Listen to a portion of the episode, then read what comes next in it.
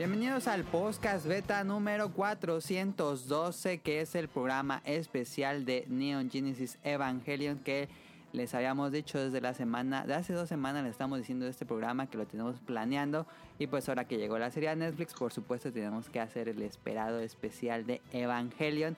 Eh, esta semana me acompaña por por en línea, no, no así presente, nos acompaña un nuevo invitado, tenemos un nuevo invitado que nos hizo el placer este mm, eh, now de, de, invitarlo y tenemos a Alejandro, no sé cómo quieres que tengamos a partir de Alex, Alejandro, ¿tienes algún otro? Por mí está bien Alejandro o Chalex, en Twitter me encuentran como Chalexandro, Chalex está bien, Alex. Ajá. Va. Entonces tenemos a Alex este, y también tenemos pues a los demás invitados que ya todo el mundo conoce porque con ellos hacemos todos los especiales. Tenemos a Rol, a Nao y a Kamui de vuelta en el podcast beta, ya hacía falta grabar. El último que grabamos nosotros cuatro fue el de E3, si no me equivoco. Sí, ya E3. Estuvo pesado. Ahí está, entonces, este pues vamos comenzando el programa especial de Evangelion. Vamos a hablar, a ver, hago un resumen de lo que vamos a hablar. Vamos a hablar de la serie, cómo va a ir la serie, de qué se trata la serie, este, todo lo que se subió a Netflix, que es, como lo pueden ver. Este, vamos a hablar de la serie, películas y las nuevas películas que Rebuild. Luego vamos al manga y luego vamos al merchandising. Y luego nos vamos a las preguntas. Y esa es como toda la estructura del programa especial. Entonces comenzamos con qué jugamos en la semana y pues empezamos con Alex.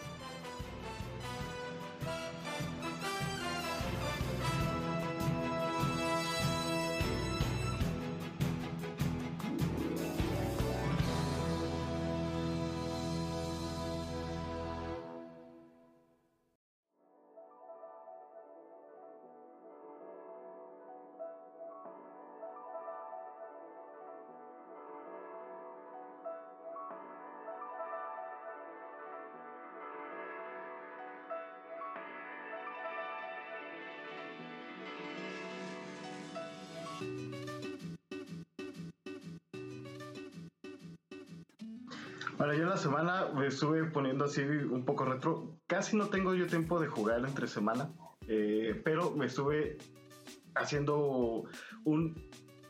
Estuve rejugando Bayonetta, el primer Bayonetta. Ok. ¿En qué versión? pues hace tiempo lo regalaron en los juegos del Game Pass. Entonces lo tenía ah, ahí la versión de 360 para jugarlo en la Xbox One. Una locura, una locura. No me acordaba que te termina doliendo mucho la mano, como si te la estuvieras chaqueteando ahí. Muy duro. te va a dar eh, Sí, sí, está hecho yo creo especialmente para eso, pero sí, eso es lo que lo he estado jugando, ya llegué al último capítulo, tenía toda la intención de terminarlo hoy, pero pues no, se me atravesó Spider-Man, entonces espero terminarlo mañana. Ahí está. El de Play 4. El Spidey de Play 4. No, eh, la, película. El, la película. Sí. Ah, ok, ya, ya, ya, la película. Sí. este, ahí está lo que jugó Alex. Eh, Rol. Yo, yo que jugué, pues. A ver, pues te estoy abriendo porque no me acuerdo. A ver. Jugué. compré cosas en la venta de Steam. Eh, todavía no acaba. Así que pues todavía están a tiempo. Eh, compré Kero Blaster, que es del mismo vato que hizo Cave, Story. Eh, en cuanto a jugabilidad, pues es parecido. Eh, es igual un shooter, vas upgradeando tus armas. Aquí es con dinerito en vez de Pero no es un Metroidvania, sí. Pero no es un Metroidvania porque no puedes ir y regresar, es muy lineal. Ok. Es de A a B y ya. Eso es lo que no me gustó. Pero en cuanto a jugabilidad y bichitos y todo, es, es igual, es la misma esencia está bonito, me costó creo que 20 baros, así que pues... no, no hay pedo. También compré el Fable, no en la versión de aniversario, quise jugar la versión original. Y este, pues ese juego me gusta bastante, me lo acabo 15 cuántas veces. Y estoy jugando ahorita con unos amigos eh, un MMO que se llama Black Desert, que es para PC, está, es muy exigente en cuanto a gráficos, se ve muy bonito, pero está, está chido. Está, está bueno en cuanto la jugabilidad es. Yo siempre agarro magos, pero estos magos son como que son, son casi, parecen milis estos magos. Está, está raro, pero está muy bonito. La forma en que puedes modificar a tu personaje para um, personalizarlo, eh, tiene bastantes, así, ya. Ya además agarré, la puse güera con cabello morado, porque es lo que me gusta, y ya, che su madre, sí. Y obviamente tetas al máximo y culo máximo. Vámonos. Es el coreano, ¿no? Sí, es coreano. Sí, es, de. No es de paga, o sea, lo compras, pero puedes pedir como que uno, unos siete. Ah, o sea, aparte, es como que muchos lo tachan de un pay to win. Ajá. Eh, pero pues la verdad no sé, yo nada más voy a jugar ahí como a matar bichos con mis compañeros. No, nunca juego PvP. Ah, pero si este subes a nivel 50, creo que en menos de 7 días ya te lo regalan. Y yo en 3 días ya subí a 50, como, porque me fui con ellos, me carrearon y en, 3 días ya fui 50, así que ya, ya tengo el juego gratis ahí. Y pues también ah, jugué no este World of y ya. No, no pagué nada. Ah, ya. Ya, eso. Ok. Ahí está, Now. Yo, un amigo, comparto la cuenta de Xbox, él la tiene como principal. Y ahorita con el Game Pass que, puedes convertir todo tu Game Pass que tengas ahorita, eh, bueno, tu Xbox Live Gold, a Game Pass Ultimate. Él compró una tarjeta de un año, yo compré otra de otro año, y ya tenía como 7 meses, y ya lo convirtió a Ultimate con 10 pesitos. Órale. Y se nos acaba hasta marzo del 2022. ah, para que se descomponga primero la Xbox antes de que se te acabe. Y ya estuve probando varios juegos, instalé Metro Exodus, esa madre. Lo quería probar porque estaba con mucho mame en, en E3. Y uh, no, no me gustó. Uh. Así como lo instalé, jugué como una hora y dije, no, bye. Desinstalar. y ya preferí jugar este Super Lucky Tail. Está bien bonito. bien bonito ese juego. ¿Y no te gustó? Es como una mezcla. No, me gustó mucho. Es como... Está súper sencillo. Es con que. Tiene su dificultad. Y. O sea, tiene que ser muy estúpido para que te maten y me han matado varias veces. Pero está chido. es, como una combinación de Mario Galaxy con lo que con Control Returns y Crash Bandicoot. Órale. Está, está muy padre, neta, está muy bonito. La versión de Switch va a venir con contenido adicional y van a corregir las cosas de Xbox. Así fallos. Pues la cámara. Ahí en ese le falla mucho la cámara. Ajá, creo algo de eso, ajá, cosas como técnicas que ya no mejoraron con, con parches, que en la de Switch sí lo ya va a venir así arreglado. Así en Switch va a costar como 600 dólares más. 1500. Mm, puede que menos, porque creo que no me acuerdo quién lo va a distribuir, si es directo a Microsoft o alguien más. Entonces, sí. por los tres jueguitos de Secret of Mana te cobran 1400. Está mejor que se compren el físico, sale más barato que el digital al día de hoy. Te lo recomiendo. Y compré, este rato me dijo, Emma, Emma, ya está Vanquish bien barato. Y me dice, ¿cuánto? 45. No, no, no. Ese juego puede llegar a 20 pesos. pero, pues, pero pues no. Dije, no es tan miserable. Ya lo compré a 45. ¿Empecé? Está chido. Sí, ya me había acabado para el Play 3, pero me gusta cómo se ve en Ok. Vanquish, ¿te gustó más que Gears? Ah, es que está más. sí, está más divertido Vanquish. Ok. Y Smash Ultimate, ya junté otras, ya sí junté creo que 400 horas de juego. sí, siempre te veo jugando en la noche de Smash. Está chido. Es que tú juegas pro, ¿verdad? ¿No? Sí, mm. juego todo el tiempo. No, está, está chido. Así que quien fuera tú mínimo para a, dar buena batalla. ¿Y tú qué jugaste? Eh, yo jugué mm, Crash Team Racing.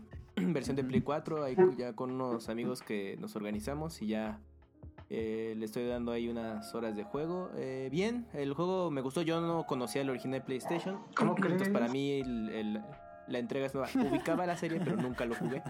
Yo sí fui mucho de Mario Karteísta, entonces dije, no, pues ya para que el Crash ni tengo Play.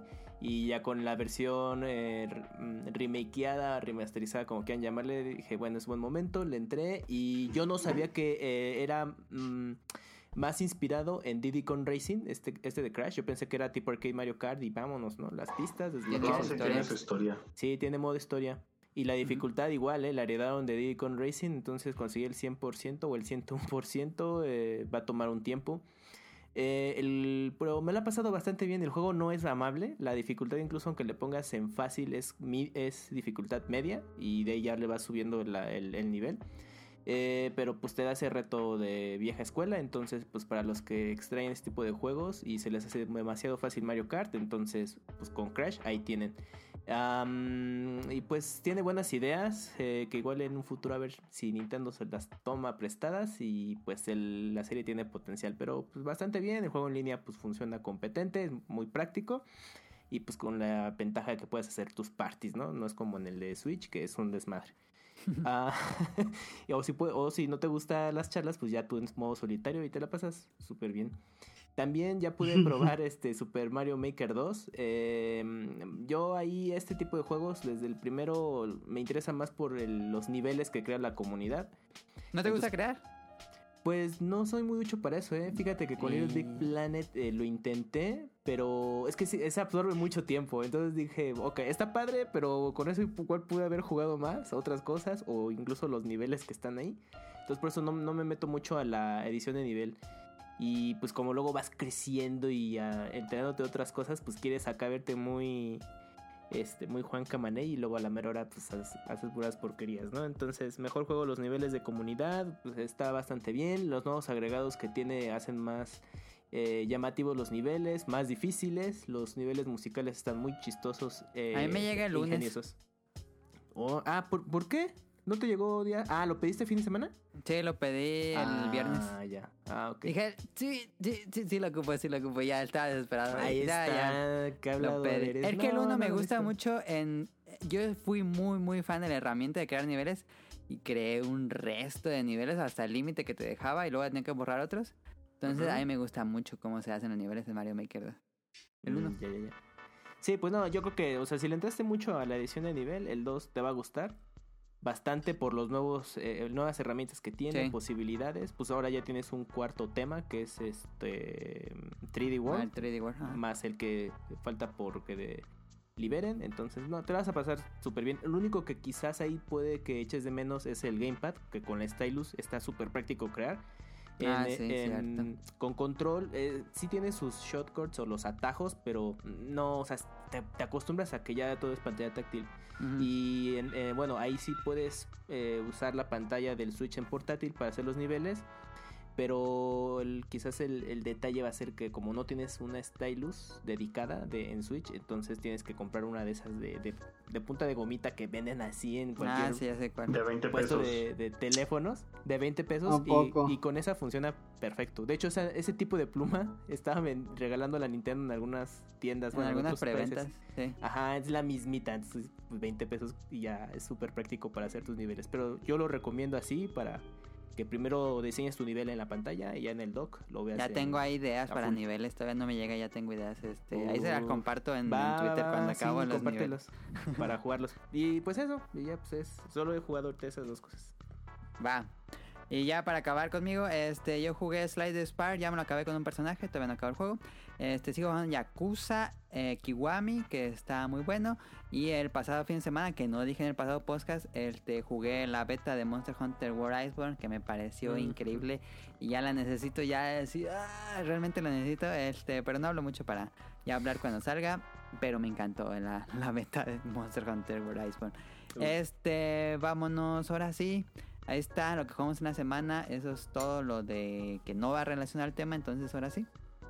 Vámonos al tema principal con Neon Genesis Evangelion. Le decimos Evangelion. ¿Cómo le dicen ustedes? Evangelion, Evangelion, Evangelion. Evangelion. Evangelion. No es cierto. El Evangelion.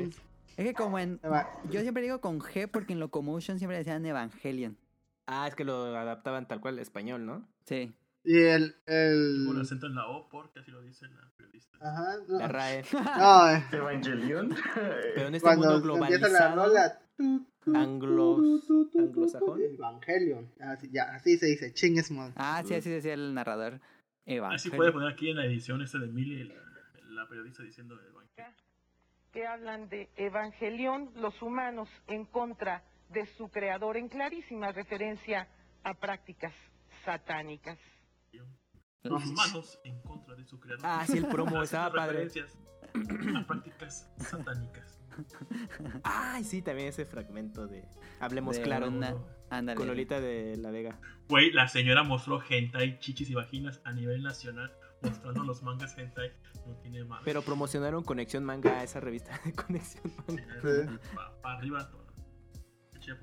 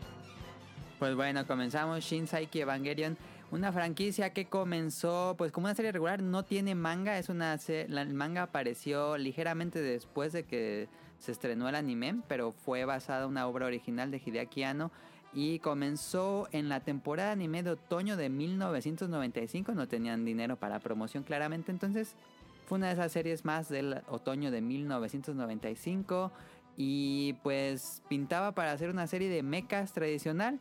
Cada semana derrotaban un monstruo y nos presentaban un poco más del mundo que, estaba como semi-apocalíptico, todavía no, un futurismo que iba rondando al apocalismo. Este, pero ya desde el opening veíamos que era muy poco común a lo que estábamos acostumbrados en series de mechas o el público de esa época. Este, y pues de hecho la serie no tuvo mucho éxito en sus primeros inicios porque estaba en un horario infantil. Fue hasta que la movieron a un horario más adulto que fue a, eh, como el boca en boca entre el público japonés. Eh, pero bueno, vamos a hablar de cómo el Evangelion se convirtió en la serie más icónica de los noventas. ¿Creen que sea la serie más icónica de los noventas? Sí. Totalmente. Sí, contando que Dragon Digo Ball que sí. entraría en 80, ¿no? Sí. Sí. Ajá. Sí, creo que sí es la, la serie más icónica de los noventas. Em, Esa o, Monster Rancher, una de las no creo. pues Pokémon es de los bueno, noventas. ¿eh? Pero no es, no es como. Ah, sí, pero No, pues, No, no, no es lo mismo. Podríamos No. decir que no es lo mismo, pero en éxito tal vez sea muy similar. En Eh, Dragon Ball ya había terminado. Ya. Sí, ya- Dragon me Ball. imagino con tan poquitas cosas es muy hablado y Pokémon pues sigue vigente. Sí, Ajá, también. sí, de hecho. Bueno, sí, sí, si es por popularidad, popularidad de audiencia, pues podría ser Pokémon en ese entonces. Es que eh, a mediados de los 90 se juntaron muchas cosas, ¿eh? Ah, Sí, en Japón y que nos llegaron de rebote unos 4 o 5 años por acá. Sí, Entonces, pues, sí haciendo la retrospectiva, pues, pues, creo que fue una eh, década en, con muchas cosas que marcaron ya lo que ahora estamos viendo el día de hoy. Pues es que, bueno, yo siento que Evangelion es, este, como dice Now, es, es, pues trascendió porque aún así nada más con, con este, una serie de 26 capítulos y, dos películas, tiene un auge así que, pues que, pues, ahora sí que todos los frikis conocen.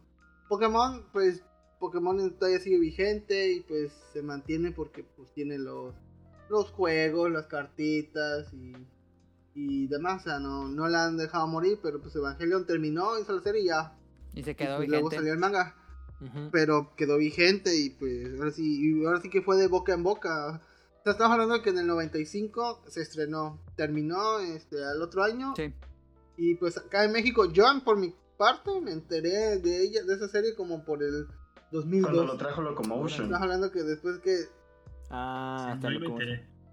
Ajá, estamos hablando que como después de siete años y, y fue así, llegó acá y se esparció así como viruela, güey.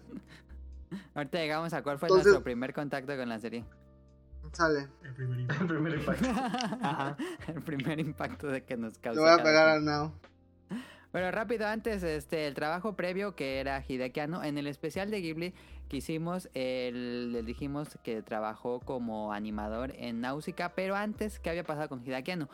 Hideaki nace el 22 de mayo de 1960 en la ciudad de V, no sé dónde queda V, hubiera investigado eso, pero eh, en la ciudad de V, así, V, eh, no V. y Ano desde muy joven pues mostró interés en las películas, le gustaban las películas y hizo pequeños cortos para festivales culturales en sus escuelas. Y de- entre ellos destaca el mítico corto de Daikon. ¿Alguien agregó eso? Porque yo no me acuerdo haberlo agregado. Yo, yo lo agregué. Ah, Bueno, lo que pasa es que había una convención que se llama Daikon. Bueno, eh, ah, sí. regresando unos poquitos, hay una, La este... TNT. Era como la TNT o la moneda por allá. Obviamente no es la misma calidad, ¿no? Pero eh, hay una serie que se llama Blue Blaze, que es con personas así, creo que está bajando también un manga, donde hablan sobre un mangaka que fue compañero de universidad con este Ano. Y pues él competía con Ano y Ano lo, le ganaba en todo lo que hacía, Ano era mejor.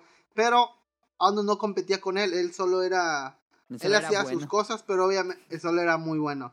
Y hay una, hay una parte donde él y otros achichintles están este, animando el mítico este corto de, de Daikon. ah. Daikon, pues esta convención que iba, pues le pidieron mm, que hiciera esta, este opening, por Ujú. así decirlo. Mm, eh, y pegó de, de madres. Luego, a- creo que al otro año hicieron la segunda parte, también un- una chulada de, de animación para, pues, para hacer, creo que novatos. Y ellos Ujú. solos, la verdad, quedó muy bien.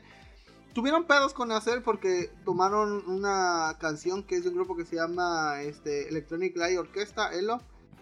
Tomaron la rola de Twilight y estaban vendiendo el opening, pero no, Ah, Les no- cayó. les nada. cayó el copyright y pues les pidieron que se hicieran de eso. Entonces, pues ahí en internet pueden encontrar En versiones YouTube físico. remasterizadas y ya este pueden verlo. Eh, la verdad, eh, el primero pues está sencillo y el segundo ya se ve que le echan más ganas. Incluso luego hay, hay pequeños videos ahí de cómo iban escogiendo los colores para el personaje.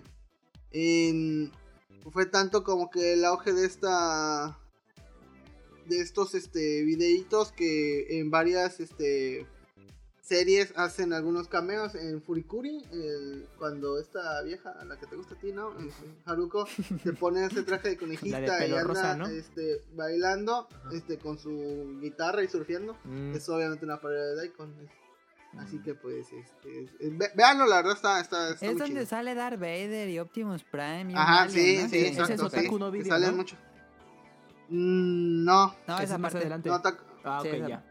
Ah, pero sí, sí, Pero visto ese- entonces esos openings. Ujú. Sí, es- es- está muy chido. es, eh, a, a mí me encanta verlo. Y, y luego me enter- yo, yo sabía de sus videos, pero luego me enteré que fue Ano el que los hizo. Y yo decía, ay, mira tú. Así, friki desde joven. Sí, Oye, Mire, nada más como dato respecto a la ciudad en la que nació Hideaki Anno. Ajá. Está en medio de Hiroshima y Fukuoka, que es muy al sur de Japón. Entonces, para Ok. que ah, ubique ahí la gente como por donde. ¿Habrá algo de Hideaki Anno en la ciudad? ¿Una estatua? No, no creo. Porque ya ves que chiquita. en la ciudad de donde nació el de que no quitaron hay varias estatuas y también en la ciudad donde nació Ichiro Oda. Pero no sé si en la de hoy de Hideki Anno. Mm, a poco hay uno donde sale chido. sí. Sí, hay Ay, un. Luffy dorado. ¿Y qué metro Ah. pasa por ahí cerca? El metro Tacubaya. el chaca, ¿no? Y bueno, este... Ano fue a, una, a la Universidad de Artes para ser animador, claramente, después de todo esto. Pero pues era un genio y también le, le daba flojera y faltó a clases y lo expulsaron. Y ya fuera de la escuela no tenía dinero, agarró una revista que se llama Animag o Animage este, de Japón. Y vio que estaba el, pues, la solicitud que contrataban un animador para una nueva película sci-fi de nombre Náusica. Y pues ya saben qué pasó ahí, este, lo comentamos en el otro programa. Va, lo contrata, este, Miyazaki Ya. lo pone en la escena más difícil y lo hace. La sacó.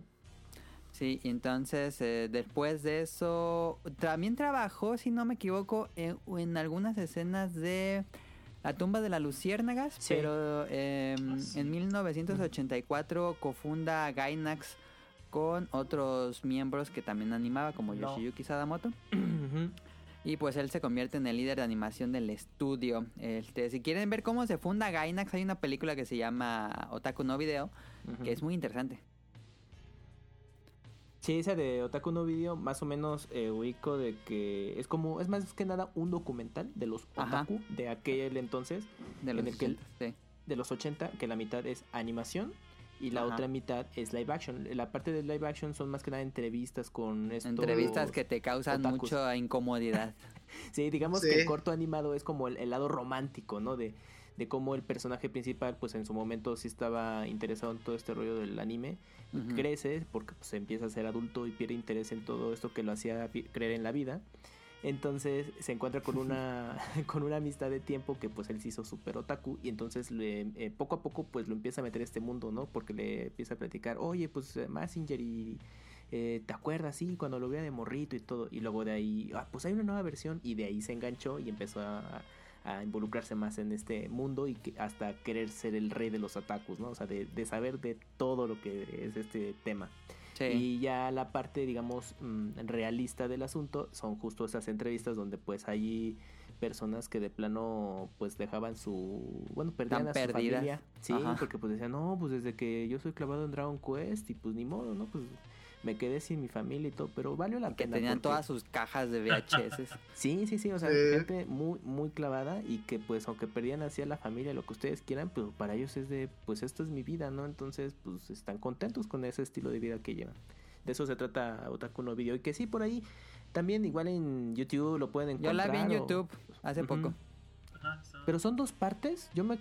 Es una, ¿no? Bueno, Mm, No me acuerdo bueno, es que una está como dividido en secuela. dos, pero son como 40 minutos. ah, ok, bueno. Pero vale la pena verla, ¿eh? Pues para conocer cómo Sí, era está eh, cómo es el interesante. fandom. Sí. Ujú. Y, al luego de ya al pues, final se también. van a pura fantasía y crean eh, Gainaxlandia y hacen robots Ah, sí. y todo. Spoiler, pero bueno.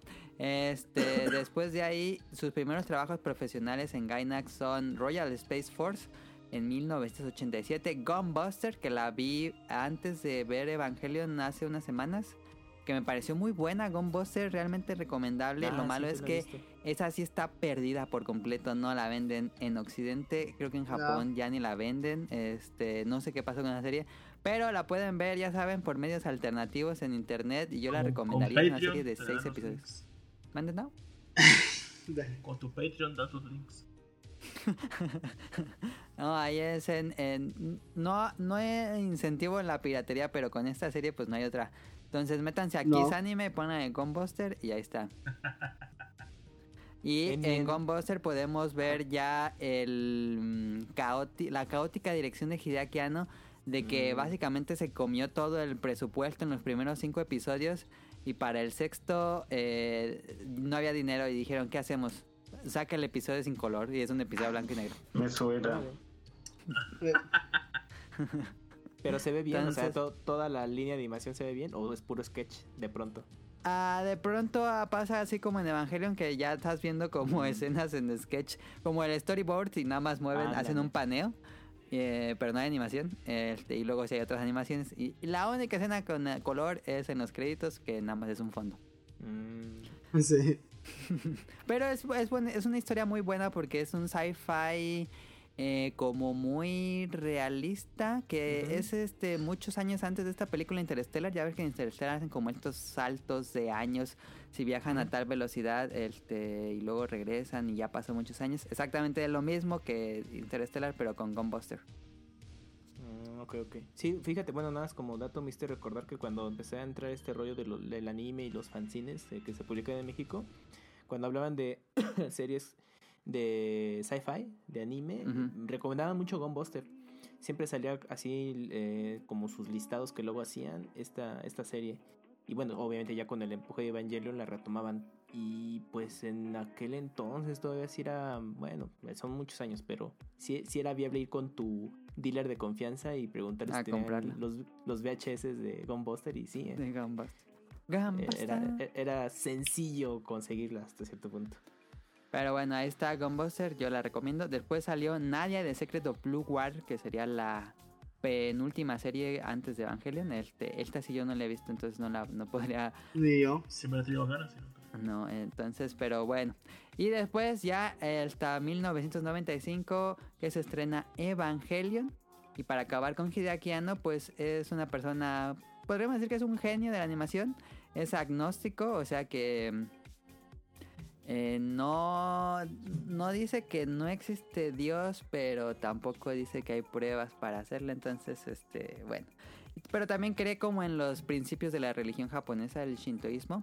Es vegetariano como Rei Ayanami y es un Mm. coleccionista apasionado de objetos del género tokusatsu, que sería como el Super Seinen y las Ah, sí. películas Toho de Kaijus. Entonces, pues yo creo que de ahí podemos ver mucho de lo que pasa en Evangelion, que es una deconstrucción del género, básicamente Evangelion, del género tokusatsu.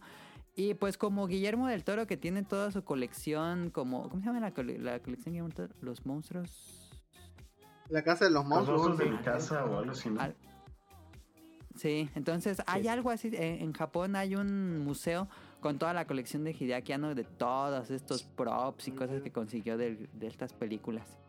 Oye, Mele, nada más para completar un dato pre con lo de Nadia, de Secret of Blue Water. Eh, así de grandes rasgos es una aventura que tiene el personaje, ¿no? Haz cuenta como un rollo Conan, para más o menos Ujú. una referencia mu- muy, rápida.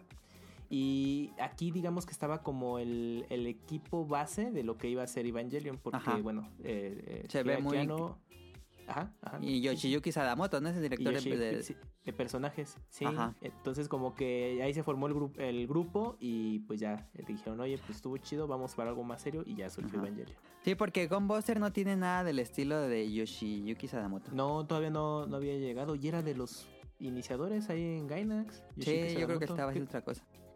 Ajá. Y ya, pero digamos con, con Nadia se hizo ese equipo base que ya Ujú. siguió en Evangelion.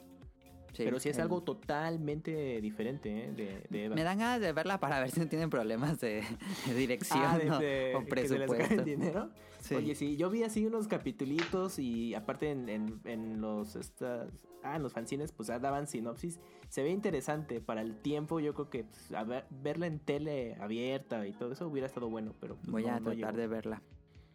Sí, si no, igual medios alternativos porque los DVDs y todo, aunque los quieran originales, pues o ya no, o ya no hay stock o están muy caros, entonces pues ahí pues consideren esa opción. Ok, pues ahí está. Acabamos la parte del trabajo de Hideaki Anno. No sé si quieran agregar algo más de Hideaki Anno. Ah, de. Bueno, ahorita que, que mencionabas lo del género tokusatsu, eh, pues por lo mismo que estaba muy clavado en ese gusto Hideaki Anno, hizo un cortometraje live action eh, de, de este rollo y él era el protagonista y se ponía a pelear con, con los estos. Viviendo el sueño. Ah, los Kaijus. Sí, sí, sí. Pero, pero era él, así, no, no crees que tenía sus- su traje Su, de tipo ajá, su Ultraman. No, máscara o algo así. era esa Hideaki Anno y él hacía la Ultraman, pero siendo su persona, se ponía a darle madrazos con los robots y todo. Y está chistoso, lo pueden ver en YouTube. eh, Entonces, ahí como curiosidad, pues está interesante. Pero pues ya te ahí se ve que todas estas ideas que tenía, pues en algún momento las iba a plasmar ya en su obra máxima. Porque también De otra hecho, cosa la, que la se idea dice del de... museo fue. Ah. Eh, perdón, la- o- otra cosa perdón. que se dice mucho de él es de que mm, todo el proceso de Evangelion fue una manera en la que él superó una depresión que estaba pasando, ¿no? Ah, No sé si sea sí, sí, sí. cierto o sea una manera de romantizar más a Evangelion, pero se dice de que pues estaba deprimido y la manera de superarlo fue a través de Evangelion. Sí, se dice que estaba en, una etapa depresiva y eh, pues como luego a veces a muchos crea- eh, creativos talentosos les da esas etapas y pues como parte de las terapias que luego él, él tuvo, eh, pues como que Haz una serie. las plasmaba hasta cierto punto en Evangelion, que bueno, ya más adelante tocamos ese punto, que se pueden ver ya casi en la recta final, que es toda esta introspección que tienen los personajes. Entonces, ya cuando te empiezas a enterar un poco más como de la biografía de, de- de él, entonces dices, ah, pues ya me queda claro por qué luego tiraba palmón de con Evangelion, pero sí influyó un poco eso. O un mucho. Rol, ¿cómo se llamaba la serie esta de live action? Blaze Blue. Blaze Blue, ok. Es un juego de pareja. No, es. eh, Bla- es pero aquí tengo el nombre, permíteme. ¿Pero esa serie es sí. completamente de eso o habla de otras cosas y solo un episodio desde que que no? Habla de un mangaka, de cómo fue, no me acuerdo el nombre del mangaka, pero que comparte, este, él quiere hacer su manga, ¿no? Y lo manda aquí a la a las editoriales y pues no se lo va- se lo está aceptando y al mismo tiempo está estudiando. Pero pues a veces se- a veces como que le agarra la depre porque ve que su trabajo no no es mejor que el de Ano. Ah, ya. Es como. es, es el inverso del capítulo de los Simpsons de este buen trabajador que. Ah, sí. bueno, Ah, sí, sí, sí. le recompensan de todo por hacer pura cagada. Hola, soy un Ah, es Blaze Blue. Creo que es Blue. Como el videojuego, así tal cual. A ver. Eh, no, espérate, déjame te digo. eh, Ahorita sí, sí, sí, sí, sí. Sí, porque es que si ese es el nombre, es, es el- está el videojuego del mismo. Que es de Digo, por si. Sí, los sí. escuchas quisieran ver como algo más eh, en modo serie. Eh. Pero bueno, está. Ahorita nos dice Rol. Bueno, pues así pasamos a Neon Genesis Evangelion.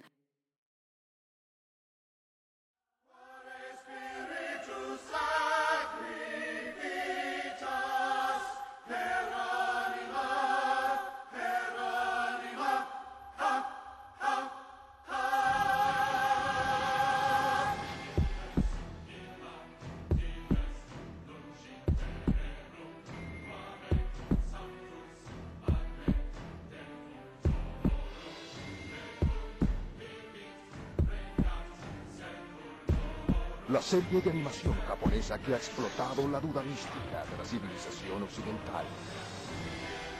El hombre es una obra de Dios, pues este un producto del hombre. Entre el suspenso y la seducción, la acción y la comedia, surge el drama de la batalla entre la devoción a Dios y el culto al hombre. Locomotion presenta Evangelio. Mientras Dios se quede en su cielo, todo en la tierra estará bien. ¿En quién tienes fe?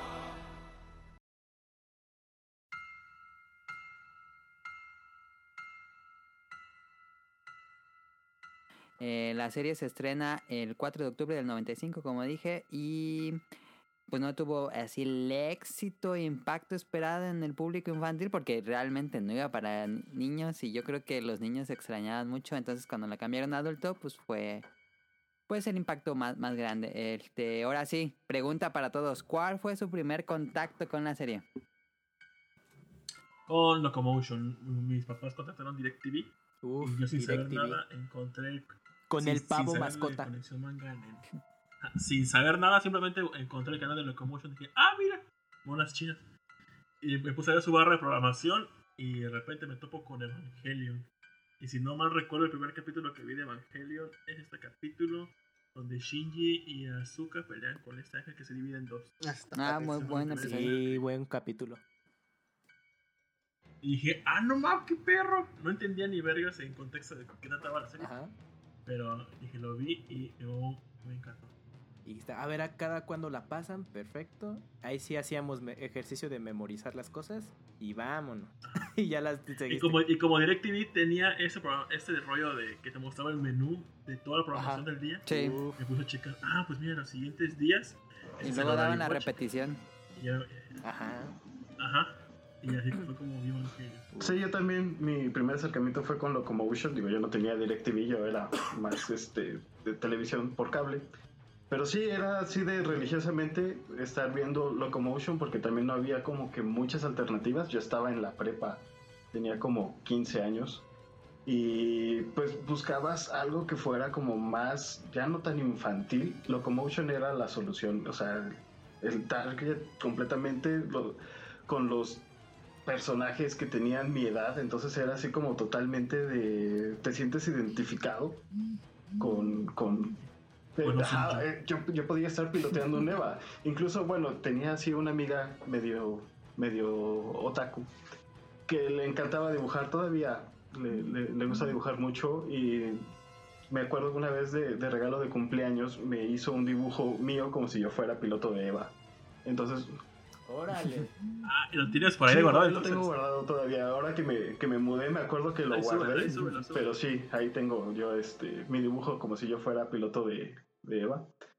Pero sí, o sea, fue, fue en la edad, en el momento, este, y religiosamente estar, creo que lo pasaban a las 8, ¿no? Este, porque sí era así como en horario estelar cuando lo pasaban horarios. ahí en, en, en Locomotion. Entonces sí, religiosamente estarlo viendo y una locura porque lo, o sea, no, no lo movían del horario estelar a pesar de que estrenaban nuevos animes. Ese siempre estaba, este, era como la, la bandera de Locomotion. Pero sí, ese fue mi, mi primer acercamiento. Ahí está. ¿Tú, Camuy Bueno, mm, bueno, en mi caso, no me tocó Locomotion. Fue un poco antes. en- justamente, pues, cuando consumía anime a través de ir con tu dealer, un amigo me, me habló de la serie. Porque, bueno, en los fanzines de ese entonces empezaron a hablar del boom de Evangelion. Ya, era, ya había pasado como año y cachito de, de la serie. Entonces ya estaba llegando un poco por acá. Como esas alternativas a lo que ya estabas viendo en- en la tele.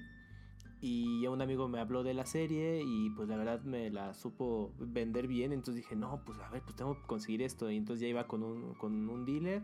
Le preguntaba, ¿tienes la serie de Evangelion? Sí, no, pues ya están todos los capítulos. En ese entonces ya había llegado. Ah, fue, fue justo cuando llegó a Estados Unidos por A-Division. Eh, entonces ya de rebote llegó, llegó a México. Entonces eh, los videocassettes pues estaban en doblaje en inglés y subtitulados en inglés. Entonces, eh, pues ya tenías dos opciones para poder ver esta serie. Y al mismo tiempo en España ya estaba la distribución. Entonces, si de plano no dabas una con el inglés, pues podías o, chutártelo en castellano. Y si tenías suerte, las versiones subtituladas. Y pues gracias a eso la eh, conocí la serie y ahí la fui armando poco a poco en, en videocasetes. Y ya así es como la, la ¿Y conocí. mantienen los videocassettes? Sí, todavía la ¿Y tengo. cu- cuántos capítulos trae Eh, cada, te- cada cassette? Eh, trae. La esta- no, lo estaban vendiendo con. Con cuatro. Eran cuatro episodios los que te Por incluían. cassette. Pero en algún. Ajá. Pero sí, porque lo- las cintas duraban dos horas. Entonces sí te podían eh, incluir cuatro capítulos. Que pues, son de 22 minutos. Y pero había algunos, algunos vendedores que nada te daban. E incluían solo dos. Entonces sí tenías que ponerte abusado. Porque sí era muy demandada la serie, o sea, sí era como de la novedad, o sea, era después del Goku o lo que quieras, entonces era Evangelion. Y, y coincidió, y yo eh, con el manga eh, llegó a España, entonces eh, a la par se estaba publicando conforme veía el anime, entonces pues también gracias a eso conocí el manga. Ya después Editorial Viz la publicó en México, y ahora Panini.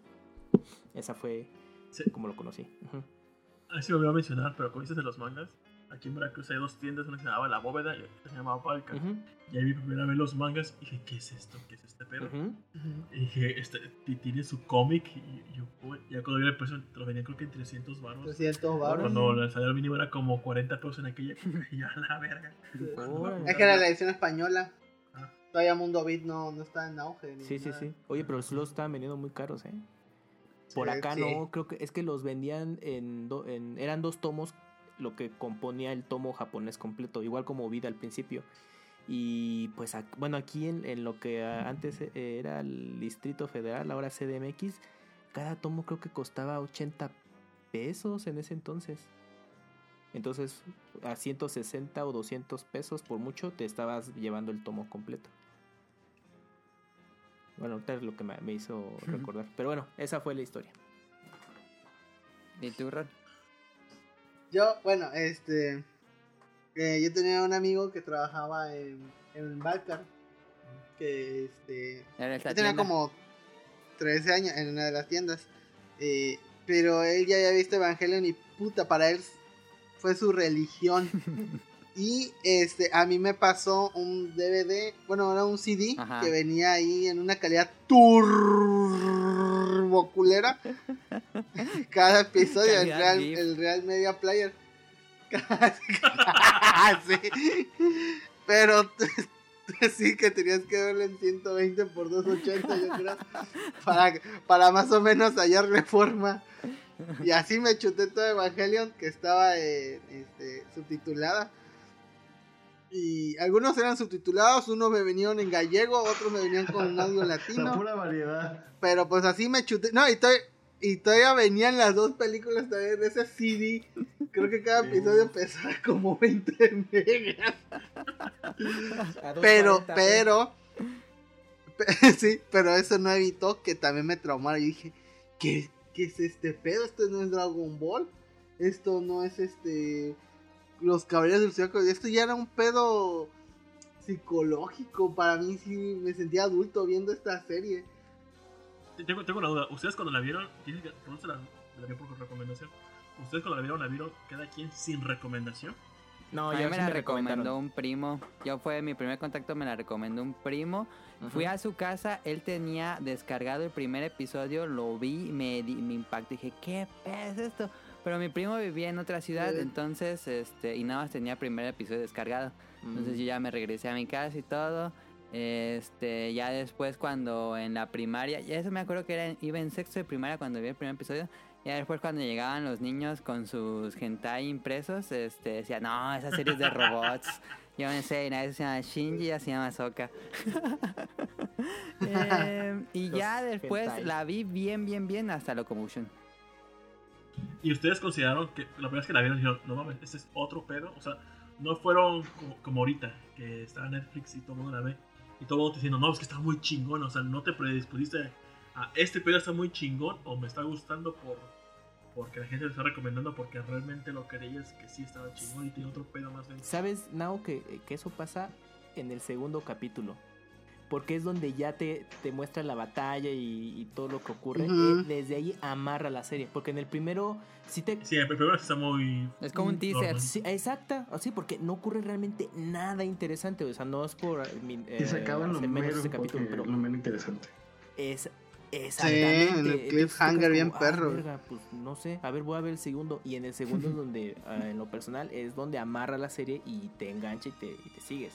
Y, y se, y se la mamaron porque es hasta el final del episodio. Ah, claro, sí, sí, Ah, sí, sí, porque ya es después. que- Porque empieza y así como, ¿qué, qué pedo? Y luego, y, lo- y la pelea. Y entonces ya estás ahí tú todo oído viendo el capítulo para llegar a ese momento. Y al final ya es como un flashback. Y dices, Ajá. no mames. Y es ahí donde sí te quedas de a seis. Sí, sí, sí, Sí. yo creo que en el segundo capítulo donde ya Digo- narra la serie. Sí influye que la gente te la recomiende, pero cuando ya la ves, dices, ah, no, pues sí tienes razón. Sí, Sí, sí, sí. sí, sí, ya me pasó. Este, mi cuate pues ya tenía varios, este, figuras así de Evangelio. Tenía... Era, era tanto su trauma que quién sabe cómo, pero con un doble carta imprimió el árbol de la vida y lo tenía pegado en su... Se fue un como casi veladoras, güey, ¿no? Y tenía este el, un artbook, el Desmond ese. Ajá. Y puta, era su Biblia, ese estaba ahí, Ah, estaba turbo obsesionado. O sea, a mí me gustó, pero es que Sato era otro pedo, güey. Ese sí se lo tomó muy literal. No, es que el tercer impacto sí iba a pasar, güey. Yo, bueno. Yo tuve la revista, Toma dos, ocurre. Es de ese tipo de personas que es mejor alegar, alejarse. Sí, Sí. yo tuve la revista de colección manga, la que dice de los monos contra su creador. Y yo la compré y como mi familia era muy religiosa, esa la guardé en un lugar donde nadie la viera. Donde la vean esta madre. Porque habías crucifijo. Me van a regañar. sí, te van a, te ¿Y van a vetar de la iglesia, güey. No, nunca. La. Está vivo. Pero era como, era, el- el- neta, era mi objeto más precioso, momento, que era el único que yo tenía, pues yo tenía que como 10 años tal vez en la primaria. Era mi único objeto de valor impreso de Evangelio y la cuidaba. Qué triste, era una conexión manga. Sí, De que 15 no, ya- pesos. Tiene 10 años que hace. Sí, sí. Pero te dejaba ver la Este, serie. A mí lo que. Eh, sí, eh, fíjate, o sea, la veía, pero ellos como que nunca agarraron, o sea, nunca agarraron el pedo. Ah, ok. Nunca. Ah, una caricatura o ahí. sea, nunca, nunca la veían conmigo, pero nunca. No te dieron el final. se interesó- ah. y aparte el nombre, el nombre como muy llamativo para mis papás, tal vez que El- Evangelio. Evangelio. el Evangelio. Sí. ¿Qué ve este chamaco entonces? Qué miedo. Pues este. em, a ver, eh, la siguiente pregunta. O ya, ya le respondemos un poco por qué fue importante para nosotros y por qué creen que sigue siendo importante la serie para nosotros. ¿Creen que la generación de 80, 90 que pues básicamente vivimos con el internet y videojuegos desde niños, bueno, no el internet, este, pero sí películas, anime, videojuegos, ciencia ficción, como que es una generación muy marcada por todo ese aspecto. ¿Creen que en especial esta generación fue lo que nos marcó y a lo mejor otras generaciones próximas no tanto? Yo ahí, yo lo que creo es de que Evangelion hizo un antes y un después de la manera de hacer anime. Y ya, o sea, el, el impacto cultural que tuvo, muchos la quisieron y siguen queriendo imitar. Entonces, esta fórmula del rollo psicológico y de que se centran más en el desarrollo de los personajes y todo eso, antes no se desarrollaba de la misma manera. Y ahora ya esa fórmula está pues muy adaptada en, en- en lo general. Muy probada y usada. Así es, y, y- y siento que esta explotación hace de que, por ejemplo, una persona que apenas su primer acercamiento a Evangelion es a través de Netflix ahora, a lo mejor no la siente de la misma, manera, de la misma manera que nosotros sí la sentimos, que crecimos con Dragon Ball, los Caballeros del Zodiaco y la Sailor Moon y todas esas, que su desarrollo no es exactamente de- eh, al nivel de Evangelion, y ahora sí lo tienen. Entonces, pues lo ven y dicen, pues está normal, ¿no? Ándale. sí. Entonces creo que Chance y no son tan Así es, impresionantes ya- por todo lo que tienen. así es, ya está, ya está adaptado, o sea, todo el logro de Evangelion ya lo tienen ellos, o sea, ya para ellos es natural, pero para nosotros fue así como un impacto cultural, este, un suceso. Siento yo que esa es la magia de Evangelion. Sí. A, a mí, con mis, cuando tenía mi grupito de otakus, era en su momento. Eh, mi mamá me hablar como que. ¿Viste Evangelion? Sí. ¿Y qué, ¿Y qué opinas de ya los capítulos 26, 25, Los 26? últimos, sí. Ajá. Ya sacaste su cigarro. Y, y era como que Mira. la plática se ponía súper densa. De, no, Pose, que Gendo y Karen. que lo otro. Ah, y, y ya, pero, por ejemplo, eso mismo, eh, ahorita que, pues, por ejemplo, yo siento que mis amistades, o en general, son como más agnósticos, o definitivamente son como que... ah, es, es indiferente como esos, esos temas de teología o religión, Sí. que tiene como referencia a Evangelio. Pero unos amigos lo, lo vieron la primera vez hace, ahorita con Netflix. Ajá. Dijeron, dijo, dijo, ¿neta tú te gusta? Y yo, sí. Dijo, sí, "Es pues, no ves tiene- que es Evangelio. Dijo, dijo, es que trata de un chamaco deprimido, esa madre está culera. Y yo, pues es que no trata de. O sea, sí, pero no es lo principal. A mí me mama mucho la- el pedo ¡Hay robots! del- se de, la Entonces, ¿estás humana. diciendo que crees que porque nosotros nos educamos en una familia religiosa lo veíamos más como algo culto que nada más era para Yo, nosotros? yo que en lo personal, sí. Ándale. Yo en lo personal, sí. Porque mi familia era muy religiosa. Y para mí el título Evangelion, yo, eh, espérate, ¿cómo? ¿Qué, ¿Cómo es este pedo? Y como que viendo las referencias. Y luego mis amigos, todos mecos, me decían, no, es que el último ángel, Kaburu, es la representación de Jesucristo. ¿Qué, qué? ¿Cómo? Sí, Ese tipo de pendejadas. Sí llegabas a esos de me, me, me espectaba mucho el, Sí. eh, dicen, "Oye, no, es que tiene referencias de la Biblia. Y yo, ¿cómo? ¿Cómo? No entiendo. O sea, entonces todos esos detallitos a mí me mamaron mucho en su Sí, momento. sí. sí. Que mis amigos ahorita que no lo tomaron en su momento y son como que les importa un pedo el tema teológico, no, no tiene el mismo impacto que, me- que yo tuve con, el- con la serie. Entonces, tal vez puede influir eso. Fíjate que, eh, como digo, pues, es que ahorita pues, ya muchas series esto- toman cachitos de, de Evangelion y como que la, la, ahora sí que pues la juventud de ahorita pues ya lo ve pues normal, porque pues eh, siento yo que no era tan común, o las series que nos, nos llegaron a nosotros, era, pues era muy básicas, o eran así como que pedos amorosos, o de risa, o era el bien contra el mal. Sí, muy marcado. Era el vato que tenía que ir a pelear contra esos madrazos, sangre y ya. Pero pues que es que con Evangelion era, pues sí había, había eso, pero era de que pues este piloto que pues como dicen, no, está deprimido y todo, pero tiene su razón de ser de por qué está deprimido, todo lo que está pasando, este, que tú ves que el papá de Shinji es este director y aparte que es un ojete, Ujú. que obviamente Ano se, se inspiró en Hayao Miyazaki para hacer... Es lo que iba a decir. A ver, ¿sí está inspirado en Te allá o gané. no? Sí, ¿Quién te? A gané. lo mejor fue más en el papá de Hideaki. Yo creo que es más de allá. No creo que su papá lo vea tan malvado. Porque Pero, todo en Evangelion son sí. traumas eh, de padres. Ahí está Misato, Ajá. Ritsuko, Shinji y Ahsoka. Todos pa- traumas paternales. sí. Eh, entonces, este, pues, como, como dices también, Ninja, de que los personajes pues tienen sus pedos, o sea, sí hacen las cosas, pero tienen un trasfondo de que, bueno, el trasfondo está muy marcado, no, no tanto la acción aquí y, las, y la música y todo eso, pero se, hay capítulos enteros donde se centran en que, pues, esta de, de Azuka que quiere pelear porque, pues, demostrar que es buena, Shinji que, pues, que no sabe si porque se lo están mandando o porque de verdad debe de hacerlo. Rey, pues, pues Rey es una mora. ¿no? Una muñeca. Pero este, y Misato, y todo, o sea, todo, todo el, des- todo el desmadre que pasa, pero pues yo con mi mente impresionable de que 13, 14 Sí. años dije, no mames, estoy, puf, así, no mames, así, muy cabrón.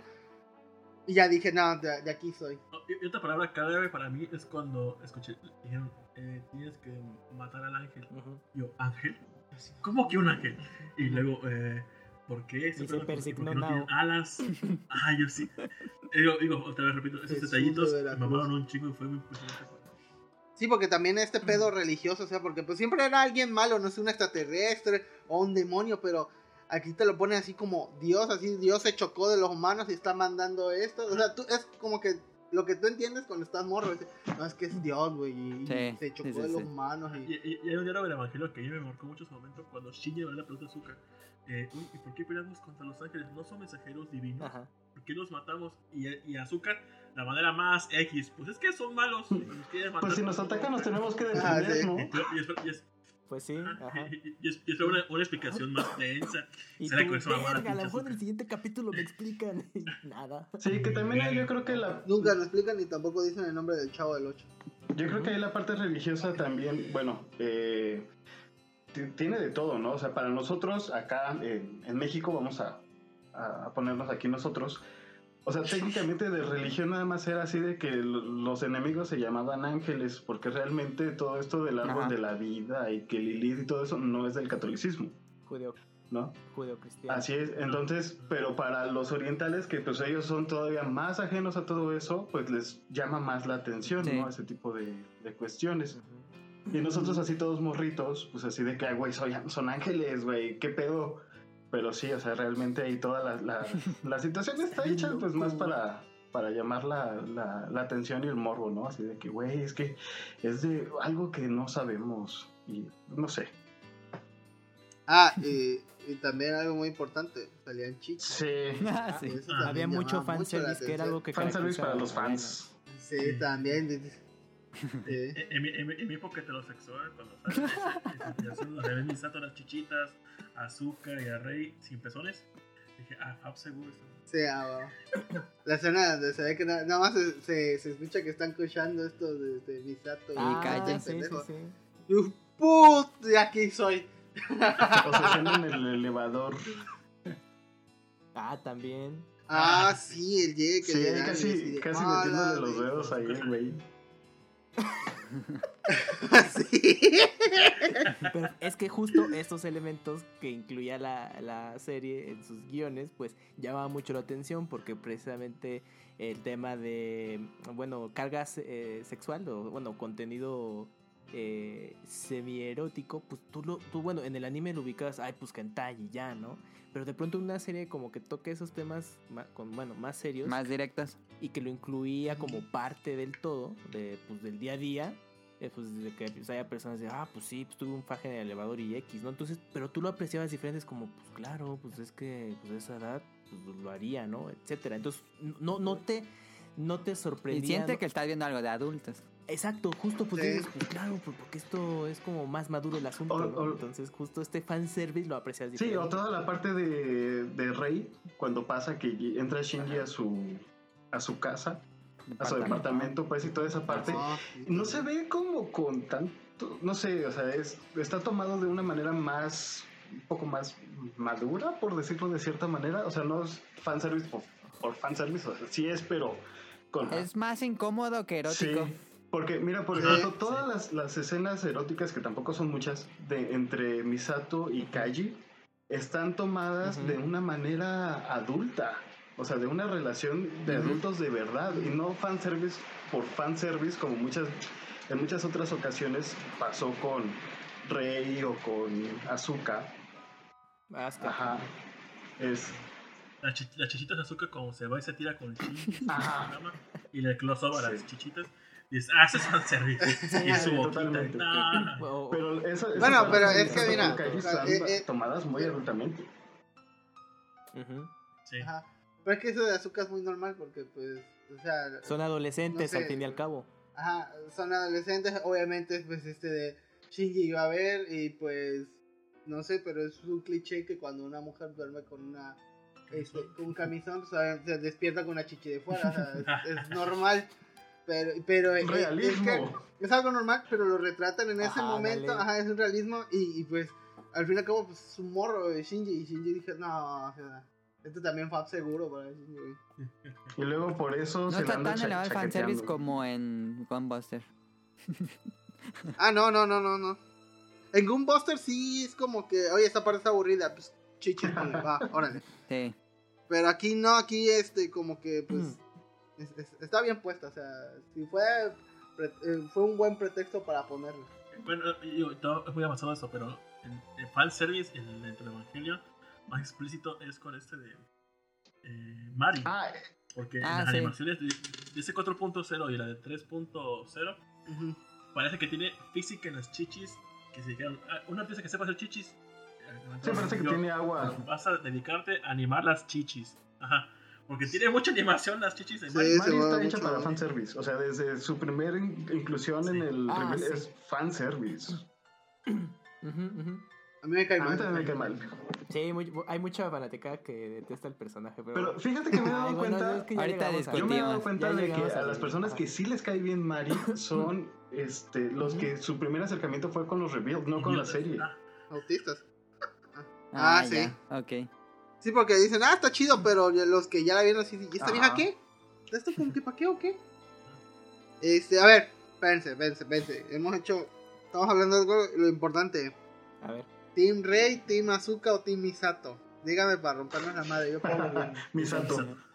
Misato, Misato. ¿Cuál era? ¿Team Azuka o Team Misato? Oh, Eh, la Rey. mejor girl, Ajá, la mejor waifu. No, pues por Misato, pero por Misato. las otras tienen Ritsuko. 14 años. Ritsuko. Y luego, Pero- eso jamás me va a detener. Pero, este, no, yo soy Team Rey. Y de ahí sería Misato Órale. y ya. De ahí Pen Pen y de ahí Azuka. Pero, pero, pero, que me acuerdo, el primer fanservice de la serie de Evangelion lo hace Ritsuko con su traje de baño. Ándale. Ah, sí, Ah, cierto. sí. Y es el único fanservice que tiene Rizzo. Sí. ¿eh? A ver, entonces, pero va a ganar eh, Team Azuka o Team, digo, Team Misato o Team Ritsuko.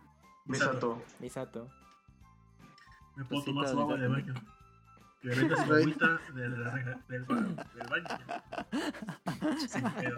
Ya, ya. Pero bueno, sí. estamos agarrando a Misato como la salida fácil. O sea, siempre la batalla siempre Ah, sí, porque por le agarra dos. es Azuka y Rey. Ajá. Ajá. Sí, por eso iba a poner la de. Azuka y Rey, Azuka. Yo, Rey. Bueno, igual, igual y ya Rey. puede ser por la edad, que pues ya uno está más eh, Sí. adulto, ¿no? Y entonces ya obviamente ya aprecias mejor el personaje de Misato. Pero sí, a lo mejor cuando, cuando tuvimos el primer contacto con la serie, pues te enfocabas más a los personajes con los que por la edad, te, identificabas. Entonces yo creo O sea, que sí, yo en mi caso es de, ah, pues a mí me late más Asuka. Por el Yo look, de, de niño Azoka, pero ya ahorita pues Rey. Sí, a, Maya. la Yo ya no, novia. en mayo a mí me pasó ahora que, que Yo ya volví no, a- ya no aguanto mucho. Me pasó ahorita que volví a ver en, en Netflix así de que, güey, ¿por qué a la gente le gusta Rey? O sea, tiene como tres diálogos en toda la serie. No sé. Es misterioso. Sí, güey. es que qué oculta. Eso Ay, te es que llama la Asuka me desespera La mucho. quieres proteger. Bueno, me pasó pues, a mí ya ahorita Sí, ya mis esto. 33 años así de que, güey, o sea, Ajá. no mames, ¿a quién le o sea, no. Sí, obviamente ya lo ves Sí, así ya como con otra perspectiva, ¿no? rey como de ándale, de hola, ¿cómo estás? Y ya, ¿no? Si me quieres hablar, chido, y si no, también. Pero falta que haga Nao su team de Team Kaji o Team Ah, Suzuhara, Kaji, no sé qué. Kaji, Ah, totalmente. ah, ah, Calle, calle, sí. Kaji Kaji, es homosexual. Sí, no, us- Ron dice no homo. Ay, No, homo. Si dices no homo y haces el peñico y no pasa nada. La verdad, Ka- ¿Qué, Kaburu Kaburu no? ¿o ¿Qué? Porque ahora está que no. No, es- es- Ah, es idiota. chinga. Ah, no, no digas eso frente a mi hermana, no te madre. Mi hermana es turbo fan Ah, bueno, Kaburu. nada más pero- como- bueno, pero- ajá, es que tengo una... Entre, entre batallas de hombre, este, está para mí entre Kaji y la chichicle de Misato, el que la, la tiene en Ah, Hyuga. Hyuga, Ajá. Hyuga. Yuga. Entre esos dos. Calle. que le gusta El de lentes. Ajá. Güey, el de lentes, ¿verdad que quería con mi Sí. sato? Sí, Sí, sí, sí, la sí, güey, la estaba súper Sí, sobre. sí, pero- Quería bromar con ella en la y, y super le friendzone. paró en seco. Super friendzone, pero ¿sabes?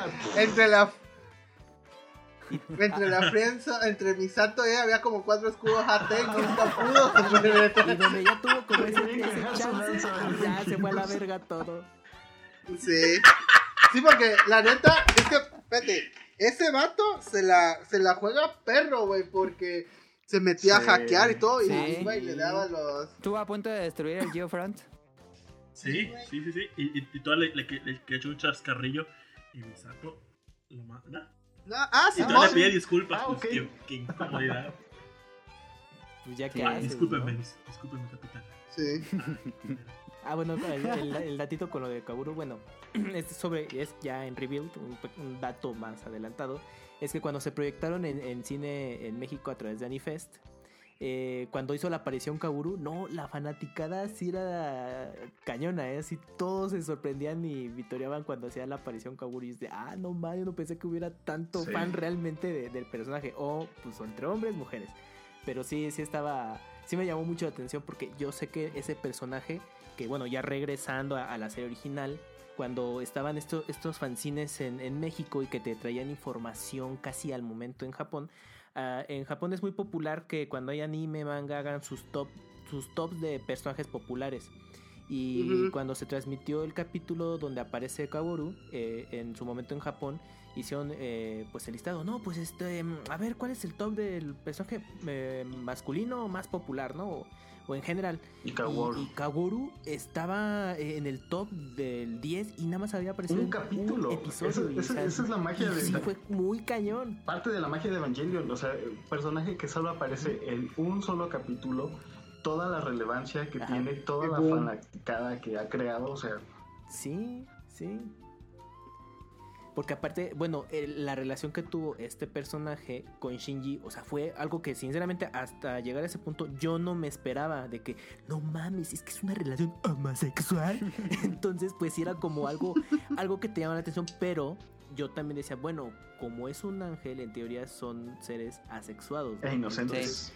Pues no, no tienes justo, ajá, justo, no, no tendrías ningún impedimento en que tengas atracción por él. No, aunque a, mí- tenga a mí me, a mí me, O, o- o sea, sí, sí, sí. Bueno, espera, espera, espera. Pero, Pero, yo lo ver. veía en su tiempo cuando yo vi esos capítulos por primera vez dije, ah, bueno, claro, o sea, yo lo tenía con esa lógica, bueno, pues es que sí, porque es un ente espiritual, ¿no?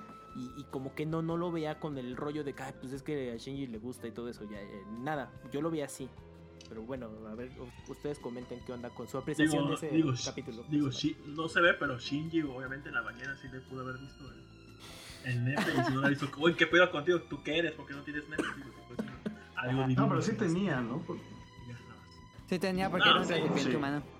Exactamente, sí, sí, Pero, o sí. sea, realmente no tenía como Sí, el deseo sexual. Ujú.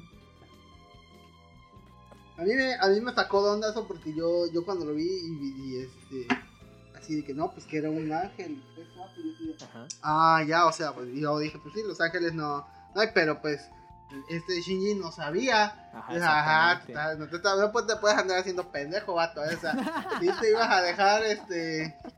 Si te ibas a dejar penetrar por este vato. Eso Evangelion cuenta como, como No, no, homosexualidad. Dice, Bueno, ah, dices no homo y te persinas. No tuvo suerte y dijo, bueno, pues ya. Pues un total". ángel, chingue Este vato madre. dice que sí. Ajá. A, a- a mí lo que me mamaba mucho, lo que la gente odia a Shinji, pero ese personaje me mamaba un chingo Shinji, Ujú. es que aparte de todo esto, es un personaje queer que pues le tira la onda a Azuka, Ujú. le, eh, le gusta a Rey, Ujú. Misato tiene un poco de atracción, porque todas estas cosas de, de que en el anime no se nota, pero Shinji sí tenía atracción por Misato. Ah, sí. Ah, sí, Este, no, Sí. eh, Tienes que estar ciego para no, güey. Sí, este, entonces me gusta que también le entra con Kagoro. Y para mí, cuando vi eso, y yo con en ese momento, yo, pues, ni era homosexual ni era heterosexual. Y me sentía atraído por, por esa situación de Shinji. Y dije, ¿qué pedo? Sea, Este personaje, o sea, le tira todo, o sea, no importa que sea hombre, le gusta otro vato. Y, y- Antes no había pen pen ahí. Y, y, y otra parte, cuando estaba viendo este pedo de los teorías de conspiración, pues ver todo sobre Evangelio. Supuestamente lo que le dice Kaworu a, a Shinji Ujú. es simplemente como una forma de manipularlo, porque lo desmenuzan un poco ese tema en los videos conspiratorios. De De Dross, que, de que sí le, le- le manda a Kaworu y Kaworu hace todo este pedo por sí de querer ganarse a Shinji para que no combata con él. se tiene que ser un ángel, pero pues ya nos dimos cuenta que que. Seal engañó a Kaworu y Kaworu pues dijo, ¿saben qué? Mátenme". Sí. Entonces me, me gustó que, que, que yo tampoco no noté eso, que, que, todo lo que dijo Kaworu realmente sí fue para despistarlo y simplemente bajar la guardia a Shinji. Ujú. Y está chido esa, esa teoría de conspiración. A mí me da casa también porque, pues, pobre Shinji, o sea, todo el mundo como que lo presionaba y todo le tiraban caca y, y, pues llega este vato ya sea de mentiras o de verdad y pues como que le mostró tantito cariño y a este vato así como perro callejero dijo va. Cualquier O sea, cariñito que reciba está también, bien. Ajá, sí, ándale. Ah, es cierto, y, y en eso, oye, ¿qué opinan de la traducción de, de Netflix en cuanto a ese diálogo? A ver, llevamos una hora. ¿Hacemos pausa o seguimos con Netflix? Digo que pausa. pausa y ya Pausa, pausa. Ok. Sí, a ver. Ok, entonces hacemos pausa, guardamos y empezamos a hacer.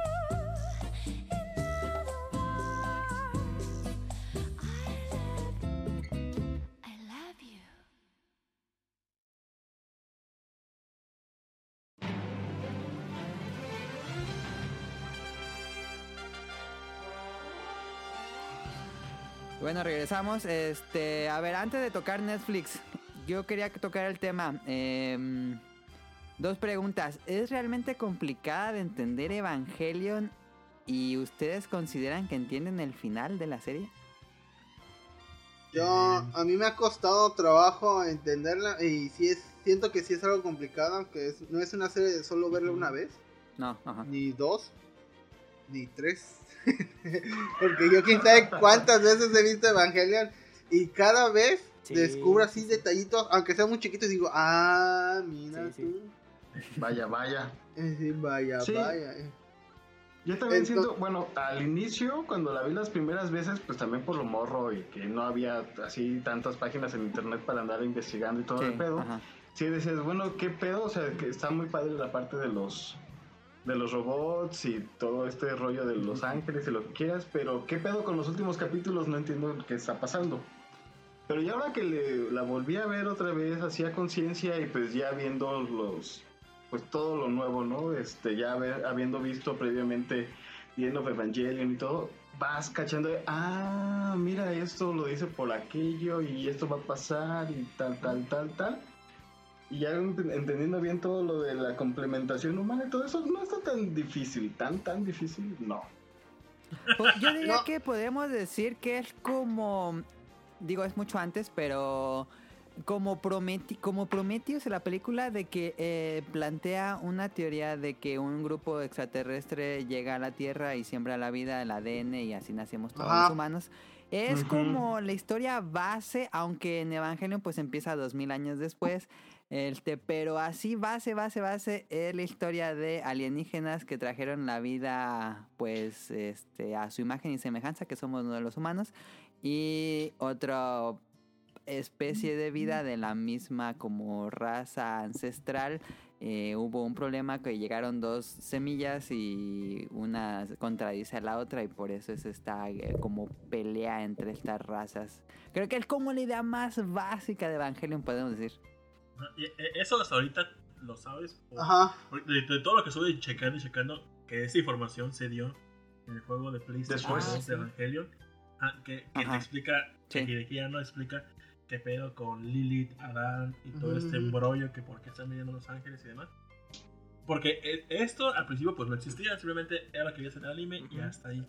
Sí, todo ese universo complementario de Evangelion, los videojuegos y demás, es que te da otras teorías donde te puedes basar para ya agarrar un poco más la onda.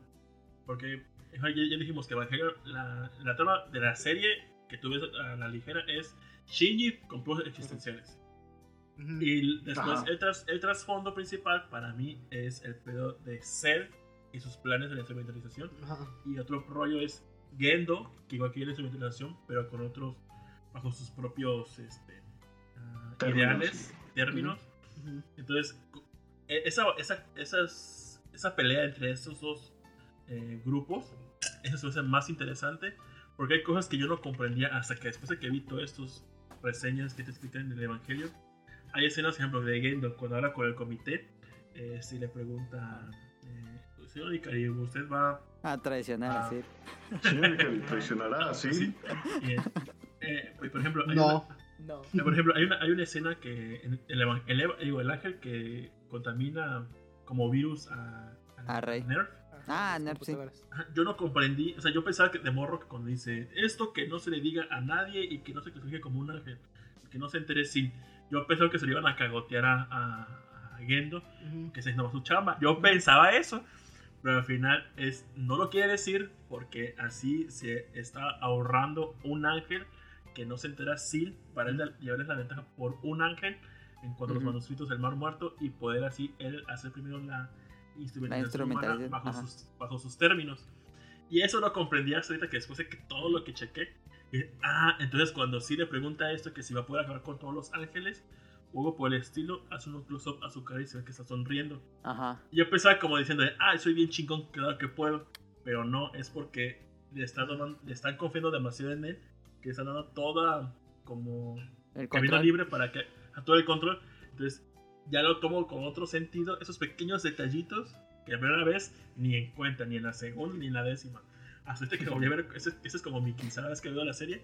Y es como Sí. que le agarré con otro sentido y dije, ah, qué vergas, pinche Gendo. Ajá, y, y aparte como dices, este, luego ahí, este, una sola frase te hace pensar todo el, todo el poder o todo el trasfondo que hay con, como con Nerf, que, este, pues, yo la verdad no sé cuántos contadores ha de tener esa pinche empresa, porque cuando, yo nada más veo que, no sé, se tropieza un, un evangelio Eva. y toda una todo un- se carga todo Ah, un sí. Infonavit, cae y se revienta casitas y todo. Yo imagino que ves que este llega uno de estos bichos, ah, y se va la gente, ¿no? No regresan, casa. mm, eh, su, su casa y la huellota del, del Eva ahí apachurrando. Ah, la eh. 10 años pagando y mira. Ya ya- años pagando para esta madre. Y obviamente, Y se supone este, que Tokio 3 estaba hecha para soportar los combates y al final termina toda destruida. sí, Sí, no, vale verga, vale poco a poco la pobre serie, la ciudad va desbaratándose, ya hasta los últimos ya nada más queda así, este, Ya es un hoyo. Ya es un hoyo así como Colina de Santa Fe, pero, pero con menos chacas, ¿no? Pero este todo el trasfondo del varo y hay una hay una parte en donde cuando están escogiendo al cuarto niño elegido, que es el amigo este que le pega a, a- a- a. Toji. Pero hay una frase que dice Misato que dice, es que todos tus compañeros son posibles este, Candidatos a. Y yo así de, ah, la verga, o sea, Nerf agarra y este y acomoda a todos los candidatos, los pone en un solo salón y este creo que no sé qué hilos ha de mover, qué pedo con la familia de todos estos vatos. Estos morros también tienen papá o también están igual de jodidos que Rey, Azúcar. Según yo no tienen papás porque nunca se muestran. Algunas. Sí. Y, y, ya, ya, digo, yo Ajá. es eso, igual cuando eh, en el episodio cuando Shinji pelea con el ángel número 5, que es el 2 de la serie, creo, o el cuarto, que es cuando To- Touji y Ensuke entran a Leva, Sí. se supondría que debería no funcionar Ah, Leva. sí. Ajá, por Porque el- si son la candidatos, sincronización. pues, La interferencia. Ajá. forma. Porque son candidatos a pilotos los Y tú, Eh. verga. Ay, y dices, y ahora con razón Sí, con pasa razón, esto. o sea, todo, y es- digo, esos son de los puntos que hacen que esta serie sea, sea- chingona. Eh, cosa que me emputa, el vato de lentes, el que está traumado con todo lo milicia, yo si hubiera Kensuke. querido, Sí. Kensuke, yo si hubiera querido que lo treparan a un ángel Yo quiero vez. que hagan una serie spin-off con Que él como piloto. A- como Así como el de. Yamcha de Dragon Ball, que es un Ah, que- sí. que todos lo saben, Ándale, ¿no? sí, Ah, sí, ah, sí, sí, sí. Ah. Ah, sí, yo, yo, yo quisiera decir porque ese era de los personajes que mejor me caía porque ese vato está así, sí, güey, a huevo, sí me trapo, me vale ese es el elemento eh, de Gainax que pone de, de otaku, que bueno, ya había trata- tratado, Ajá. pero aquí Ajá. lo pone como un otaku eh, de, especializado en armas, o sea, un, En En armas. milicia. Milicia Esos otaku salen en Ajá, otaku, no justamente video. un otaku también. de militar, ¿no? O sea, que sí está clavísimo en todo lo todo el tema relacionado co- con, la milicia y aparte, pues como el padre trabaja en NERF, que no, no te dan como tanto detalle, pues dices, no, pues se la sabe Ajá, todas. trabaja en él. Ajá, y, y aparte, esto lo que me gusta mucho, por ejemplo, como personaje es, es- se me hace interesante, porque en el, en el capítulo 3, que es el capítulo que de niño o de, siempre me daba huevo a ver, porque es el día de, el capítulo Ah, donde sí. escapa Shinji, y, Sí. este, y se pierde y se Sí, porque es el capítulo de más emo. Ajá, pero, pero tiene todos los elementos para que le entiendas el por qué Shi- Shinji puede estar deprimido y te muestran todos como los deseos que tiene Shinji de ser una persona normal. Y, y me gusta el momento que se encuentra con Kensuke, porque Kensuke está en la misma situación que Shinji. Eh, cuando no tiene mamá, vive solo, eh, tiene todos los elementos que tiene Shinji. Shinji tiene todo y no está deprimido. Y Kensuke no tiene nada y es súper Es, es el Chester de los padrinos mágicos, güey. Totalmente. Sí. Sí. Casi el entonces- cabello y todo. Y se me hace un gran Sí. personaje este, Kensuke por el cosas que tiene y como Shinji dices, güey, este, este, está, este está peor que yo en cuanto a, pues, a motivaciones de vida porque en sí no tiene nada. Sí. Ajá, y está Yo, y feliz. yo lo tengo todo y estoy deprimido y eso que me encanta Kensuke. Que sin que poco, poca intención que tiene, pero tiene una carga de positivismo Sí, total sí, en todos los episodios. Y él, y él sí quiere, o sea, yo, yo sí hubiera querido que, que se trepeaba. Capaz si Confía le en ti como este... Kensuke confía en ti. Ándale. sí, no, a mí me imagino así de que llega un, este, un, un ángel, ¿no? En forma de pulpo y ya, este, le dice, este, Kensuke, por favor, y ya el vato ya está arriba, güey. Ya está afuera rompiéndole la mano. Sería de Michael Bay. Así es de Michael Bay, así, fuck yes. Kensuke sí Bueno. se coge a Misato y todo, güey. Muy bien. em, A ver, versión de Netflix Renewal, que la versión de Netflix que llegó es la Mm. Renewal, que es como la HD o Puta, en teoría. Ah, Algo bueno, a ver, así. de ese, de ese dato. HD, pues, La- Pues, esta versión que Es, la Director's Cut. ¿no? sí, Sí. Eso, eso, eso se me hizo bueno porque en un principio pensé que era la versión original. Y yo dije, puta, para ver la Director Cuts va a estar bien cabrón. Pero pues no, resulta que ya conforme avanzan en los últimos capítulos ya le van agregando algunas escenas que son eh, que las extrajeron de las películas, de sobre todo de Dead, de la parte de Dead, ya, la- ya las De Death. integraron a la serie y quedaron bien, enriquece mejor el capítulo. aunque hay una que no y es muy importante. Bueno, A ver, cuéntanos. La de cuando el, el de los últimos Ajá. ángeles que infecta Ah, a sé cuál. Rey. Ajá. No, sí ¿Qué está en la hace? serie. No, bueno, sí. no, por eso, pero esa no está en la película Ah, de, No, di- si, de- ves, de si ves Dead, ves el metraje original de, de esa secuencia. Ajá. Y no se ve todo lo importante que tiene la Director Cut, que es casi un impacto. Exactamente. Sí, sí, sí. Ah, pero cuando sale, que se convierte el Eva así como en un ser Como rey. y le sale la... Sí sale... Sí, por eso, pero en, en la película de resumen Esa no viene, no sé por qué. Ah, es que Ajá, se la no, no, quitaron. no. Se la quitaron a, a, a Death para ponerla en la serie. En la serie. En la serie, ajá. Ajá. Y es como Que lo de más hecho esta versión importante de- de... de este Director Cuts. Esta versión de Director Cuts, eh, antes de Netflix, se pasó en Animax. Digamos Ajá. que la, sí, eh, digamos Ah, sí. que en Netflix es la segunda Ah. ocasión que ya se puede ver. Es el Ajá, segundo que ya doblaje. incluye esa nueva versión. Pero si tenías Animax y veías Y ahora eh, es- está ya veías esta. La- Es- Está chido porque, por ejemplo, en la escena donde el capítulo donde Azuka llega Ujú. a Japón, hay- hay- el- comienza con un eh, escena totalmente que la se viene en la, no sé si venga la de. Dead, de las primeras películas. creo. Ajá. Esa escena sí viene del director Scott. Sí. ¿Cuál? ¿Donde habla con Kaji? Viene a ser donde está Azuka con. Ah, ya, esa Ajá. es de Dead. Esa la incluyeron en Dead. Y la Dead. integraron ya en el director. Ah, Cut. ok. Que yo. Donde habla, ¿no? Que le dice que se la coche, Ándale. ¿no? Ándale, justo. Pero, eh, pero a- Ah, ya lo había hecho. porque recuerdo, sí viene de Dead, pero para Director Cuts está extendida esa secuencia.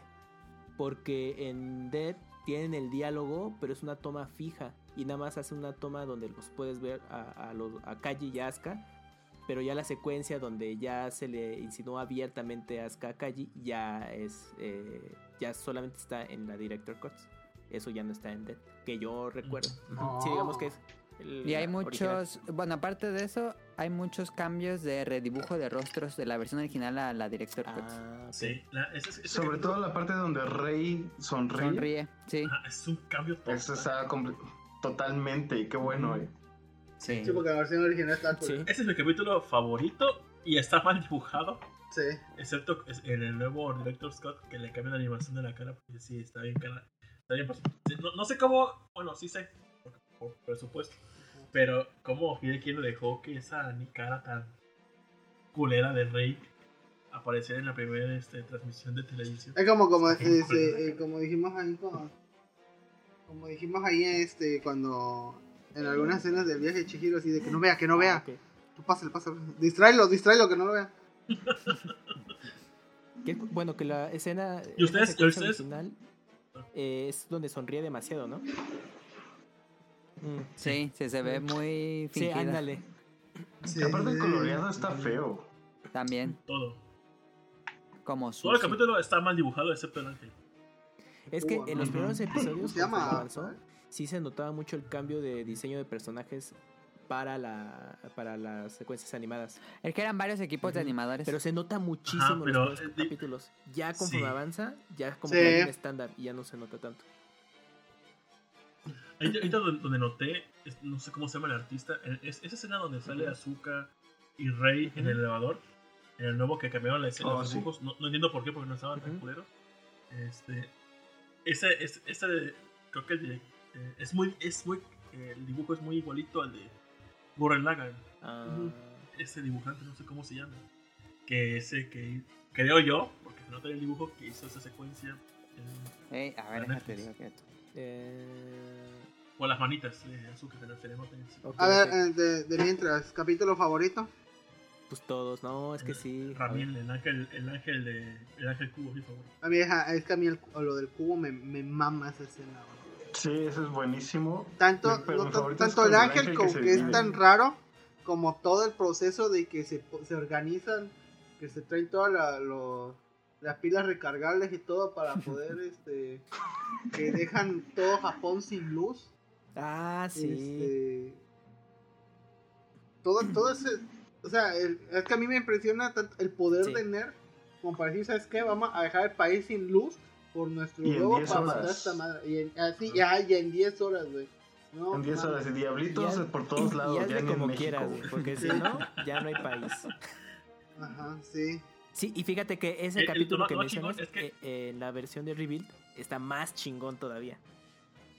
Sí, Ahí sí. sí dices, Sí, no sí, mames, no, o sea, no, toda muy secuencia, bueno. puta, está increíble. Ese ángel, es el- creo que es el único de, de los de, los Rebuild que es el mejor ángel, siento yo. sí. No, diseño, a mí en, la, todo. en los de el cómo despliega su escudo. Me, me, Cómo se pon- transforma, me que pone gri- dura la Que grita como güey, niño, no que se perrón este pedo. No, sí, es que. No, yo, yo, yo su cuando vi vocecilla toda angelical. Ajá, ajá. No, ya, yo cuando lo dije, no, de 10 esa escena. Yo, yo Sí. cuando vi los reviews dije, tiene que salir esa escena, tiene que salir ese pinche ángel, me, me Pues va a matar si es no el sale. clímax de la película. Sí, y yo lo veía, ah, sí, sí, en éxtasis, así, no mames, digo, y, y obviamente ya con, ya con la, este, la animación así tan perrísima, y así, ¡ah! calzón Sí. empapado, güey. Creo que Eh, es- es- es- este es de los cuatro ángeles que sí le, sí le tuvo muchos pedos más hubo cuatro ángeles que es- ya casi se los carga la verga negro. que fue El sí. virus, este, el último, el que, se- el que mata a Zuka y Shinji. Bueno, el que mata a Zuka Ujú. y, y Rey. Eh, sus Evas y Kaboru. Son los únicos que eh, pues, ese los carga la verga negro. Sí, que la vieron. A mí el capítulo. Mi capi- Alex había dicho el de, de- Se divide, ¿no?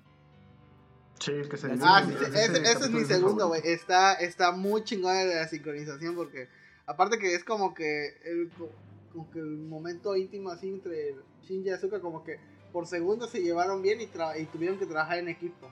Lo, lo que yo no entendí es Y la secuencia con la sí, música nada más. Está hermosa. Sí. sí. Yo, yo tengo un pequeño problema con la secuencia. Porque el, nos duró un minuto la Ajá. canción, ¿no?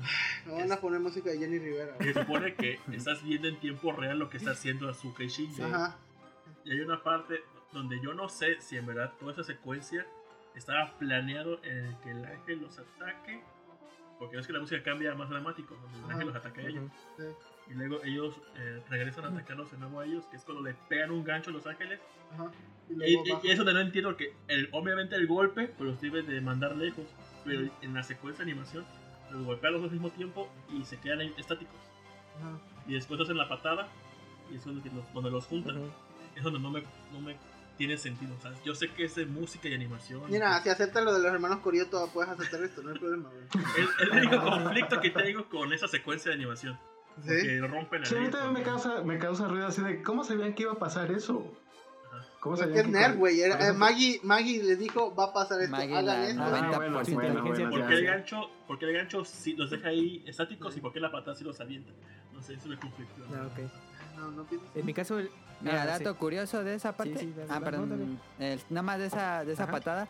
Este, usan la Izuna Kick Drop, que es el movimiento clave que usan en Gunbuster. Con eso derrotan al ángel.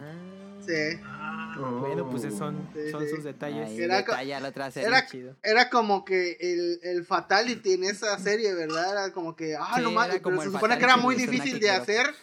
Y el personaje principal lo hace fácil y tal, oh, ese trauma.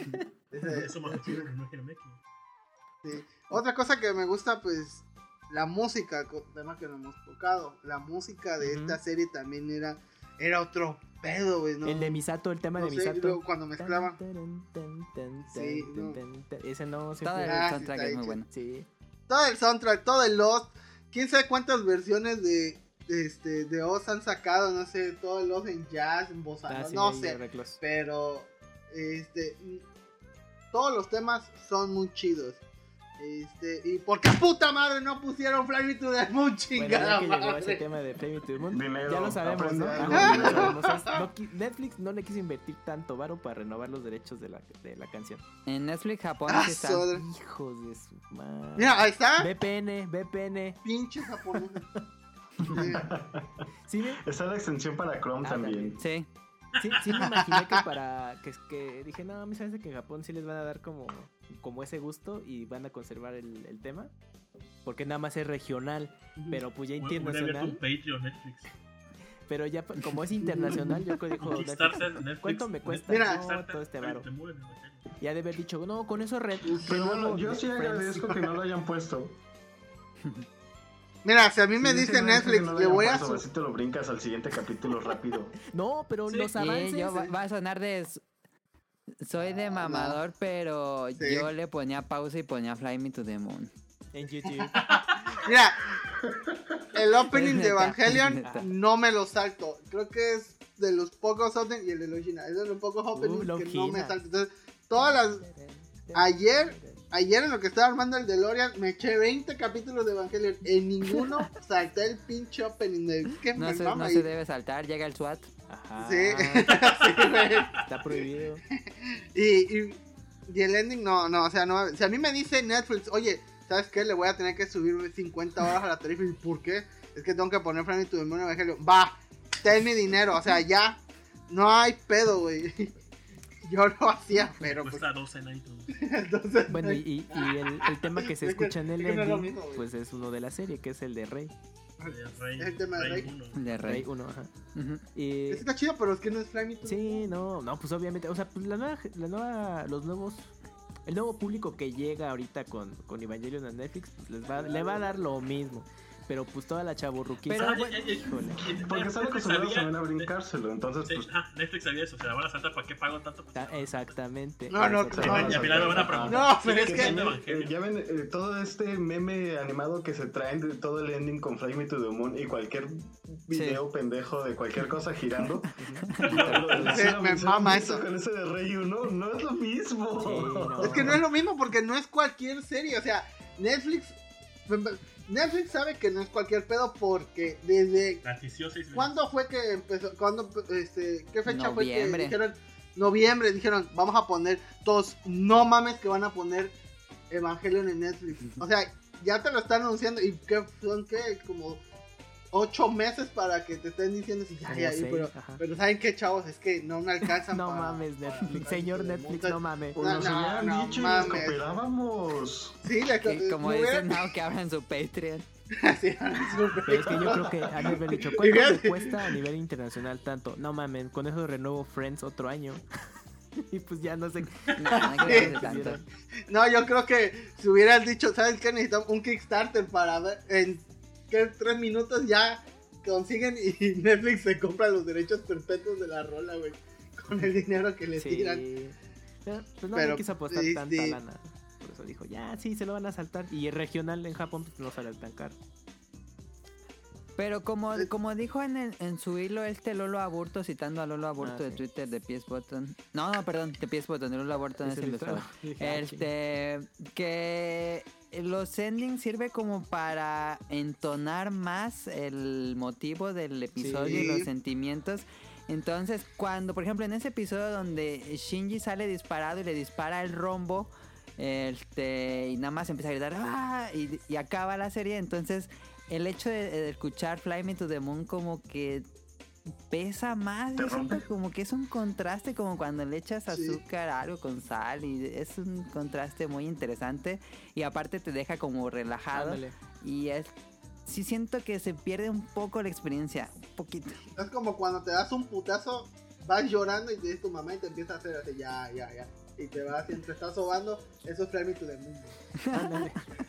Es como que un como que te tranquiliza después de todo el viaje que fue el episodio. No, y aparte Pues no Sí. sé, como que Ajá. quitarlo no, no vale. caracteriza que eh, conforme va avanzando la serie, escuchas distintas versiones del tema. Va cambiando. Ajá, desde instrumental Ajá, sí. o incluso las seiyus de los personajes femeninos, la, la De Ahsoka. Misato. Ajá, entonces esto estaba padre porque, ah, mira, es una diferente versión y pues eh, le da ese complemento a la serie. Me, me mama la versión de, de Autotune. Ah, hay una versión más o menos así, ¿no? Sí. Con una que hubieran tenido, o sea, Sí, una para todos los capítulos hubiera estado chida. Sí, sí, ya con eso lo Sí, la, la que sale en el meme. Ajá. Con- A mí me gusta el del obrero que está atrapado en la rueda del coche y Está hermoso eso. bueno, opinión del doblaje. Yo la vi en español, no la he visto todavía en Sí, japonés. yo, yo Sí, también. también la vi en español. ¿Y qué tal? Porque pues a nosotros nos tocó verla en español Por desde el inicio. Sí, yo, yo también. Entonces, actores que regresan son Shinji, que Víctor Ugarte es, eh, regresa por tercera vez al doblaje de Shinji. Forever Creo que he. No, escuchado cuarta más vez. a Víctor Ugarte esta semana que a toda mi familia. Eh, Rey regresa con Circe Luna. También regresa eh, Jess Condi, que es Fuyutsuki, que ya se le nota medio... Ya se le así como... Ya, ya está Esperaba. Sí, Yo- Yo, rasposona. yo le mostré a Rolando. Sí. Mira, Rolando, ¿escuchas esa parte? ¿Sí o no?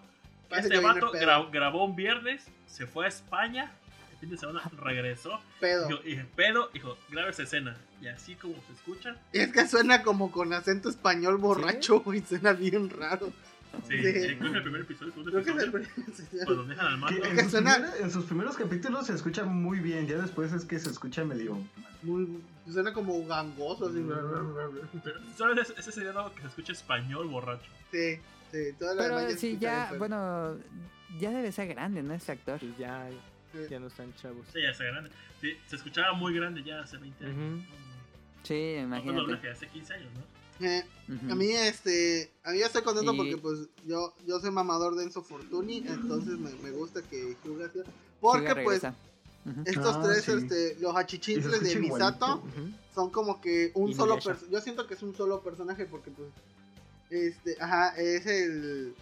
me gustaba todo este pedo porque hacía más serio el combate, así, pasaba algo y estos vatos, no, que se rompió el cordón umbilical, que este, Sí. se está cagando a Shinji, que, que Le daban más y- dramatismo. y, ajá, le daban un, un drama muy perro, güey. No, a mí, yo extraño mucho la voz de Maya. La original de de Locomotion estaba mucho mejor que esta. Esta Sí. escucha como una chamaca bien tonta. Maya es la chamaca, ¿no? La que Sí. siempre se está vomitando. La novia Me, de me mamaba que cuando cuando ella Ajá. decía, eh, no responde o no, o no conecta. En la Locomotion le dábamos énfasis. Aquí, como que escucha bien, no sé, tonta, Reitsuko, digo, no sé por qué si en el reveal si la contrataron y la obtuvieron. Ajá. ¿Por qué en esta no? Porque Reitsuko tiene una, en español latino, tiene una voz tan misteriosa. O sea, le queda, pues, tan Sí. le queda al personaje. Ah, le queda. Todo, todo el personaje le queda esa voz. Y esta nueva trata de semejar, trata de ser, pero se escucha como Ah, que queda corta, queda como mira, medio de Tsuko tonto. sí me- la original me a veces, gustaba hasta. a veces sí la confundes, pero a medida del tiempo le falta. ¿Y la de Misato? Ah, sí me Está bien, pero no Está llega al bien. grado emocional que tiene Ah, sí, ajá, está, está bien. Sí, pero no. Sí. Pa- para mí, eh, esa, esa escena donde en verdad hizo un- una actuación de doblaje espléndida es en la en Locomotion. Es cuando Misato le, le, le dice a Shinji quién es el piloto de Eva, de, de- de Touji. Ajá. Esta escena en el video latino de No, Locomotion está, llorar, está magnífica Sí. por la actuación de doblaje de Misato y de Shinji. Y en esta nueva, dices, qué porquería. Neta, le quedó de Mira, como, como dato, la No voz de. Ritsuko, en el primer doblaje que se hizo es de Maru Guerrero, que, que la pueden ubicar Ajá. porque la, fue la voz de Shina en Los Caballos del Zodiaco. Entonces, Ajá. este, digamos que, Ah. bueno, así rápidamente es como ese personaje más ubicado. Y yo cuando ahorita revisando dije, ah, no ma, pues también está, le quedaba bastante bien la voz porque pues se escucha como para el tipo de personaje. La. Este. El personaje este que es la jefa de grupo, que es la amiga Hikari. de, de Azuka. Este. Aquí en esta versión, no me acuerdo cómo se llama, algo de Laura Lowe o algo así, no me acuerdo. Pero es la voz que le hace de Kagome en Inuyasha. Ah, ¿ya poco? Ah, y está la voz de, Sí, de Inuyasha, que es este Enzo. Hyuga. Pero pues sí, nunca le dice, siéntate. Yo, yo, yo quería disque- discrepar con Nacha Alexandro en cuanto a Enzo Fortuni. Porque sí es la misma voz, pero en esa serie le, le di otro tipo de entonación. Lo- La sentí más como el doblaje que hace Enzo Fortuni en Zelda con Mm. Rivali. Ajá. Yo lo siento con esa entonación. Bueno, pues que pues obviamente y el vato ya, ya, Sí, ya está mono, o sea, ya siento que a huevo las cuerdas vocales te Sí, tienen y, que... y la voz de Shigi cuando grita, eh, cuando hay cosas dramáticas en el Evangelio, en el original de Locomotion, se escucha muy bien los gritos. Y aquí se escucha Ujú. como que. Hazle como puedas, y escucha muy rocker. Pues Y que tú- te digo, ya también, es que ya no, es un don también, güey. Sí, es que también- sí, obviamente, sí, sí, es sí, la edad. con Sailor Moon Sí, Crystal. Que cuando estuvo el doblaje en español, pues mucho, mucha fanaticada. Pero no se escucha igual la voz. Pues no mames, pues es que pasa el tiempo. O sea, también. sí. ¿Hace Sí, cuánto a se huevo, Bueno, sí. otro- ahorita que mencionaban lo de Maya, eh, yo no sabía que era la voz de em, esta eh, Hitomi Kansaki De en la visión de Escaflón. Entonces, si la vieron, pues es Ah. la misma Ah, que es sí. esta Alma Wil Wilhelme el- el- en el primer doblaje. Ahora, otra cosa que no entiendo por qué chingados quitaron al narrador. El Ah, narrador le daba una seriedad Ah, bien chingona. Bueno, es que yo entiendo ahí la, la parte del narrador. Antes, más pues cuando lo veías tú, pues era este.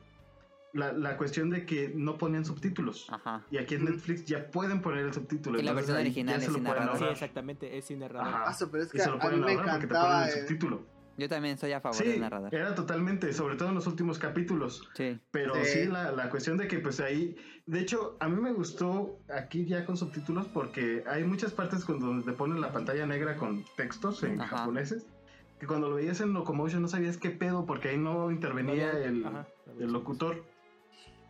Es en el Entonces, este, 14. no sabías qué pedo.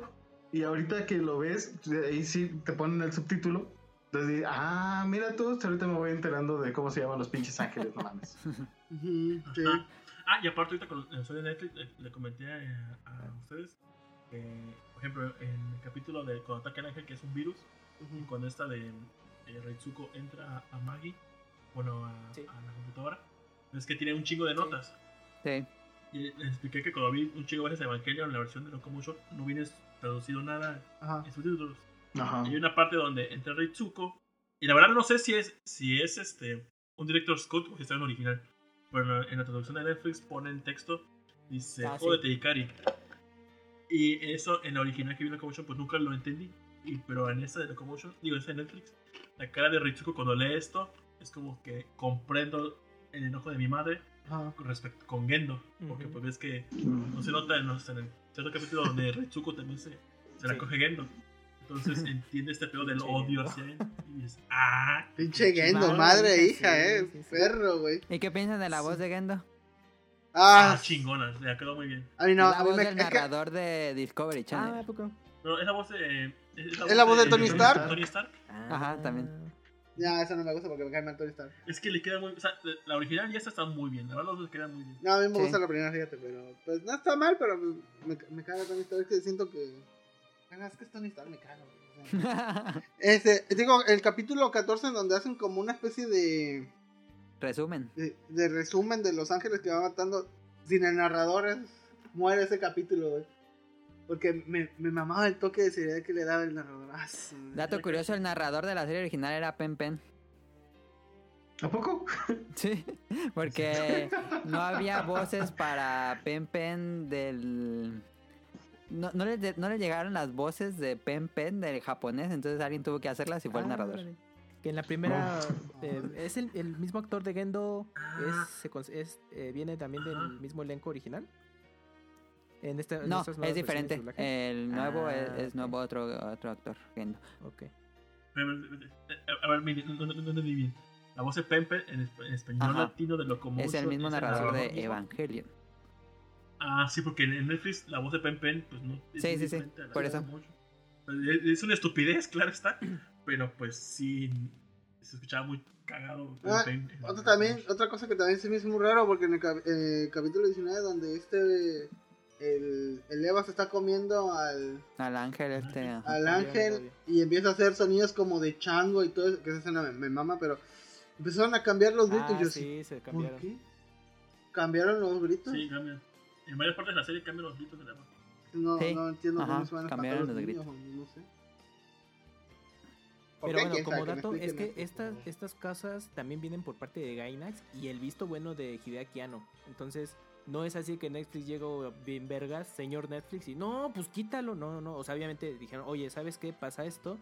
Eh, yo creo que quiero estas modificaciones, pero pues vamos a platicarlo con el estudio y con el creador de la serie. Y todas fueron autorizadas por sus respectivos autores. Entonces, pues ahora sí que Ah, Sí, sí, sí, el varo y listo. Pero sí, sí, es como de la culpa compartida es de estos, estos tres factores. Entonces, pues, ni pedo. A ver, entonces. ah, bueno, como dato, Oye, eh, ahorita con lo del doblaje, es que me acordé que, bueno, si tienen suerte y, y los consiguen o ah, saben de alguien que los tenga, Los DVDs. Los, debe- los DVDs de ADV Films Ajá. incluyen el doblaje en de español Locomotion. original. Sí. Entonces, eh, si los quieren eh, checar de nuevo o saben quién los tiene, que se los preste y ahí, ahí los pueden apreciar. El doblaje original de Locomotion. Oye, Una pregunta, ¿u- ustedes que vieron ahorita la de Netflix, eh, ¿no entendieron de otra forma algunas escenas o Ujú. diálogos? Sí, ¿ustedes no, encon- no encontraron algunos que les, les cambiara la perspectiva? En de las traducciones de subtítulo. O sea, el audio eh, original Y está doblaje, tal cual. y en doblaje Ese también. no lo modificaron. Si sabes japonés, pues ya chingaste. Pero si para las traducciones, sí, obviamente, eh, pues cada traductor cambia el sentido de algunas frases, pero en ese se mantiene que es una exactamente. No puedes interpretación. traducir Ajá. textual. Ajá. Entonces, eh, y también luego, pues si, si alguno de nosotros llegó a algún punto de verle a primero subtitulado en inglés y luego lo hace en español, pues obviamente también eh, cambia. Y, eh, si quieres llegar a lo de Kaguru, pues ya lo podemos platicar, que es donde se hizo más polémica. Ah, no. Bueno, aparte de ese, otra escena es este en la pelea donde se mete Shi- este de Touji a Leva. Eh, en- yo siempre la vi en lo- la, la- la Locomotion. En esta eh, había un diálogo que decía Kensuke cuando ven que el Eva cae a la montaña y ven que no se puede levantar el Eva. Y Kensuke dice, ah, el, el golpe, el golpe le afectó. Pero siempre yo entendí que el golpe que le dio el ángel que Ah, de- hasta allá. Ya es el golpe El Y en que esta que nueva de. Netflix, ajá, el que le dio Touji Ajá. a, Sí, dije, ah, tienes razón. ya es totalmente un sentido diferente Ajá. de, la, de Mm, la escena. ok. ¿U- ¿Ustedes les pasó así en, en, en- en algún otro punto de la serie? ¿Con ese nuevo No, yo no. Ah, encontré un error. No. A ver cuál. Eh, Ah, cuando está Kensuke, Kensuke con Shinji en este pues en esta casa de campaña, Kensuke le dice, "Eh, me gusta venir a este lugar, em, pero es muy ruidoso ya. Antes se escuchaban, bueno, él dice en la traducción de error es que él dice que ahora se escuchan muchas luciérnagas, pero en el guion original debería ser antes se escuchaban menos luciérnagas y ahora se escuchan muchas, por lo que Shinji dice es que Misato explicó que el re- ecosistema se está repoblando de manera como a sus inicios y moda salvaje, entonces es como le cambian exactamente lo contrario a la escena. Ah, pero no, no no. No Tú. encontré ese efecto. Pues es casi en esencia lo mismo. Bueno, es que a final de cuentas los, los idiomas se interpretan, no se, no se traducen literalmente. Entonces, pues yo no le veo así como gran, como gran sentido. Y pues bueno, a final de cuentas, el, el infame te amo y me caes bien.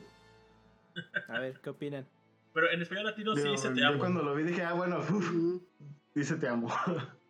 Pero sí, como lo estaba viendo también con subtítulos, me dio flojera desactivarlos. Entonces, pues sí, en, en audio te amo y en subtítulo me Ah, caes entonces bien. en así. el, en el doblaje nuevo para Netflix sí se mi conservó vale. el diálogo. Sí, sí dice te Ah, amo. ah, Sí, Sí. te amo. Ajá, en doblaje sí dice te amo, caes el bien. subtítulo Ah. dice me caes bien. Y, y ustedes, yo cuando vi este hilo en, en Twitter que se quejaban de, de- de esa, de esa traducción, igual uno, uno justificaba, digo, digo, ya, ya que está batido, Ajá. ya que la cagaron, le encontró por otro sentido más de que, cruel. bueno, si ese diálogo dice, no, pues me- es más cruel porque Shinji dices, no mames, o sea, nadie le había Me dicho caes bien. ni siquiera esas palabras tan sencillas de me caes bien y aún así él lo aprecia un chico y dices, no, pobre Shinji. Con tan poquito te mojas, güey. Ajá, ajá, con tan poquito. se moja. ¿Y ustedes cómo piensan de, de esta, de esta cagazón de? Ah, y esa justificación? pues no sé. Digo, se va a quedar como gag. Pues Sí, bueno, al- a ver, yo, Digo, porque ya, ya acusaban a Netflix de homofóbico, ya será, será, también se la mega mamá. ¿Creen? No, No, eso yo... no, no creo. Simplemente fue un error de traducción y ya no, no creo que, que sea algo homofóbico. Sí, no. Pero este. Yo creo que también pueden, bueno, pueden ser temas de que, bueno, la, la serie como llega somos. a mucho público de todas las edades, porque no, no es así de que esté restringido de confirma tu edad, ¿no? Cada vez que quieras ver un capítulo. Entonces yo creo que pues para también Sí. no estar en camisa de once varas y irse por la libre Netflix desde, ¿sabes qué? Pues nada más ahí hagan un cambio sutil para que no sea como pues, tan, ah, tan obvio y haya problemas. pues lo de me gusta. Pero pues bueno, quienes ve- vemos esta serie ya la habíamos visto de alguna forma antes, Mil ya sabemos qué es cómo cuál es el diálogo, diálogo real, ¿no? Y por ejemplo, en el doblaje en español se conservó, amo, yo no le veo ningún problema. Ajá. Creo que en el de inglés sí, el tanto el doblaje y su titulaje Sí, los dos están ¿eh? cambiados. Creo que ahí sí puede ser un poco más Sí. eh, crítico ese asunto. Eh, eh, digo, eh, digo, aparte en la escena, Shinji se sonroja. Y no creo que nadie se sonroje porque le diga. Pero "Me Shinji ya bien". ves que estaba tan Tampoco. vapuleado de todo, entonces dices, ay, pues, gracias. Ya no sabía ni cómo reaccionar el pobre. Eh, y, digo, y digo, también le aplaudo, ya lo igual les comenté en el grupo, pero este, le aplaudo mucho a la traducción de Netflix en español latino porque eso tiene relevancia en cuanto a lo que dice Shinji, digo, Kaworu Shinji, de, te amo, en el episodio 25, 25, Ajá. ajá, 25 procede en la instrumentalización. En el, al principio del episodio, ves que toca el caso de Shinji, que le ponen que por qué mató a Kaworu y por qué lo Ajá. mató y por qué lo mató. Y él está frustrado y gritando. Dice, este, porque, ¿por qué lo maté? ¿Por qué lo maté? ¿Por qué lo maté? Y, y pide ayuda a Shinji. Y al final grita. Y eso el, en el único doblaje en español latino donde grita, yo también lo amaba. Entonces lo, Sí. lo puse en japonés, lo puse en alemán, subtítulos, busqué y demás. Y en ningún otro doblaje grita esto Shinji. Ah. en Eh, para que, para que valoren que está en felices. español. Eh, sol- solamente pide ayuda. Ah, no Ok. mames, me gustó mucho Sí. en español latino que tuviese esa Y en secuencia. las otras versiones que grita. Ah, ayuda, ayúdenme. y ya. Ah.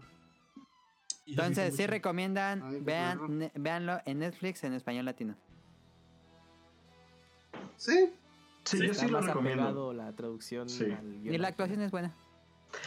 Sí. Y sobre todo, ¿Y fíjate, me pasó la semana, estaba Ah, platicando con una compañera de trabajo Ajá. que nunca había visto Evangelion y se la recomendé. Ajá. Y le pregunté en qué capítulo vas y ¿En me el dice, no, pues en el 16, Ya no me la rusa, que quién sabe que le digo, ¿cuál rusa? Es alemana. Ah, mira. Y me dice, ay, no sé, es que Ah, pasó sí. tal cosa y pues yo por estar leyendo las letritas no puse, le digo, güey, no la veas en español, no la veas en teléfono. japonés, vela en español. Sí. Pero, Vela en español, así te puedes ver todo. ah, mira, la magia de, de- Porque yo le decía, la magia de Evangelion. O sea, sí, los robots y lo que quieras, pero eso no es lo principal. Ajá. El principal es el desarrollo de los personajes y la manera en la que está creada. Porque con escenas muy baratas, muy estáticas, sí, sí. te cuentan mucho. Te cuenta, y qué- qué pinche serio, o sea, ¿cuándo ves a los caballeros del zodiaco que pudieran expresarte eso con una escena, con, con una escena estática? Jamás. Y Evangelion lo logra, Leo. Vela en español, ya después si la quieres ver en japonés, vela en japonés, pero primero vela en español para que puedas apreciar toda la pantallota, Ah, sí. todo lo que te están mostrando. Y con las escenas estáticas así de, Le pongas más porque tiene atención. muchas, en muchos capítulos, ajá. Todo lo que te transmite. Ay. ¿No? Ajá. Entonces, Ajá, y son varias. Son varias. sí, Ay, muchas. en la escena esa donde está Azuka que entra al, El elevador. al elevador y es Rey y su como Minuto y medio. No, sí, para. Y es una pinche incomodidad esa escena. Tú ni estás ahí, pero te sientes sentir así de incómodo. que... O sea, creo que la, pues, la más mítica es cuando pues van a degollar al Kagoru, ¿no? Ah, que también también era dura más un montón y con la música y todo, ¿no? Esa es como la más, la más ép- épica. Pero en todos los capítulos, o sea, en el... Hay muchos donde están en el hospital. Ajá. No, o sea, está llena de escenas estáticas que son baratísimas porque pues, Hay mucho Presupuesto. of life ahí, ¿eh? Sí. Se va a enojar now. Pero, pero sí lo digo en serio, sí lo digo en serio. Sí, sí, es que también justo esto, esta, nar- esta narrativa visual que tiene la serie eh, refleja muy bien también toda esa cotidianidad que, pues bueno, tienen los japoneses de su día a día, ¿no? Muy Yo creo que, minimalista. eh, sí, y yo creo que es justo lo que dice eh, Alejandro de que tienes que estar como apreciando to- todo lo que se te muestra en cada capítulo porque mucho simplemente es visual. Y luego llegan a un punto en que la carga visual es mucha. Entonces sí, sí verla pues en español o en, el idioma que, que se pueda entender.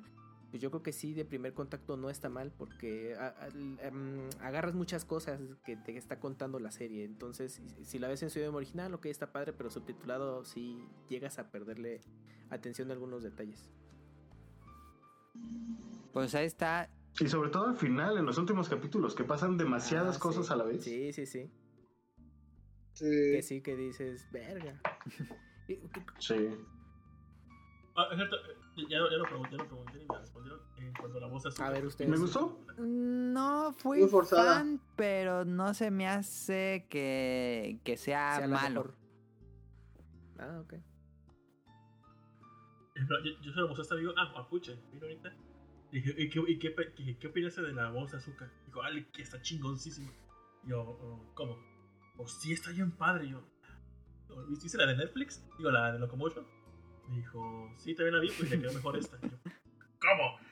Y, y le mostré el nuevo doblaje de azúcar de Locomotion. Dijo, sí, es que esa suena como una señora. Y yo, no mames, no. O sea, porque se la voz de Locomotion Para se escucha súper opinión, mucho ¿no? más engreída que la, Sí. que la de. Nao ya se iba a agarrar a putazos. no, tu opinión, pero estás mal.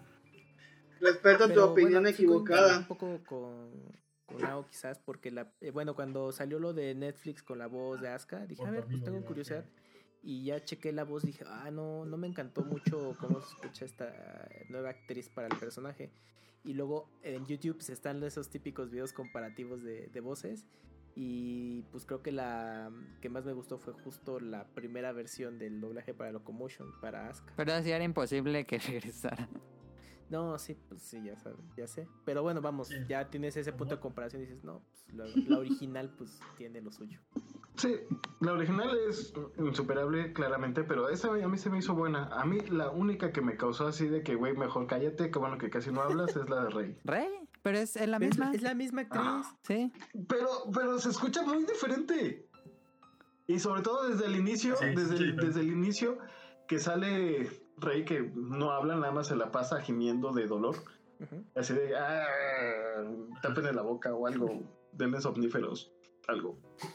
No, no, a mí no me gustó. Bueno, yo. Sí, y, y, sí- y sí se escucha mucho, se escucha en Netflix, como es la misma actriz, obviamente pues ya está más ronquita, más viejita, sí se escucha que se esfuerza demasiado para generar una voz delicada, sí, eh, sí se escucha en eso. Yo había escuchado opiniones de otros fans también, así clavadísimos con el tema de doblaje y cuando se se estrenó Net- eh, Eva en Netflix, mencionaban justo ese de que Circe Luna, bueno, esta Circe Luna había co- como que en esta nueva oportunidad que tuvo, ya como- ¿Otra vez? Que no tienen, no, bueno, que no tienen llenadera estos eh, la opinión de algunos fans, no, que, que les había gustado que en esta versión como que ya había aprendido a, a tomar el, el rol del personaje y que les gustaba más, pero bueno, Mm. sí, yo no sé. O sea, son distintas opiniones de los que dicen, no mames, no está tan, tan bien, y otros, no, es que ahora sí, ya esta es la buena. No sé, ¿Cómo, ¿Cómo se llama el actor de doblaje de Shinji? Víctor Ugarte. Víctor Ugarte. Víctor Ugarte. Así es, está, hoy cuando hicieron en Netflix, hizo el meme de Grand Theft Auto. Oh, sí, güey. No, here we go again. Fue bien porque en Estados Unidos cambiaron todos los, todos los actores. Ah, César ha sido un golpe muy La fuerte gente estaba muy enojada. ¿En cuál? En Estados Unidos. Ah, sí, sí, sí. Sí, Ah, que estaban y- y- indignados. Es cierto, hay una voz de Seal que Ajá. está culerísima. Que se escucha como la voz de un chavo como de 20 años forzándose a hacerla de grande. Se escucha muy. Sí ubican cuál es, ¿verdad? La que tú me dijiste, está bien culera la voz de, de uno de los. Ah, ya, ya. Digo, ah, Hay uno que es el actor que le hace del del papá de Malcolm. Es uno de los que están ahí, sí, me gustaba. Oigan, también el, se llama ese actor. también el, el dato es que, bueno, las películas de The End y eh, Death and Reveal, Death, perdón, ajá. y The End, por primera vez tienen doblaje. En por primera vez. Creo que es lo más valioso de ah, Netflix. Sí, ah, sí. sí porque en Locomotion las pasaban subtituladas. Sí. Sí. Y pues no hubo distribución oficial de aquí de la serie en su momento en DVD, así que creo que pues también vale la pena eh, resaltar ese punto del doblaje. A ver, así ya considerando todo, ¿qué calificación le darían de 0 a 10 a la versión de Netflix? 8. 7. Siete. Mm, pero en, en Mm. doblaje. No, en todo, así en la Ah, en edición. doblaje. Ah, ah, en general. Ajá, ya En todo el general, contenido de, de la serie. Ok, con doblaje, el director cuts, todo. Yo le daría 9. 8.5. Yo le daría 9 también. Porque tomen en cuenta, pues es que ya estás viendo en HD, o sea, con la mejor calidad posible. Sí. La vimos en Director's Cut. Sí, la vimos en Ah, BCD, el, VHS. el audio, el audio escucha muy chingón Sí. eh, con audífonos y sistema. Ah, otra, bueno, qué bueno que mencionas eso. Ah, sí. Para los que tengan eh, un teatro en casa 5.1 en adelante, el audio digital no está fantástico. Yo lo recomiendo quienes tengan esa oportunidad O, de escucharlo o así. audífonos. O, do- o con audífonos de, de Dolby Digital. No, no, no, el, el doblaje, digo, el, el audio está increíble, tanto japonés, bueno, en español, me imagino los otros idiomas también, pero con estos dos está fantástico. La, la verdad, para hacer las escenas claves, dices, no mames. Ahí sí también se lucieron en, en la digitalización de la serie. Yo también daré 9. Eh, Sí, nueve, nueve. Yo sí. Bien. yo, yo, yo, yo siento que, no sé, el director de doblaje debería haber hecho eh, algunos repites en algunas escenas. Porque, por ejemplo, en los gritos, cuando spoilers Ujú. matan a azúcar, bueno, destruyen el Eva de azúcar Ujú. y le clava la lanza los guinos por los ojos, la, la voz latina está muy mediocre el grito. Comparado con el japonés que está de lujo. Claro. Igual la voz de Shinji cuando sale a geofrente y ve todo este pedo. Igual la voz en, lati- en latino está. Ahí- Es un grito muy me. Es que siento que el doblaje japonés que- es mucho más agudo, ¿no? En general. Y los gritos, Sí. no. Si hicieran un grito muy agudo, siento que rompería un poco como en la dirección que lleva el doblaje en, en español. Pero- pero es que ese es el chiste. Y aparte creo que es más Que- fácil, ¿no? En japonés. esa- En japonés. Ajá. Igual en la japonés la seiyuu de, de Shinji es mujer. Ah, sí. Megumi. Sí. Megumi Pero, pero aún, así, aún así, las que son mujeres se escuchan muy grave. Por ejemplo, la voz de Maya cuando le dice a Shinji que Suka acaba de morir. En japonés está espléndido el doblaje. Y aquí, de por sí me caga la voz de, la, de Maya en latino. Y luego cuando grita escucha súper culera. Pero, pero los detalles a mí me da bajo, bajo ¿no? A ver, ¿qué hacemos? ¿Hacemos un corte o nos vamos a las películas? ¿Ya pasó otra hora? Ya casi. Sí, ya. 51 minutos.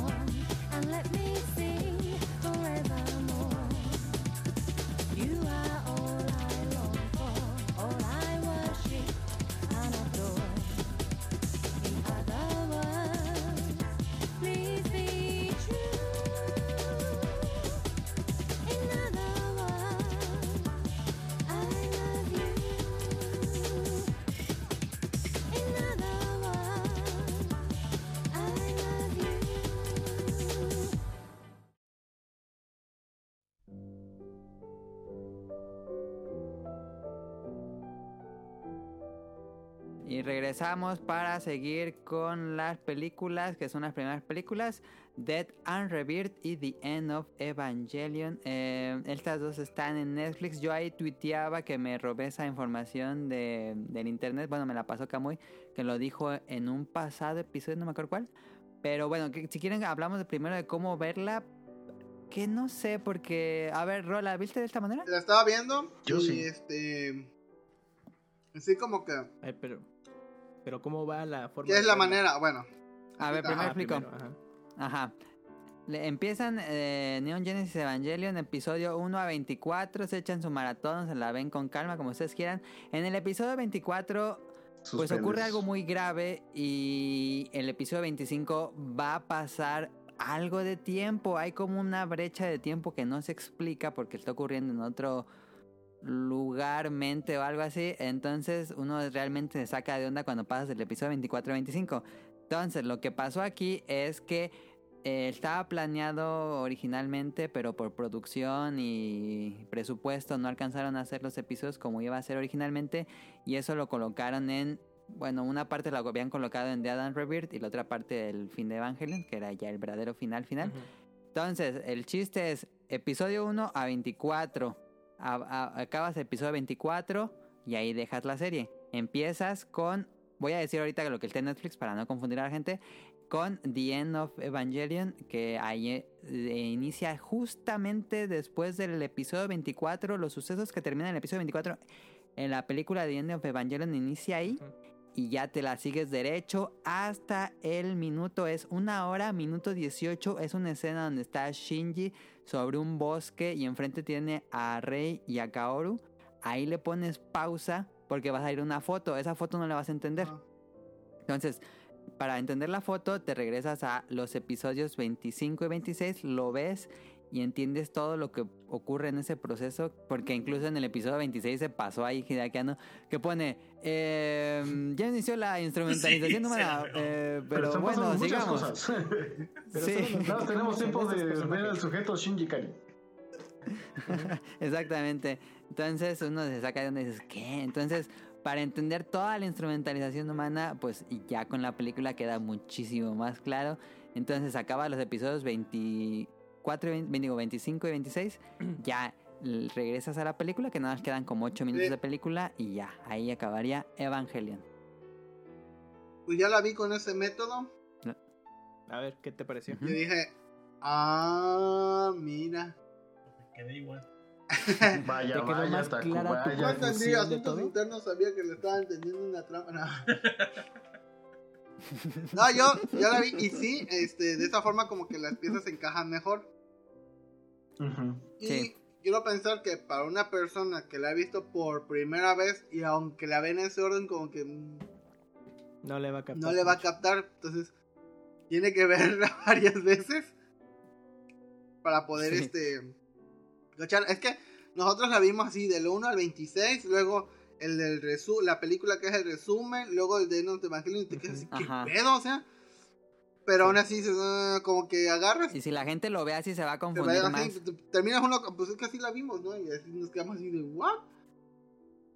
Y ahora la ves Es así y dices, ah, ya como que en tu mente ya pones bien las piezas y dices, ah, ya, más o menos. Fíjate, es que en su momento fue toda la serie, del 1 al 26. Obviamente mucha gente quedó confundida de, oye, ¿qué, Y ¿qué son estos mandaron 12 amenazas de capítulos? muertes. Ajá, ¿qué son estos dos capítulos como final? Entonces la fanaticada en Japón pues externó su, su inconformidad al estudio y entonces es cuando Hideaki Anno y compañía dicen, bueno, vamos, sí creo que sí la cagamos, entonces vamos a hacer, eh, vamos a darles gusto, vamos a desarrollar la idea original, pero nos vamos a ir a lo grande, que va a ser en formato de dos películas. Era el meme de, Entonces, mira, no es su obligación, pero miren lo que nos están dando. Entonces, bueno, imagínense, en ese entonces, bueno, yo lo vi y muchos más, pues así, la serie del 1 al 26.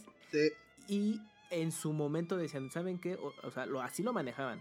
Eh, olviden esos últimos dos episodios. Y yo me acuerdo que incluso el estudio dijo, ya olvídense de esos dos.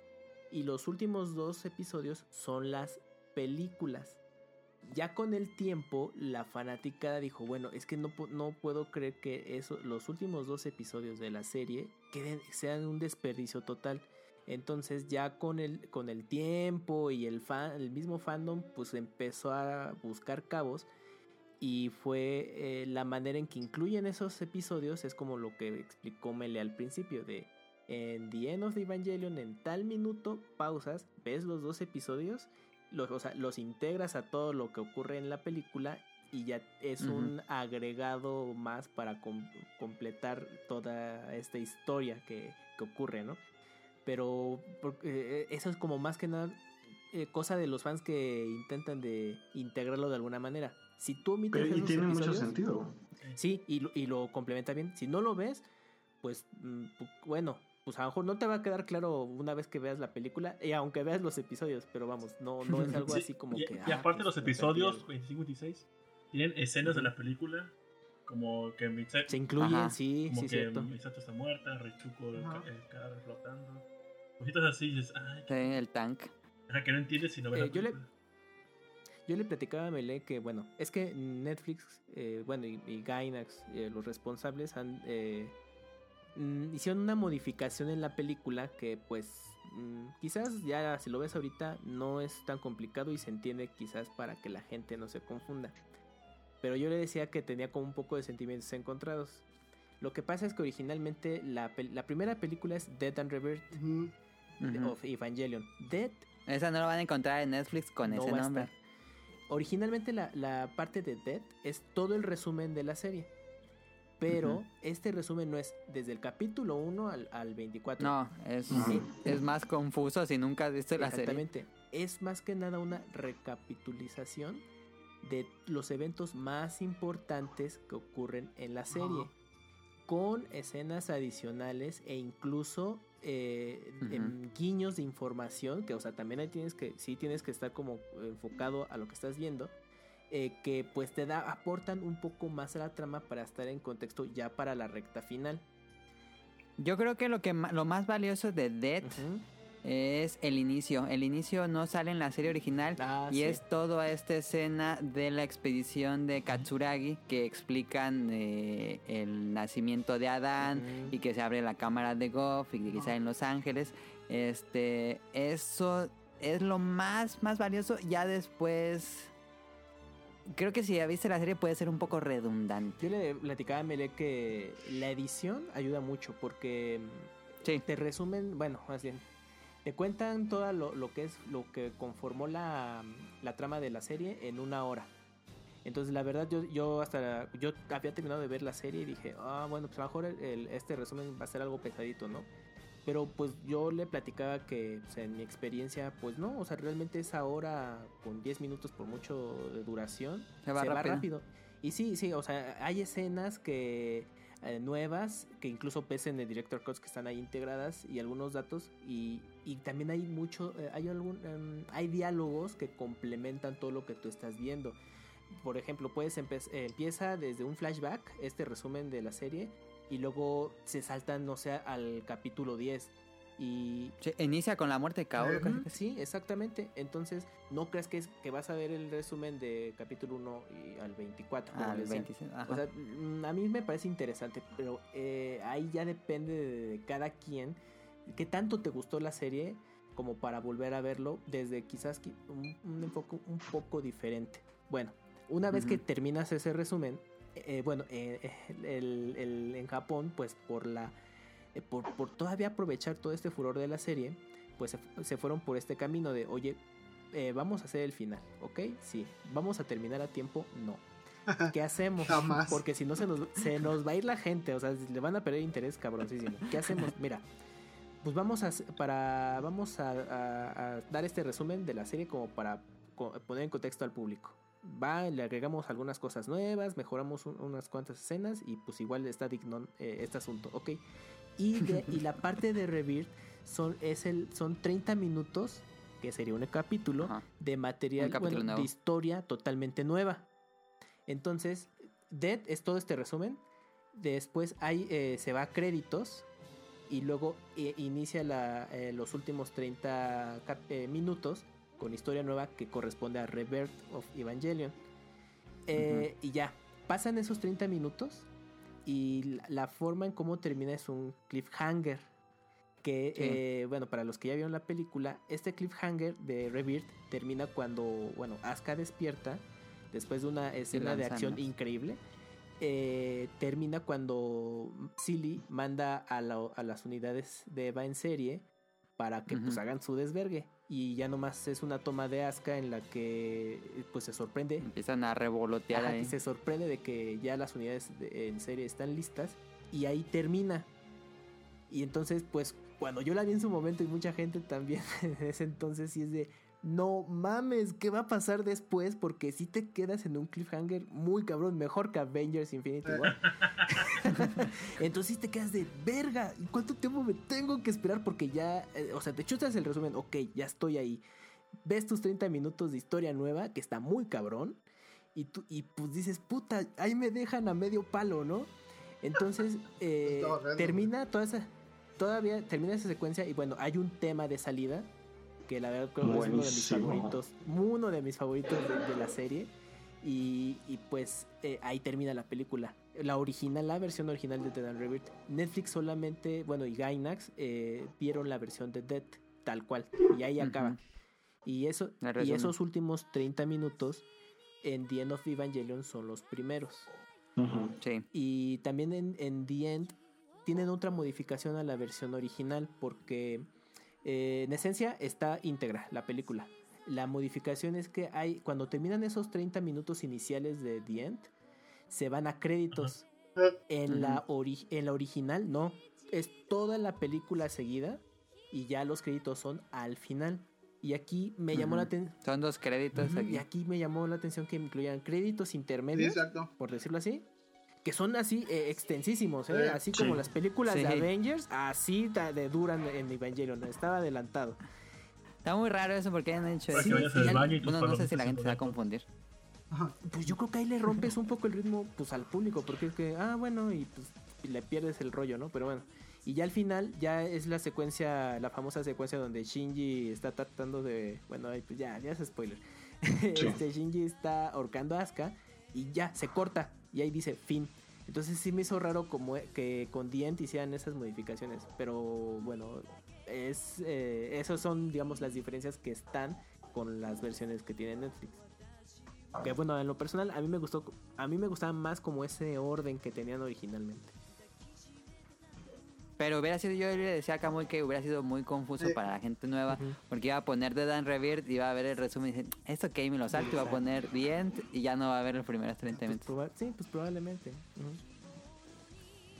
Pero pues bueno, pues hay, hay cosas que se pierden. Por ejemplo, ese tema de Dead and Rebirth, eh, pues ya no lo escuchas en estas nuevas versiones. Esa canción está muy buena. ¿Cuál era? Ay, se la pasé hace poquito a, a Mele. Ah. Espérame. Ah, sí. La pongo de fondo, la pongo, la- ahorita que la pongo de fondo en, en la edición. A mí, en la película de, de Enemies Evangelion, cuando se mete la, el FBI, ¿Cuándo estás este, se mete el FBI así de, de Open the Door. Este. Se hace bien culero como porque obviamente los de Nerf no, no, como dicen, no tienen con qué defenderse, los agarraron con los calzones abajo. Y se meten a hacer su balacera. Yo me imaginé la vida de un conserje de Nerf. que estaba ahí el vato ahí trapeando. Otro, otro espino. Estaba el vato trapeando un día más. Puso su tarjetita así de Juan. Por los que trabajaban en el Lawson ahí del Geofront ah, los masacraron todos. Ah, sí. Ah, sí, el vato ahí rapeando, de repente, ¡pa, pa, pa, la balacera! Y los agarran a balazos, siguen corriendo. Y el vato ni, ni pedo, no supo ni qué pasó. Porque, pues, obviamente, como había rangos así, uno sabe, tenía más información que otros. Chance uno nomás era un contador que le pasaba números Sí. y tenía que pasarlos en un Excel. Y otro que, pues, el- los cocineros y todo eso. Y todo, todo eso les cargó su puta también. Y les avisaron. Yo, yo, yo, yo veía toda esa y pues eh, eh, los personajes principales que yo estaba pensando, Y la gente así, la gente normal que trabaja ahí. Muertos ahí, se No. a todos. Y es una parte de la escena, ¿no? Que está uno muerto y está una chava ahí que no, Ah, le está jalando a Ah, uno. sí. Y están pasando los otros y la ven y. ¡ah! Es que, eh, sí, Está es muy que cuando pesado. ves, Es muy cuando ves brutal. eh, la película, ya vamos a enfocarnos a The End, tal cual. Eh, The End of Evangelion, cómo Ajá. empieza, dices, no mames, o sea, Sí. ¿qué estoy viendo? Porque pues tú veías de la serie los Sí. robots y aquí dijo, aquí ya valían madre los robots, ya era un pin, o sea, era el humano contra sigo mismo. Son y sí, y sí, sí me güey. quedé de, no mames, pues ¿qué está pasando? Güey, hay un vato que Ah, se rinde sí, y les valió verga, le dan y un balazo, cae Sí. sí. Y luego llega y lo remata, güey, bien pin con narcocorridos de fondo, güey. Sí, es muy...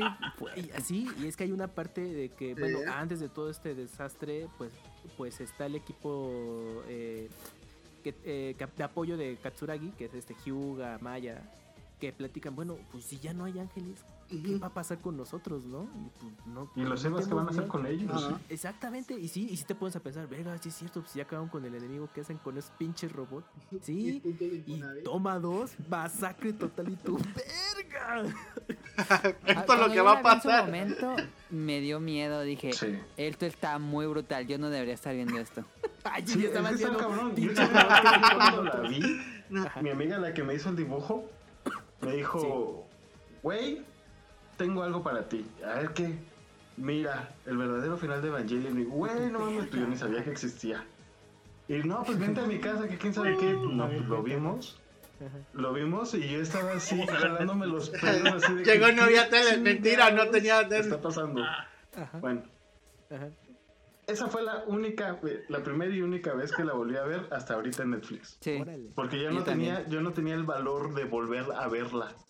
Porque pasaron tantas pinches cosas. Ah, Y así de que, güey, ¿qué, qué, qué, qué, qué, qué pedo? Ya hasta... Porque no solo las muertes, sino las peleas Todo. son Ah, brutales, también. la de los Sí. Evangelion, cómo los puta, despedazan. no, eh, a mí no, donde para mí ya fue, este es mi, mi Evangelion favorito, es justo con la película. Cuando Asuka ya por fin eh, reacciona y da una madriz al ejército y de ahí a los pinches Evans y dice, no O mames. sea, cu- no, cuando levanta el barco, güey, se no lo mames. avienta. eh. Y es cuando te sea das- bueno, es que ahí te das cuenta que pues Asuka para pilotear pues, es una chingona, mis respetos, porque en cinco minutos echa Sí. a ocho pinches Evas. No, Sí. y luego cuando, pu- cuando dices, ah, pues ya por fin eh, se los de- eh, desmadró y ahorita llega Shinji, no, no sé, cuando la primera vez que la vi y, y luego ves lo que sigue y dices, no mames, Sí, o sea, no, tanto no, para no, no. nada. No, estaba muy cabrón. No, y ahorita me Sí. acordé, yo las películas las vi por primera vez yo las vi por primera vez sin subtítulos porque las películas estaban así recién saliditas de, de Japón y los dealers desde pues tráetelas para grabarlas y repartirlas. Entonces pues, eh, yo veía nomás las escenas, no entendía ni verlas, pero sí me quedaba de puta madre, ¿qué está pasando? Sí, está increíble. Sí, no, pues es que sí, pues es lo que había en, esos en ese tiempo. Ah, ma- Ver eso sin contexto, no sí, no, no, estaría no, bien que. Pues bueno, o sea, eh, obviamente salían luego las revistas que te explicaban un poco y bueno, te apoyabas, pero pues, tú querías saber como todo el detalle. No, estaba muy cabrón en ese entonces. Qué dato curioso, la primera Sí, mitad de la película la dirige el director de Furikuri sí. y la segunda mitad es de Hideaki Anno y ya mete Ah. sus marihuanas. ¿Qué pasó? Eh, Yo cuando la vi la primera vez, igual fue con la de Royal, Royal Player. Y recuerdo que antes de, antes de verla, es- es- eso es lo que clarito que la gente decía en mi grupito. Oye, ¿viste el final de Evangelion? Pues no. Acaba así, dijo, solamente al final aparece, así me decían, no decían personajes, güey. Aparece un hombre, una mujer, un perro y un ave. ¿Cómo? Y- y yo me ¿Qué quedé es esto? y ¿Una película de Jorodowski o qué? y- y dijo, y, vuelva- y vuelvan a comenzar el mundo. Y yo, ¿cómo? No entiendo. Ya cuando vi las películas dije, ay, no mames, pura, pura faramaya la gente. ¿Les gusta el final? Sí, porque yo es algo que me esperaba. O sea, no, Sí. era como, no sé. Sí, porque me, me, me deja más vacío. Porque es que, Sí. eh, eh, ¿cómo empieza, no? Lo que platicamos. O sea, sí fue de, no mames, ¿qué está, qué, qué está pasando? Cuando ya por fin llega ese punto tan mencionado en la serie de un nuevo impacto, que este es el tercer impacto, pu- pues no, pues sí, no te imaginabas cómo era ese, ese desastre, ¿no? Y pues ver toda la secuencia, sobre todo Tumbling Down. Bueno, Comes un I wish... No mames, es que es gran momento, güey. Cuando, ves cuando empieza tan, taran, ta, tan, y to- Sí. todo está lleno a la Se te verga. enchina la. Sí. Puta, sí, ¿no? yo le pasaba a Melee y Sí. que ustedes lo vieron uno de Smash con ese tema de Ultimate, también Ah, es que era increíble, pero bueno. Ajá. Cuando escuchas esa canción... El de los Avengers también. Ah, eso no lo he visto, pero pasa, De Infinity pasa. War. Toda la, toda la parte de Infinity War con, con esa canción. Está- Es que la serie va de. Ajá. Va en picada siempre, o sea. No, no hay un momento donde dices Sí, no, esto se va a componer. No, exacto. eh, va peor. La, la ciudad se va desbaratando, cada vez hay menos gente, ya no hay oxos, ya no hay todo, va para abajo, güey. Y obviamente, ¿cómo iba a acabar? No iba a acabar feliz con, con toda la, este, la ciudad ya recha. No, güey, ya. O sea, ya, ya es putas del. Geofrente, que se supone ¿Ah, que era sí? el lugar más chingón, le cargó su madre, güey. Terremotos, explosiones, todo. Y acaba y dices, no, pues no, no había otra forma de acabarlo, neta. Ya desde un principio te dicen tanto de un tercer impacto, un tercero, y, o sea, ya te están diciendo así va a Y, no, acabar. y cuando pues, luego ves que las Reyes aparecen, que es como una representación, y cómo, cómo lo, la- el estado físico ya se hace, pues LSL, Ya el tank. al tank, y tú dices, verga, ¿qué es? y cuando luego ya eh, todos los personajes que, eh, que conociste empiezan a tener su, su visión del asunto, yo dije, no, no mames, como que... Sí, la sí, sí, manita ahí de fue- Maya. Ay, sí, no mames. Ahí es cuando dije, no mames, ¿a poco Sí, eh, Sí, quería... ¿Qué está pasando? No, también la secuencia de cuando, un poco atrás, cuando Risco se, le enfre- se enfrenta a Gendo, yo dije, verga, ¿no? O, sea, neto había secuencias, escenas que dices, yo no me esperaba algo así en la serie para un final. ¿Me entienden? O sea, ya escucha mi emoción, pero sí, la verdad sí es que sí te eriza la piel de ciertos momentos de cómo van terminando los personajes. Y, lo, y sobre todo ya al final, cuando todos este- cuando el tercer impacto está surgiendo la fusión de Rey con Lilith, y que ya llega ese punto en el que todo empieza, ya no, ya no le encuentras sentido, si dices, es que, ¿qué está pasando? O sea, es que sí te sigue sorprendiendo al, to- al día de hoy, Sí. la pinche película de finales de los 90, 97, 98. Algo que me gustó-. Algo que me gustó de esto de, de- de Netflix es de que fueron muy respetuosos de la parte donde pasa lo de Ritsuko, Ajá, cuando la traiciona la Magi. ajá. Ah, Este, que este Gendo le dice algo, pero en ninguna parte sale No que diálogo. dice. Ajá. Ajá, no hay diálogo y él dice mentiroso. Y que vuel- lo vuelven a pasar así, que Ajá. nada más se ve que abre la boca, pero ni doblaje, ni subtitulado, ni nada. Nada, nada. Siempre es así como... Sí. Ajá. Eso, eso, Yo- esa parte me gustó mucho. Yo, la interpretación que le doy es que Gendo ¿Y qué- le qué- qué le había dice que, que la amaba. Y entonces por eso Risco dice mentiroso. Sí, Para- Esa es mentiroso. mi interpretación, mi interpretación. Sí. Para mí ese diálogo es este siempre te he amado y ya Risco mentiroso y verga. Pues, pero no sé si ustedes qué interpretación le dan o, o a ese diálogo que no se que no existe. Yo, yo creo que le dijo las quesadillas, las quesadillas pueden- no pueden llevar. Que... Probablemente, Sí, probablemente. sí, los Y dice mentiroso. Chupa la pichón. ¿Sabes, ¿Sabes qué me gustó también de esto? Es que en el capítulo, igual, en este capítulo te veo referencia de Ángel Virus, donde el último que logra capturar el ángel es, a, Sí, es Gaspar, ¿no? Donde explican. Es la parte de mujer. Es, es la, la, la- la faceta Sí. mujer. Y lo que me gusta de que, o sea, de que el ángel no pudo con la faceta mujer de la mamá de, de Ritsuko. Y es, es la misma. Sí. donde Sí. donde la traiciona a Ritsuko por ser mujer, por decidir, por preferir al hombre. Quería más a Gendo que a su Ajá. hija. Sí. Ajá, entonces eso quiere decir que la mamá de Ritsuko era una mujer. Entre, dicen que entre los, este, ¿cómo se llama? Archivos que estaba de Maggie había está la discografía de Jenny Rivera. No, a mí me sacaba mucho de onda también que me impresionó bastante que en, en la computadora con el procesador Intel que había en ese entonces, Ujú, uf. te- había un cerebro. Ajá. Así yo, ¿qué pedo? O sea, estos vatos con qué están jugando? ¿o ¿Qué? Porque tú, Y aparte, no, ¿sabes pues quitas el procesador, Lo- le pones otro, es de pero que no. Se supone que ahí las Maggies, sí, el cerebro de, de, de la, de la mamá esta.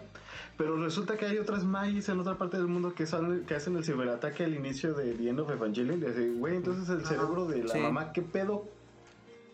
Pues es, es que como ella misma dice cuando mató a Rey 1, dices, yo también soy este sea, me pueden copiar. O sea, es que pues si genera más evangelios y los evangelios, igual Rey. Ah, bueno, sí, sí, clonan muy pueden fácil. crear cuerpos, igual pueden, pueden O clonar. sea, lo- lo- hay una USB por ahí perdida Ándale. que tiene los tres. Entonces, O sea, tiene capacidad. Por eso es- era Bueno, disquetes, porque ahí manejaban Disquetes. Sí. ajá. Esta Yui Kere que se dedicaba al estudio de la biotecnología. Entonces, Ajá. este pedo de crear partes humanas. Ajá. o sea, ya era como normal para ellos. Por eso, aunque como espectador es la primera vez que dices, no mames, que la computadora realmente es un cerebro. Por dices, ah, pues es fácil crear materia orgánica. Entonces, Entonces, difícil. agarraron un cerebro, crearon un cerebro y le metieron XP con la, rola- con la mente.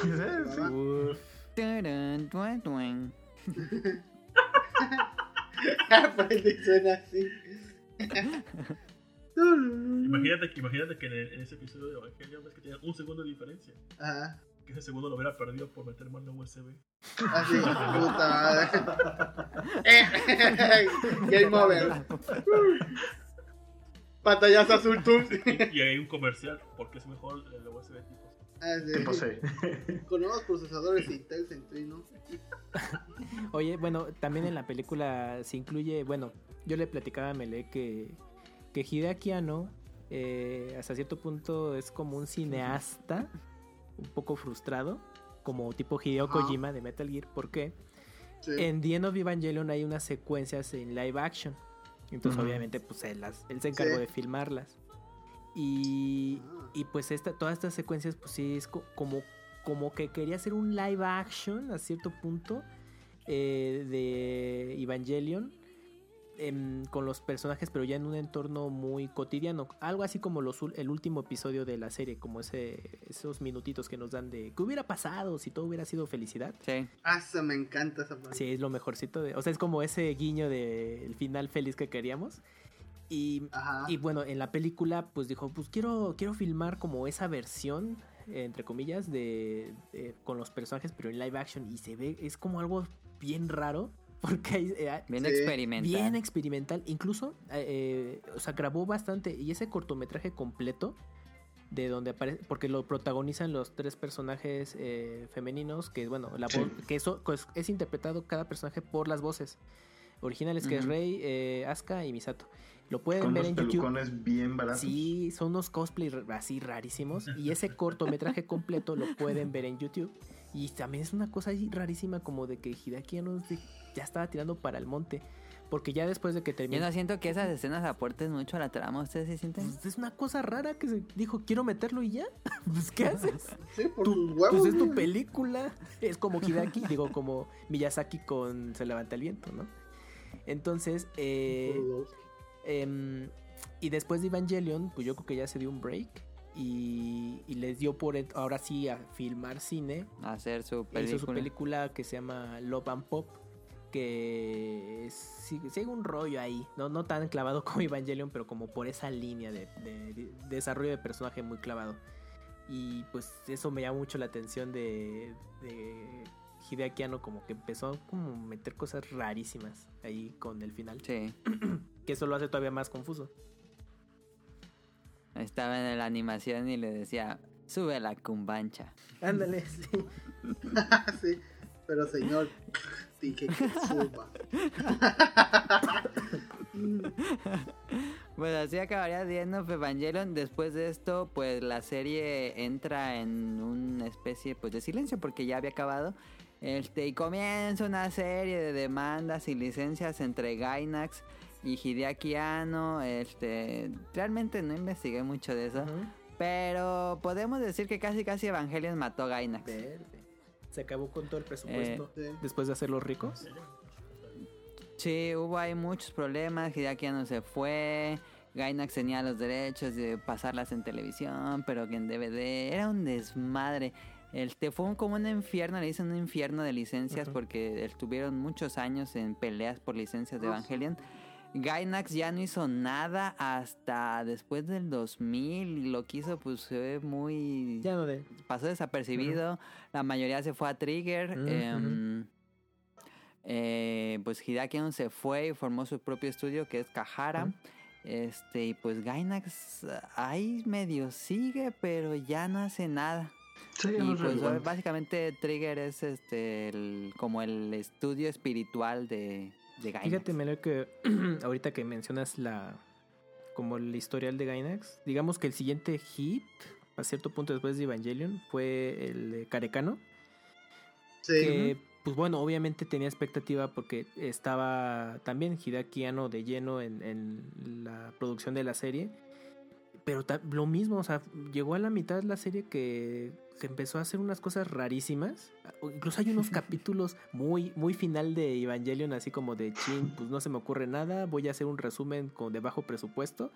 Sí, sí, sí, así. Sí, pero- Qué trucazo, como dicen. sí, sí, sí. con palitos y muñequitos, güey. Ajá, así a la Evangelion, así con niveles de audiencia. Miren, Carecano empezó así y ahorita está súper popular. Una cosa extraña.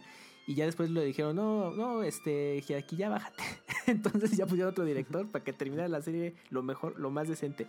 Lo más relevante, bueno, eh, pues la serie está entretenida y todo, pero tenía fanservice, porque si venías de Evangelion te incluía escen- escenitas en ciertos rollos ahí que tenían los personajes, donde aparecían Shinji y Asuka, entonces pues, era como ese fanservice. Pero ya después de Carecano ya no tuvieron, como mencionabas, un- una serie que llamara la atención y dijeras, ah, no mames, es el nuevo trabajo de Gainax. ¿Ya? Gurren Ujú. Lagann, ¿no? No es ellos. Eh, pero, No. Ah, sí, Gurren Lagann, pero pasó mucho tiempo, esa fue de 2007. Sí, es de Gainax. fue Sí. casi con Trigger. Gurren Lagann, ajá, Ah, justo, sí, lo que yo sepa. justo.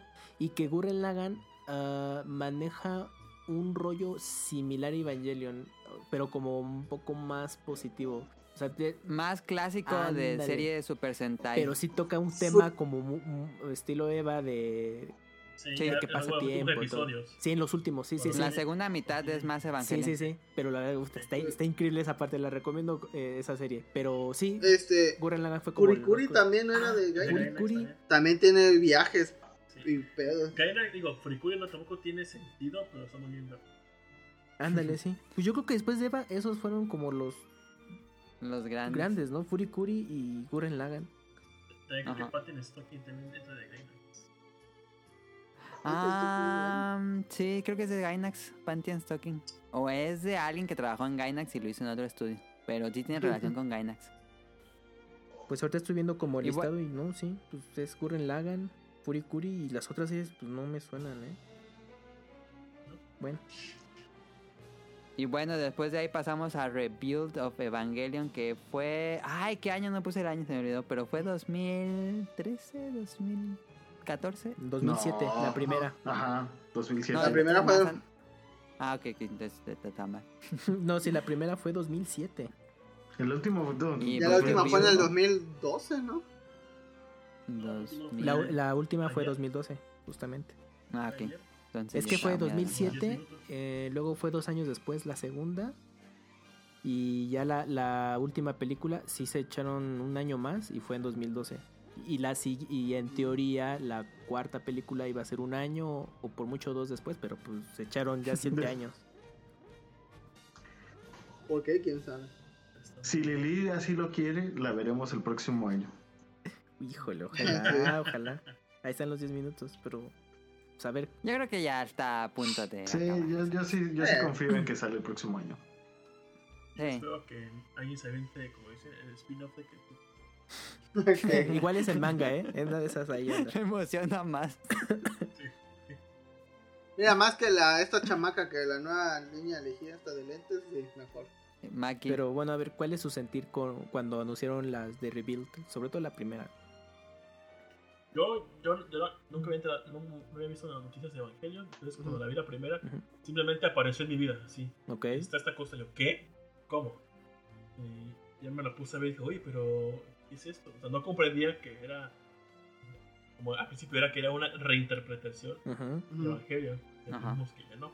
Pero sí me sacó mucho de pedo verlo, verlo sin, sin saber nada de, de esto nuevo. Pues a mí en cuanto a animación me sorprendió, o sea, uf, este, está, está chingona, pero también es una reinterpretación o una, este, El primero es una reanimación, el primerito. ajá. Sí. El primer que es una Pero- reanimación, sí. Pero cuando ves que hay otro trasfondo después, a pesar de. Igual que en el manga, que es como que otra historia y te quedas así de. Ay, a ver, a ver. Y lo que más me. A, a- a mí me gusta todo este rollo, pero a mí lo que más me molestó fue el tiempo de espera, porque de la 3 a la nueva, esta que va a salir, es que es demasiado tiempo. De 7 años, ¿qué pasó? ¿No nos han dicho o qué? Imagínate fans que murieron por alguna enfermedad. Ya. Ya, Sí, ya se es como lo que han visto One Piece, güey. pinche Hideakiano, no piensa en sus fans. Pero, pero sí está A ver, padre. a mí sí me gustó mucho el, el primer rebuild. Es, es así como de que, ay, qué padre. O sea, así es como debió haber sido ese Ándale. ángel triangular desde el inicio, ¿no? Muy Sí. padre. Y el segundo así de que, ah, mira, pues sí también está muy, muy chingón. Sobre todo la, la parte final así de que, wow. Pero ya el y tercero, Ya se Ah, fue y, todo y- el y- fíjate, así, así como dices tú, sí. eh, así debía ser el primero, pero aún así con su forma básica, Rombo la armó. Sí. Sí. Y Sí, esto, así, así se siente tener presupuesto, wow. Ándale, sí, sí, sí. Bueno, y Sí. aparte el avance de la tecnología, porque ya es mucho, Sí. No, mucho y lo chido de ese ángel, de ese ángel rombo es que es muy fácil hacerlo en piñata. Sí. Y, y que un bueno. cosplay. Cuando estaba checando así como claro, datitos de, de Eva, originalmente estaba contemplada la, la serie para hacer película, pero pues era un proyecto que podía dar mucho y por eso la, la hicieron para serie. Y a final de cuentas, Ujú. con Rebuild, pues es, es son, bueno, es una versión ya pensada en cine. Digamos que la visión original que tenía mi, este Hideaki Anno, pues ya la logró con Rebuild, ¿no? Y pues esta primera versión, pues igual, yo la veía así como, ah, pues es como un reboot o una nueva reinterpretación o como una la, la versión definitiva del director de así es como yo quería contar Evangelion desde un principio y, pues la verdad estaba pues me gustó mucho, ¿no? Porque pues el, presupuesto se notaba en la animación, el uso de CGI, eh, tú ya podías ver cómo era el, toda la ambientación, o sea, de que la ciudad se veía más viva, porque veías pues, Sí. eh, toda la multitud de gente teniendo su día a día, cómo estaba todo, toda la ciudad rodeada de estos mecanismos bélicos para proteger, eh, eh, protegerse de los ataques de los ángeles, eh, y cómo se iba desarrollando todo. Y, pero pues la primera película se enfocaba mucho a lo que ya conocíamos, solamente que Sí. en versión extendida y con algunas escenas adicionales que, que adelantaban ciertos eventos, pero en general era casi lo que tú ya conocías del anime. Pero pues yo salí satisfecho y dije, ah, está chido, van en orden todavía, ¿no? Porque Sí. aparte ese plan, se, bueno, como que las primeras noticias de esta nueva producción es que pues el, el final obviamente iba a cambiar porque sí fueron claros. O sea, va a llegar un punto en que en estas películas lo que tú conociste de, de la serie original, sobre todo las, las películas de- de que cerraban todo, y va a cambiar. Entonces dije, ah, pues quizás se van a ir un poco más por, por explicar mejor las cosas y que quede más claro todo. Ya entonces, exactamente, ahorita, ahorita llegamos a la 3. En la 2, eh, no mamen, es que eh, empieza, eh, bueno, es donde ya aparece el, el nuevo personaje odiado por muchos. Esta Maki, ¿cómo se Mari. llama? Mari. Mari. Que, o- porque ahí empieza con una escena que dices, ah, no mames, está chido. Y después ya no vuelves a ver al personaje en un largo rato, pero se te olvida. ¿Por qué? Porque te enfocas en los personajes que tú conoces. Y todo el desarrollo de la historia, de la presentación de Eva 2, de Asuka, y pero de una forma distinta, yo creo que más, eh, más chingona de lo que conocimos en la serie. Y pues ya te estabas involucrando, sobre todo eh, el desarrollo ya un poco mejor de, de Shinji, de Rei, también de Asuka. Asuka ya se nota que realmente sí le gusta a Shinji, nada más hace mensa. Sí, porque todos los personajes son más Sí. maduros. Eh, Y llega un punto en esa película ya del cierre que sí dices, no mames. O sea, ya cambiaron la visión que ya teníamos de la serie. La 2 es muy Sí, buena, yo defiendo sí, mucho sí, la sí. 2. es- Tiene un gran ritmo. Sí, sí, genial, genial, genial. Y, y cierra también Cliffhanger de no mames, ¿qué va a pasar? Te presentan pues, a otro madres. personaje. Y, y- y ya cuando dices, no, vamos a la 3. Puta madre, es de. ¿Qué hiciste, pinche Hideaki Anno? ¿Ibas Sí. también? ¿Por qué hiciste eso? No, no, no, chavo, ustedes confían en mí. ¡No mames! Desde el Eso es inicio. lo que hago. Desde Ajá. el inicio, o sea, no, más bien desde antes del inicio.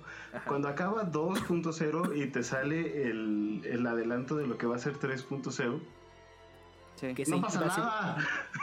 Es que fíjate, No. ese, ese avance del 2.0 que te dejan de al final, te, te dejan ver, yo, yo, yo, yo lo vi como, yo lo vi de esta manera, dije, ah, seguro van a, van a retomar todo el flashback que pasa en la serie original, como el origen de Nerd, eh, lo del segundo impacto, etcétera, etcétera. Dije, Ajá. eso puede- va a estar bien interesante. Toma dos, nada de eso existe ahí. Sí. Y tú dices, ¿qué vergas? No, es que pasaron 14 años. Ok, va, te compro ese, ese pinche argumento. Pero explícame qué pedo con esos 14 años. O sea, el, uni- la nunca. el único punto es ese pinche avance del final de la segunda película. Que tú tienes Sí. que ir armando. Pero es de. Pero aún así te quedas con muchas dudas. Es de. ¿Qué pasó? Que bueno, también muchos defienden ahí eso de que te, no entiendes qué demonios está pasando porque también lo estás viendo desde la perspectiva de Shinji. Y Shinji tampoco vivía Ujú. esos 14 años, entonces tú estás Está en la misma situación que él. Ajá. Pero yo, güey, no, yo sí quiero, yo sí quiero saber. Ajá, exactamente. Y bueno, esas películas, eh, bueno, yo las vi, eso igual, así con el, el- salieron en Blu-ray en Japón, y pues obviamente pues ya tenías que descargar ese archivo y ya, Eh. ya las veías en, en HD, ¿no? Y pero coincidió que en México pues sí las estuvieron proyectando por este grupo llamado Anifest. Hicieron las proyecciones en su momento en cine y después cuando salió la última hicieron maratón, entonces pues, bueno, pues ya se imaginan. Sí, yo fui a ver la, la maratón. Uf, no mames. Y pues es, Tú me llevaste, puto. ¿eh? y de esa manera pues es como pues bueno, tuvo como esa ese tipo de proyecciones la película y pues ya le llegó como a más gente. Y ya después Sí. Cima se hizo de los derechos para los Blu-ray y ya lo puedes comprar sin problema. Y pa- de, de los Blu-ray, si no los han visto, están eh, muy seguido, están de promoción en, Sí. en Amazon. Mixup, Yo los compré los tres en 150. Uy, no inventes. Súper baratos. Y a cada Sí. rato está en ese precio ahí en Amazon. Sí. Ya hasta hace poco las cosas. Pero sí, esas películas, algo importante a los que nos escuchan, esas películas no están en No Netflix, están. No. pero No. consígalas en, en, en Blu-ray. En serio, ver anime en Blu-ray es así Sí, increíble. sí, sí. Sí. Todo se ve bien bonito. ¿Creen que esta sea la última película o va a salir una mamada de 4.8? Ay, dentro de 20 años cuando le falta dinero. Vamos a ¡Ay, sí, por favor! Aquí en 5 años, 5.0. ahora sí les vamos a explicar qué pasó en los 14 años. Yo, yo sí Se temo. va a llamar Evangelion 3.0 más 2.0. Es que yo, Menos Tears. 5. yo sí temo que apliquen la de no hay quinto malo, ¿eh? Yo sí temo eso, porque bueno. eh, Pues nuestros pues, nietos la verán, yo creo, así al paso Sí, que no van. mames, es que sí, está cabrón. Porque al, al momento de estar grabando, al momento de estar grabando este podcast, eh, en una mm, en un evento de anime en, en. París, eh, pues esta Ano y compañía pues mostraron los primeros 10 minutos de, de la nueva película. Y e igual inicia de manera así espectacular, una secuencia de acción increíble, que no entiendes ni madres, porque aparte está subtitulado en francés, si no sabes francés, pues ya te la pelaste. Y pues cuando ya, digamos, terminan ese primer acto, que, que como que ya, iban, ya empieza lo bueno, pues se termina, ¿no?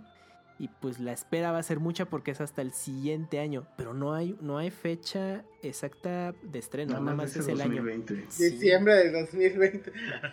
la. La puedes estrenar en diciembre y pues acá no llega hasta el 2021. Lo dije que era el año que viene. Por lo general la- las estrenan en julio, ¿no? En verano ese tipo de películas Bueno, para yo verano. estaba viendo que Sí. querían aprovechar que iba a haber mucha gente en Japón por lo de las Del. Olimpiadas. Y este y que querían aprovechar todo ese enfoque para para Pues pues, promocionar la estrenarle todo. Entonces, pues todo. ojalá, ojalá sí se cumpla. Sí. Uh, y sería chingón que para las Olimpiadas la- eh, este, este deporte que es lanza de cabalina. Pues, Ajá, lanzamiento de lanza de La los lanza de. ¡Ah, qué perro! Patrocinado por Evangelion Por lo menos 3.1. que, que la... eh, ¿Cómo se dice? La inauguración de las Olimpiadas tenga alguna referencia a Evangelion. ¡Ah! Imagínate Digo, deberían, yo digo que deberían, es una es un icono cultural de Japón. Sí. Debería estar Dragon Ball, Akira y algo de Ghibli y por supuesto Evangelion. Sí, Evangelion. Que los de uniformes sean morados con verde.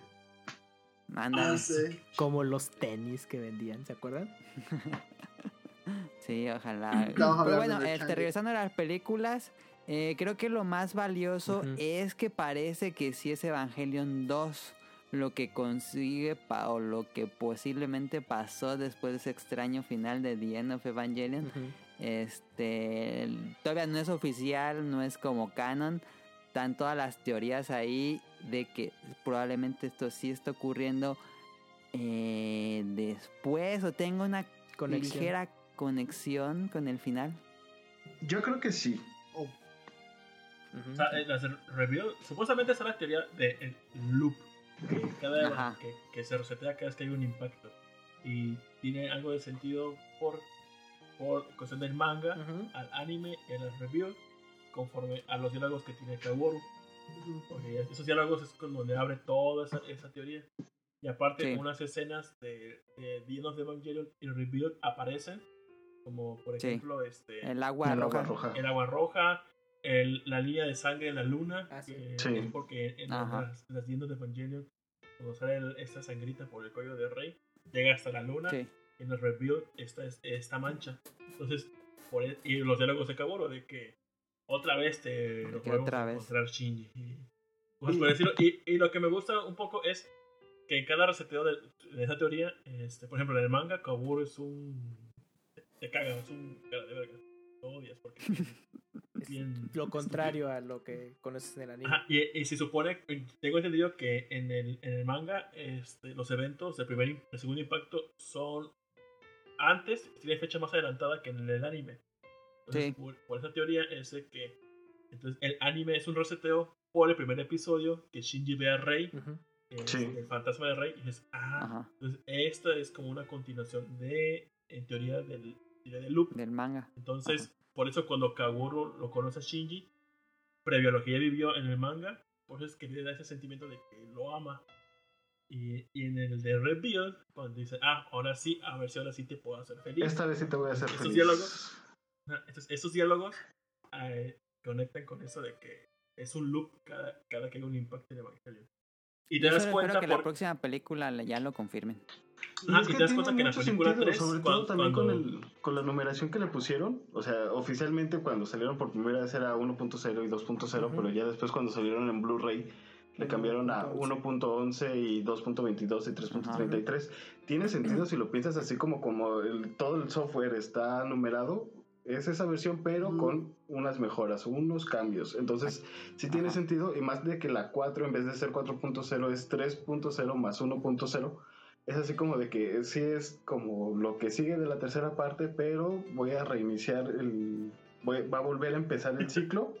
No sé, pa- o sea, parecen como son las pajas mentales que me estoy haciendo, ¿no? No, no, Pero está sí tiene así Pa- como. Parecen como títulos de Square Enix. Sí.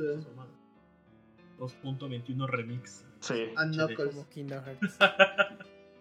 Ah, y otra cosa que me gusta es, es- digo, digo, en cuanto a las ideas del loop, eh, Ujú. la película 3.0 es, son, ves que los personajes Misato, este, Ritsuko, Asuka, la hermana de, de Touji, aparecen, Ah, pero sí. por alguna razón no sé si les da ese sentimiento de que, bueno, sí, es evidente cuando ven a, a Shinji como que no lo tragan, Sí. Entonces este, te das cuenta que sí sucedió un cuarto impacto. Pero no sé si lo conocen como cuarto impacto o tercero. Porque es, es evidente que ocurrió un impacto. Entonces, no sé si este 3.0 es otro loop. Porque los personajes existen, pero ya tienen otra connotación. Aparte, Kaji está vivo. Y saca mucho de onda porque ahora es una organización weird. Sí, no. Me gustan todos esos detallitos y la teoría del loop, a mí me encanta. Sí, a mí también, porque yo, yo tenía entendido que primero era la serie, luego pasa un desvergue, es el manga, pasa otro desvergue, y son estas nuevas películas. Entonces yo, yo tenía entendido eso. Ujú. Y pues yo, yo lo había leído y que este pues que cada vez que. O sea, Shinji la ha cagado tres veces. Entonces, este. Esta cuarta lo, ha- lo hará bien. Lo hará bien, no lo creemos, pero pues tenemos un poquito de fe. Sí, no, pues las películas, este, las primeras dos, bastante bien y, y pues como que le da más sentido a todo lo que ya habías visto, pero es que esa tercera puta rompe todo. Entonces, Sí. Es muy abrupto Sí. los 14 Sí, sí, años. sí. Sí, aparte de los 14 años quisieron meter muchos conceptos que no estabas familiarizado ni nada. exacto. Como del casi tercer impacto y que los Infinity, que quién sabe qué, güey, a ver, espérate. Ajá, sí, tú No, apenas o sea- estoy entendiendo lo que no le entiendo y me pones No, y lo peor es que este. Termina la 2.0, Sí. te ponen este avances. Y dices, ah, no mames, va a estar chida la 3. Y en la 3 no pasa nada de lo que te venían en los avances de la 2. Y dices, ¿qué ver? A ver, ¿Qué pasó? Profeco. ¿Qué año estoy? Ajá, sí. A ver. Ahí decía 9.50. Entonces no, no, no entendí qué pasó. Que, ah, no. A ver, explícame. ¿qué- qué Digo, de todos modos, con las críticas que tenemos aquí, de- es ampliamente recomendable que si ya vieron la Ah, serie sí, de Netflix, sí, vean sí. Si les gustó mucho eh, todo lo que es Eva original y quieren más, pues Ujú. láncense con Reveal. Solo que prepárense para la 3 y tener más preguntas y confusiones. Sí. Sí. Ah, ah, eh, algo de lo que me saca mucho de pedo es. Cómo sigue funcionando Nerf cuando evidentemente se los No hay gente. Y eso es así. Ajá. ¿Cómo funciona? Esa me el pasa Pero mecanismo? es con- casi con puros robots, ¿no? ¿Quién lleva la contabilidad? No sé, ah, es lo que también así de que luego este la parte del piano y luego Nerf parecen como el piano que está caro, no sacan presupuesto. no, no, este luego Nerf parece que está así en, en como obra negra, así, Ah, sí. ¿Qué, qué pedo? Sí, ¿qué? Debería haber una- un spin-off de Chichinques que quiere cómo llevaron el piano hasta ese lugar. Ah, sí. Oye, este para ¿Con qué dinero hicieron el Evangelion 3? Ajá. Ah, en exactamente. Luego está esta na- este Eva, este Eva que es una nave grandota, ¿qué, qué? No, no, Ah, sí, ay, también. Me, me quedé así y están todos adentro y es una puta ciudad y Yo tengo la no teoría. sé. Tengo la teoría de que en la cuarta película, cuando eh, está en la escena donde Asuka, Shinji y una y la nueva Rey están caminando para encontrarse con el grupo de Misato, eh, pues de, eh, Asuka es que es el único conector que puede explicar todo eso. O sea, de que diga. Sí. O sea, Shinji ahorita está. Bueno, cuando como termina la tercera película, Shinji está de la verga, ¿no? O sea, no le va a preguntar ni madres. Entonces dije, es que si no le pregunta este güey a Asuka qué pedo y te, y te expliquen, al, le expliquen al espectador cómo estuvo todo ese desvergue, pues no vamos a saber. Entonces, yo tengo esa teoría de que Asuka así solita tiene que, tiene que eh, explicar todo eso de ah, desde de los 14 años. Ah, ¿Qué pasó? Solamente así, o sea, A que es ver. un flashback, pero pues quién sabe. ¿Qué porcentaje darían de que realmente van a explicar qué pasó en los No, 14 años pues, en la siguiente? Son 2%. No, uno, 1%. Pues mira, si en Probablemente la, va si en la una explicación 3 muy te, ambigua. O también. sí, en, en la película 3 te explicaron qué pedo con la serie. ¿Con ¿Qué pedo con Yui? ¿Cómo es que se metió a leer? Ah, bueno, sí. ¿Por qué pasó? Ah, Sí, sí. es el único momento donde te explique algo de la serie. Pero muy poco. Y eh, yo espero que mínimo se tomen unos 5 minutos para que... te explique. Mira, Nao se ve positivo. igual que a Guru le te dan una respuesta y te dan 15 preguntas. Exactamente. Esa escena que tú mencionas donde, donde Fuyusuki tiene ese juego de, eh, de Mahjong Ajá. con, con Shinji Con Shinji. eh, y, que, y que te dan una pincelada, es pincelada de la escena de los flashbacks de la serie original en el que tú puedes ver cómo, bueno, en esta nueva interpretación Yui pues se fusiona con el núcleo de Eva, ¿no? Y, y ahí te muestran una fotografía que eh, donde está Shinji recién nacido con Yui, o donde por fin conoce Shinji el rostro de su madre. Hay otros personajes que aparecen en esa, en esa fotografía y hay uno que es, que es una Mari. mujer Mari. que se parece mucho a Mari. Entonces yo dije, ¿Qué ver, parece? dije, verga, entonces hay, o sea, estos personajes ya estaban predestinados a conocerse. La bronca es, Pues sí, de, de todos modos en el manga Que te expliquen. qué pedo con Mari. en el manga, Sí. Sí, en Ajá, el último el episodio del manga sale de dónde viene Mari. Mari. ah, ya, ya, ya, es que Pero tiene- Y conoce a Yui. Es la que le da los lentes. Ajá. Ah, sí es Ma- Mari cierto, Mari es sí. compañera de universidad de, Sí. de Sí es Yui. cierto. Y, la, y no sé si se enamora de ella o no, pero Sí, simplemente que le traía ganas. tal vez. Ajá. Y ya es este. Y yo supongo que de ahí, como. Bueno, ya es que mi, esta de Azuka explica ujú. que los La tienen una maldición. Que, su- según, que según es que te mantienes joven por toda la vida. Por el LSL. Ajá, entonces esta de Mari, pues no supongo que también trabajaba con Yui en algún experimento, pues se metió al EVA. Porque independientemente de que estuviese en el EVA cuando vemos al principio de la película 2, Ujú. este, supongo que igual experimentó antes y ahí ya quedó como contaminada por el Sí, LSD. seguramente por el LSL. También Me acuerdo porque en la escena pues se dice, ay, hueles a LSL. como Ujú. yo, qué sé yo. Entonces, este, digo, eh, espero que pues, igual te digan pedo. Pues, que bueno, la le- maldición. Le, pasó inverso que a Mari Curie. Ah, porque ahorita Ah. en la 4.0, 3.0 más 1.0, Ajá. de- eh, en esos 10 minutos ves a los personajes que están vestidos todos con los trajes de piloto. Ah, sí. Sí, ¿Qué pedo? O sea, sí, sí, y, sí. y- y ves que al final, según yo interpreté, que entran todos en un entry plug Ajá. a la Tierra. Y es que onda con esto. Digo, la Tierra es un Evo, ok. Entonces, este. Ahora todos se van a mantener eternos o jóvenes, o qué sé yo. Ah, ok, ok. Pues es que si descubres cuál es la mejor crema anti- anti-age, pues, Pues ya te vas con esa, ¿no? Pues sí. Y, y aparte dicen, ah, A ver. es que el- el- en sí, en sí el- la instrumentación humana que pide Sil que se haga es que todos están en un, en un solo cuerpo y es este, en un solo cuerpo y alma, que es Sí. este caldo de la vida, que es el LSL.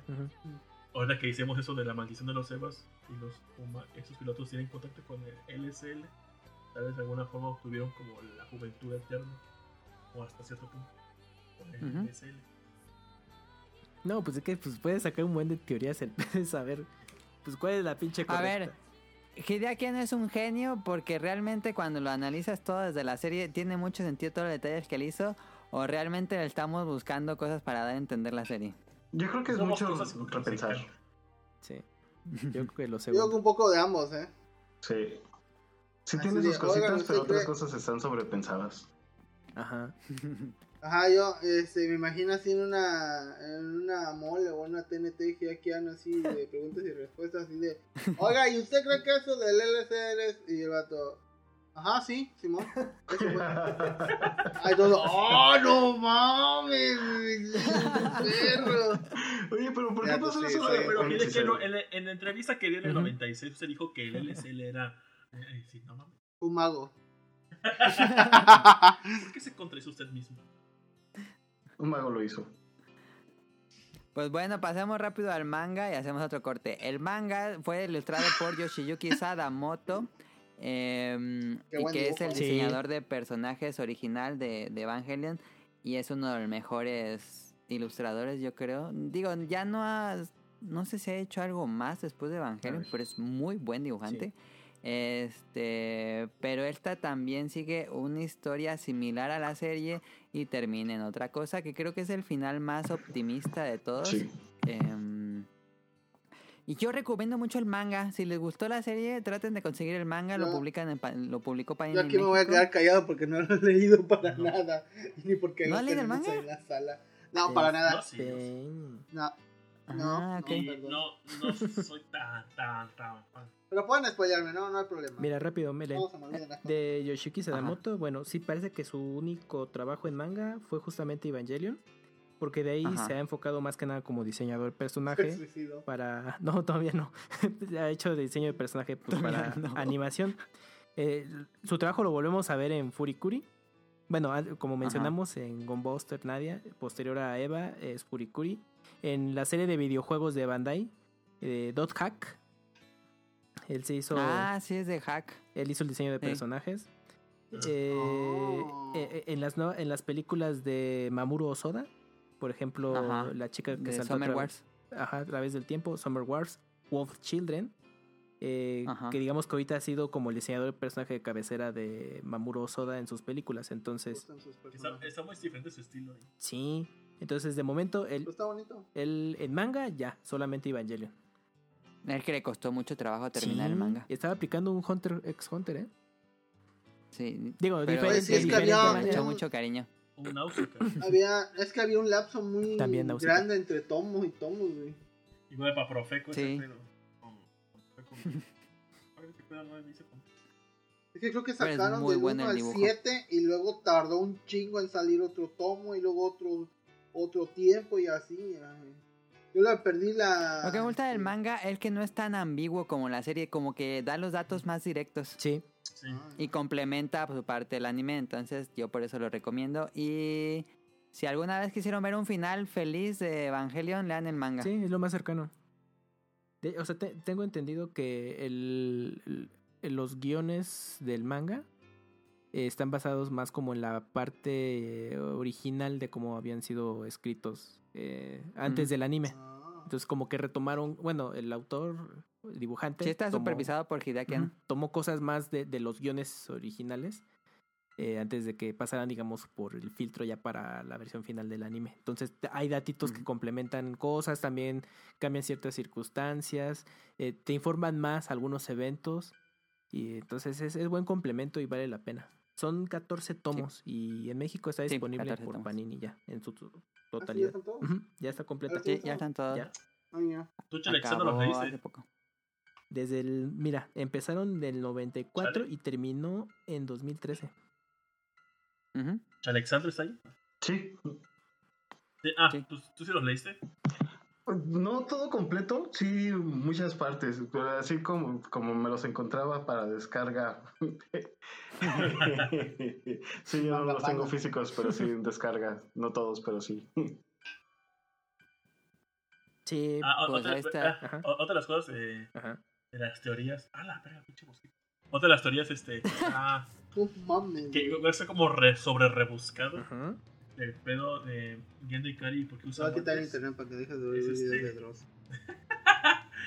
¿Ves que cuando salva a Rey de la cápsula, cuando está este, enloqueció?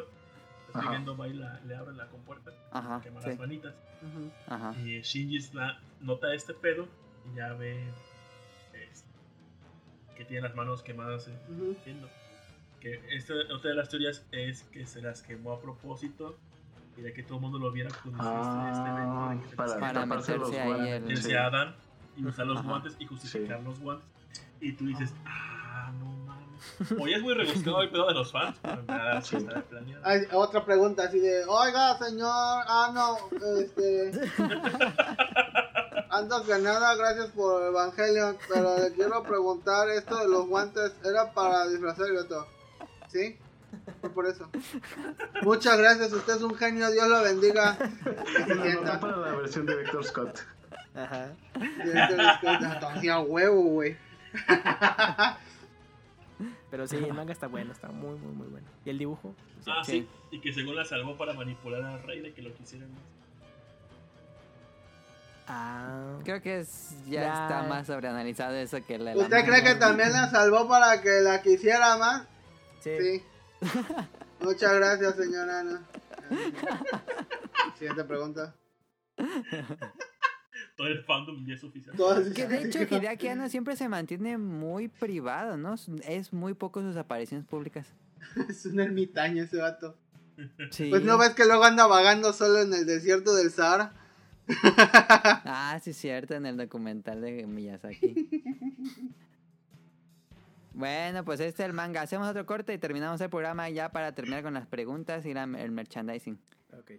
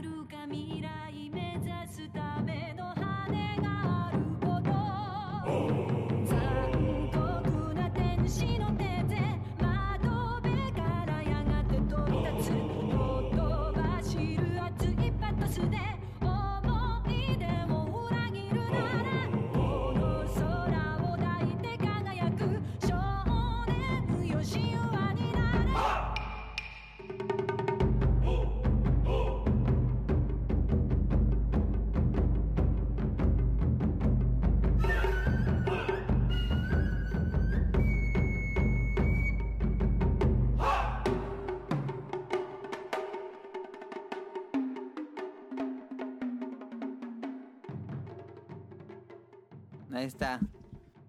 ¿Iba a decir algo now? Ah, sí, otra, otra de las mamadas que me gustaron de Evangelio cuando vi la primera vez es cuando, otra vez el episodio del ángel que es un cubo, cuando está a punto de disparar Shinji y se están alineando las cosas, cuando escucho de fondo, estamos calculando la rotación de la Tierra, y yo, ¿qué? También consideran todos esos Ah, sí, güey. Tú, ¡A la Cuando verga! usas un rifle de sniper, de Sí. verdad también tienes que hacer eso. El viento, Es la como rotación. Sí.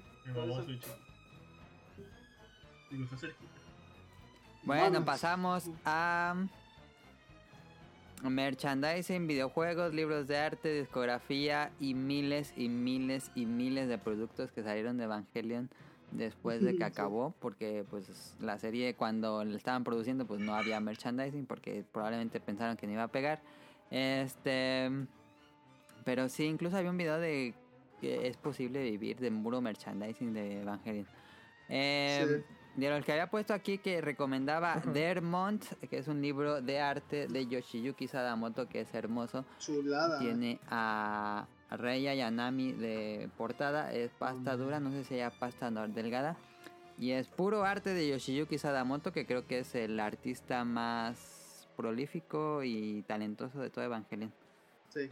10 de 10 ese pinche libro. Cómprenlo. Si les gusta Evangelio, cómprenlo. Aunque no tengan con qué limpiarse la cola. Está en Amazon. está Sí. bueno, sí. Está en Amazon, está baratillo. La verdad es un material de 10. Las ilustraciones, calidad de papel, todo couché grueso de 220 y tantos de gramaje impreso.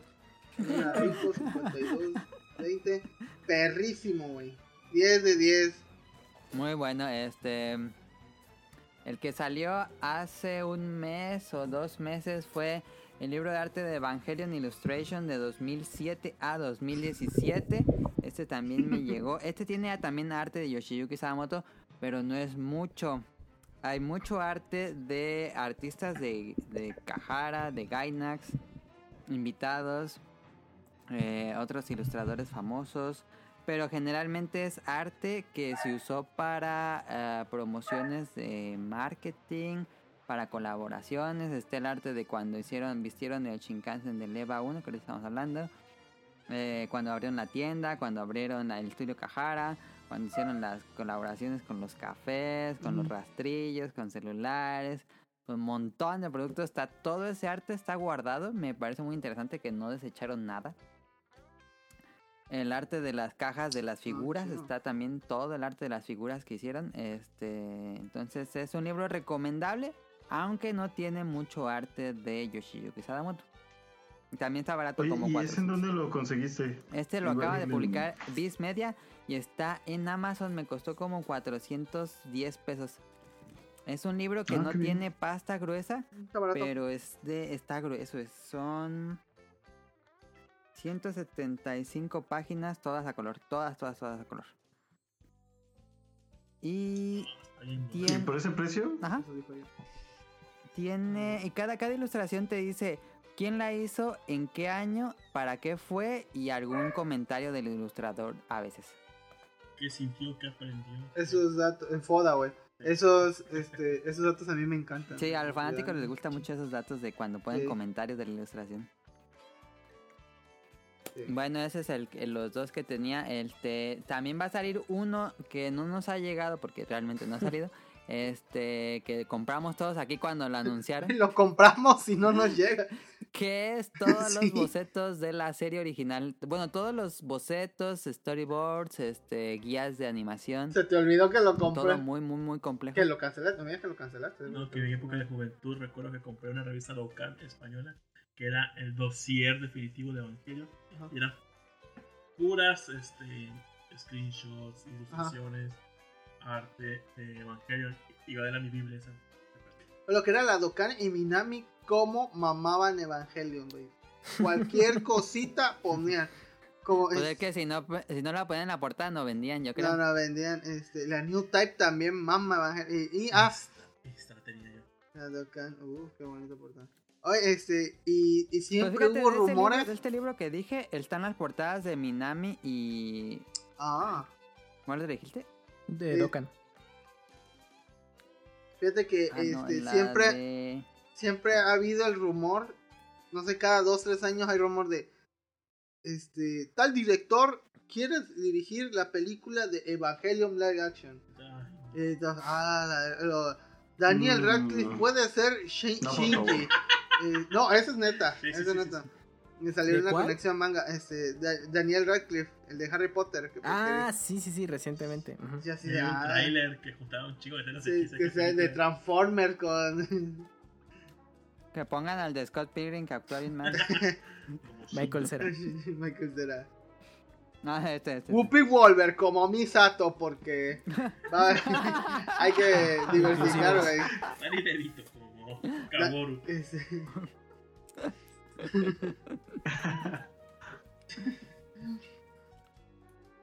Pero eh, Ahsoka sí sería afroamericana. Sí, tendría que ser americano. sí, a huevo. Ahsoka. Con acento jamaiquino, güey. Ándale. A la verga. Creo que van y linchan a todo. Ahí sí la gente arde, güey. Oye, también de. Bueno, Digo, de- ¿creen que pase en un futuro de live action? Pues sí, hicieron No, Güey, ojalá desde el no. 2001 están diciendo eso. el de, de Death Note, porque tuvo popularidad en Netflix. Yo supongo que ahora con los números que le va a dar Ah, con Sí, Evangelion en Netflix, puede que la hagan. No sé. si- Porque la de Akira ya viene. Ah, Ya oye, que va a salir una versión 4K de Akira, eso estaría perro. Ah, sí, el, el próximo año. Sí. Y luego serie. Mira, Mi nueva serie. de, los de los libros, ahorita, eh, bueno, ahorita eh, estaba revisando uno que tengo que se llama eh, Neon Genesis Evangelion. Ajá. eh, Ajá. Artbook, así, tal cual.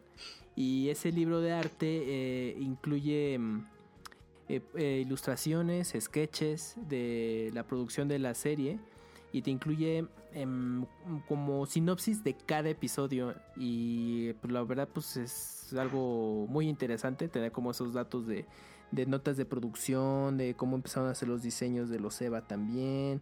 El, Pues yo creo que eso es todo. lo que va a traer ese libro que todos pedimos, ¿no? No, ese es Yo creo. diferente.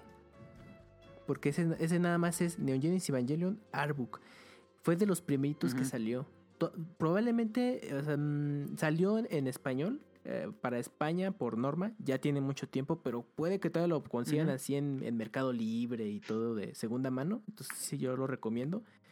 Y no sé si haya una versión en inglés o, o a futuro. Pero es, es un buen libro, la verdad. Es de los primeritos que salió de, de Eva. Ah, ese lo publicó New Type en Japón. New Type es una revista Ah, muy ya. famosa de Ah, anime. Muy famosa, sí. Entonces, cuando estaba todo el boom, eh, ellos sacaron ese libro de arte. La, la revista New Type tiene portadas bien chingonas. Sí. Hay una de Kiki que me gusta y me bastante. arrepiento de no haber comprado una New Type. Hay una versión americana de esa revista. Ah. New Type USA se llama. Bueno, a ver. Videojuegos. ¿Alguien jugó un videojuego de Evangelion? Porque El yo personalmente no 64. juego. El de ninguno. 64. no, No. Yo lo Yo- conocí por Club Nintendo. Solo en emulador y un, además al principio como 15 minutos no entendía qué verga.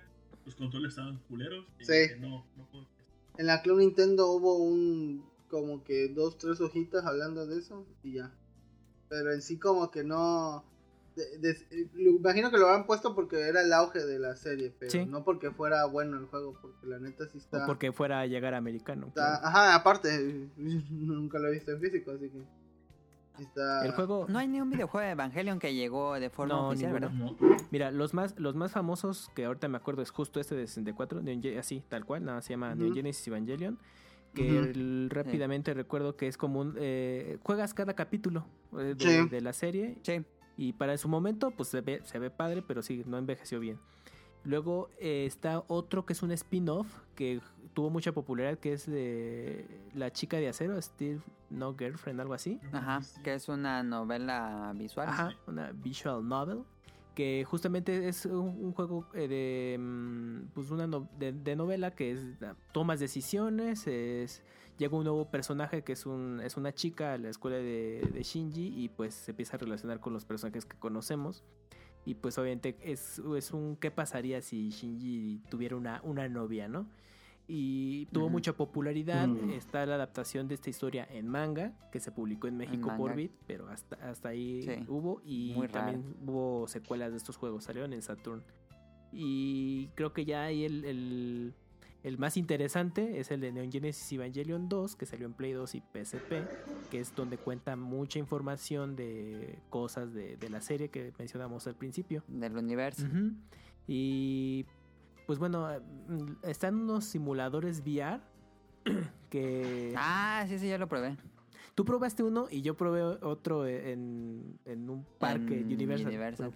Pues, que, bueno, mi experiencia del de Universal. Eh, El, bueno, es, es un ride en el que vas. Se supone que tú eres el piloto que lleva a Kaji eh, con Gendo para darle el maletín. En el jet. Ajá. Eh, es como ese, Mm. esa historia hasta cierto punto, pero aderezada para la atracción con combates de los Eva. Y entonces de pronto eh, estás en medio de la batalla en el que Shinji tiene que detener al, al primer eh, ángel, pero luego aparece el Eva eh, 00, luego el 02. Y se enfrentan a, a, pues, a distintos ángeles en lo que tú vas haciendo ese recorrido para llegar a, a Nerv y hacerle la entrega del maletín a, a Gendo. Es, de eso se trata este raid. Y pues obviamente es con todo el rollo de realidad virtual. Y pues eh, pues, está, está bastante interesante. Y pues eh, es como un detalle más de que, ah, mira, esto ocurrió en tal momento de la serie. Pero no más allá de Lo eso. malo es que era. ¿cómo se ¿Temporal? Es temporal. Ajá. Ah. Ya no. Y no hicieron, no hicieron tanta animación nueva, ¿eh? Para, para eso nada más es casi casi es im- imagen fija, nada más mueven la boca para explicarte cosas antes de que entres a la atracción. Y ya to- todo, todo lo que tú ves cuando ya te ponen los visores es todo CGI.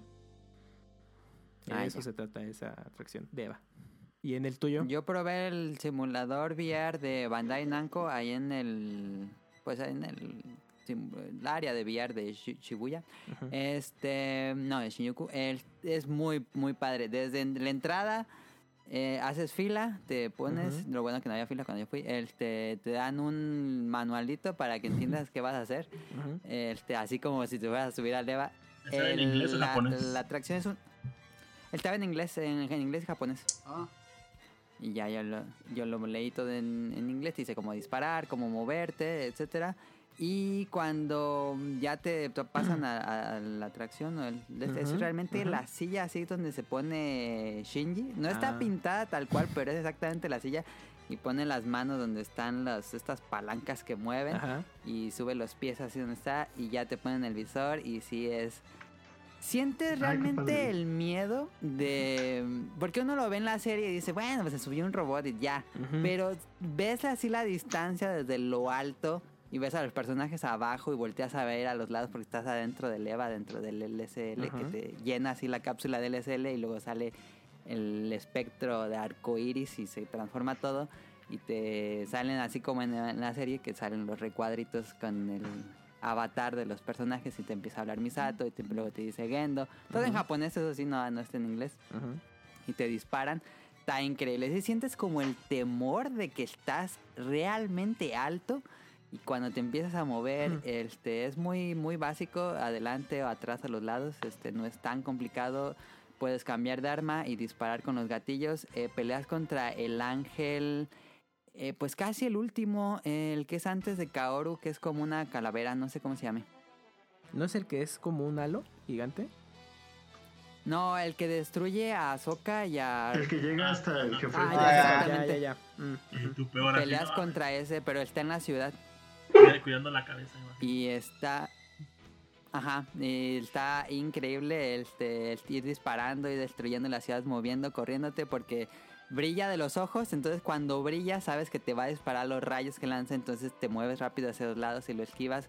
Te dice tu contador de tiempo, porque de repente se, como que se corta el, el cable y sale el contador. Que es una atracción, bueno, es una experiencia. Toda la experiencia. Sí, y, es, y te está gritando con depresión. Y cambia y destruye el campo AT y está dispara y dispara y dispara para destruir el campo AT. Realmente así, yo estaba sudando, llorando, estaba ahí realmente emocionadísimo. Es caro entrar a ese lugar y Y Billy, muévete, De hecho, fíjate, fíjate que para acabar la- la- el simulador tienes que gritar como ¿En cuando se acaba la batería. Ah, no. Y te dicen ahí en el manual, Tienes, viste la serie, tienes que hacer lo que hace Shinji, tienes que gritar para que se vuelva a reactivar la, la unidad. ¿Y gritas en Pero español? realmente a mí me dio un Ah, poco de no pena. Español, Y perdiste. Echa a la No sé, qué- Ah, habías dicho eso. No sé si tienes que gritar en inglés, en japonés o nada más detecta grito gritos. ya. Este, pero sí se me acabó.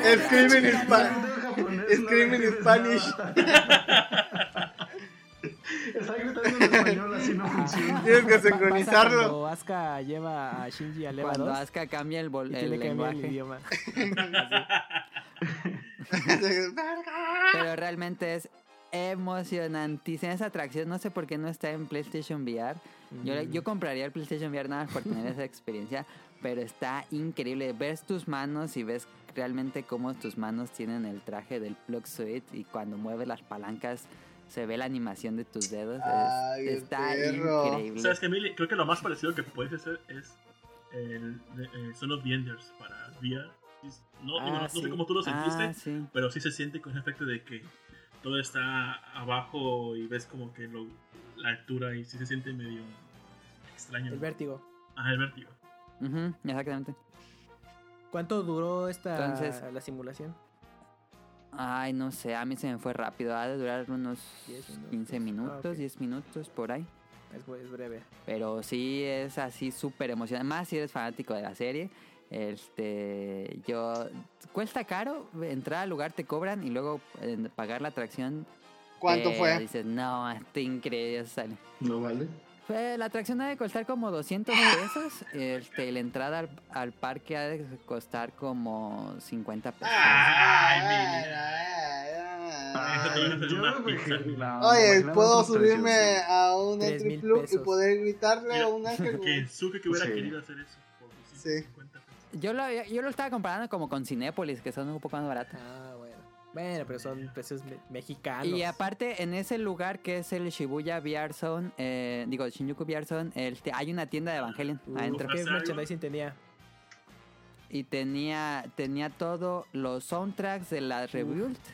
Tenía, y me, me arrepentí mucho, pero estaba Todo muy mal. caro. Era un soundtrack de todo en jazz, todas las Ah, canciones en jazz. Pero me arrepentí que estaba como. Como mil pesos. ¿no? Había Entonces, una- "Ay, está muy. Y nada más Hay una versión en, en cumbia que se llama Los Ángeles Azules. Oye, sí estaría chido, Los ¿eh? Ángeles Los Ángeles Azules haciendo un cover de de Evangelio. Que te de presentes la te tesis. en la un coco. Pero cantado por ellos en español. Y aparte. Natalia, y Natalia la Furcade vestida como rey. Sí. Un cumbión. Ah, bueno, la versión de Julián Álvarez está chingona.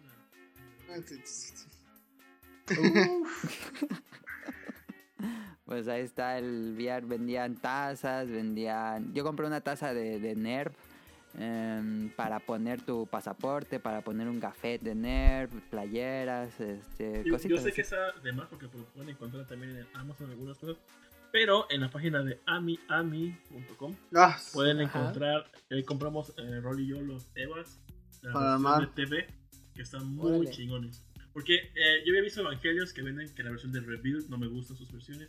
La versión crossover de eh, Evangelion con, no sé, Gundam o qué sé yo, que son Evas Sí, de- que no me gustan.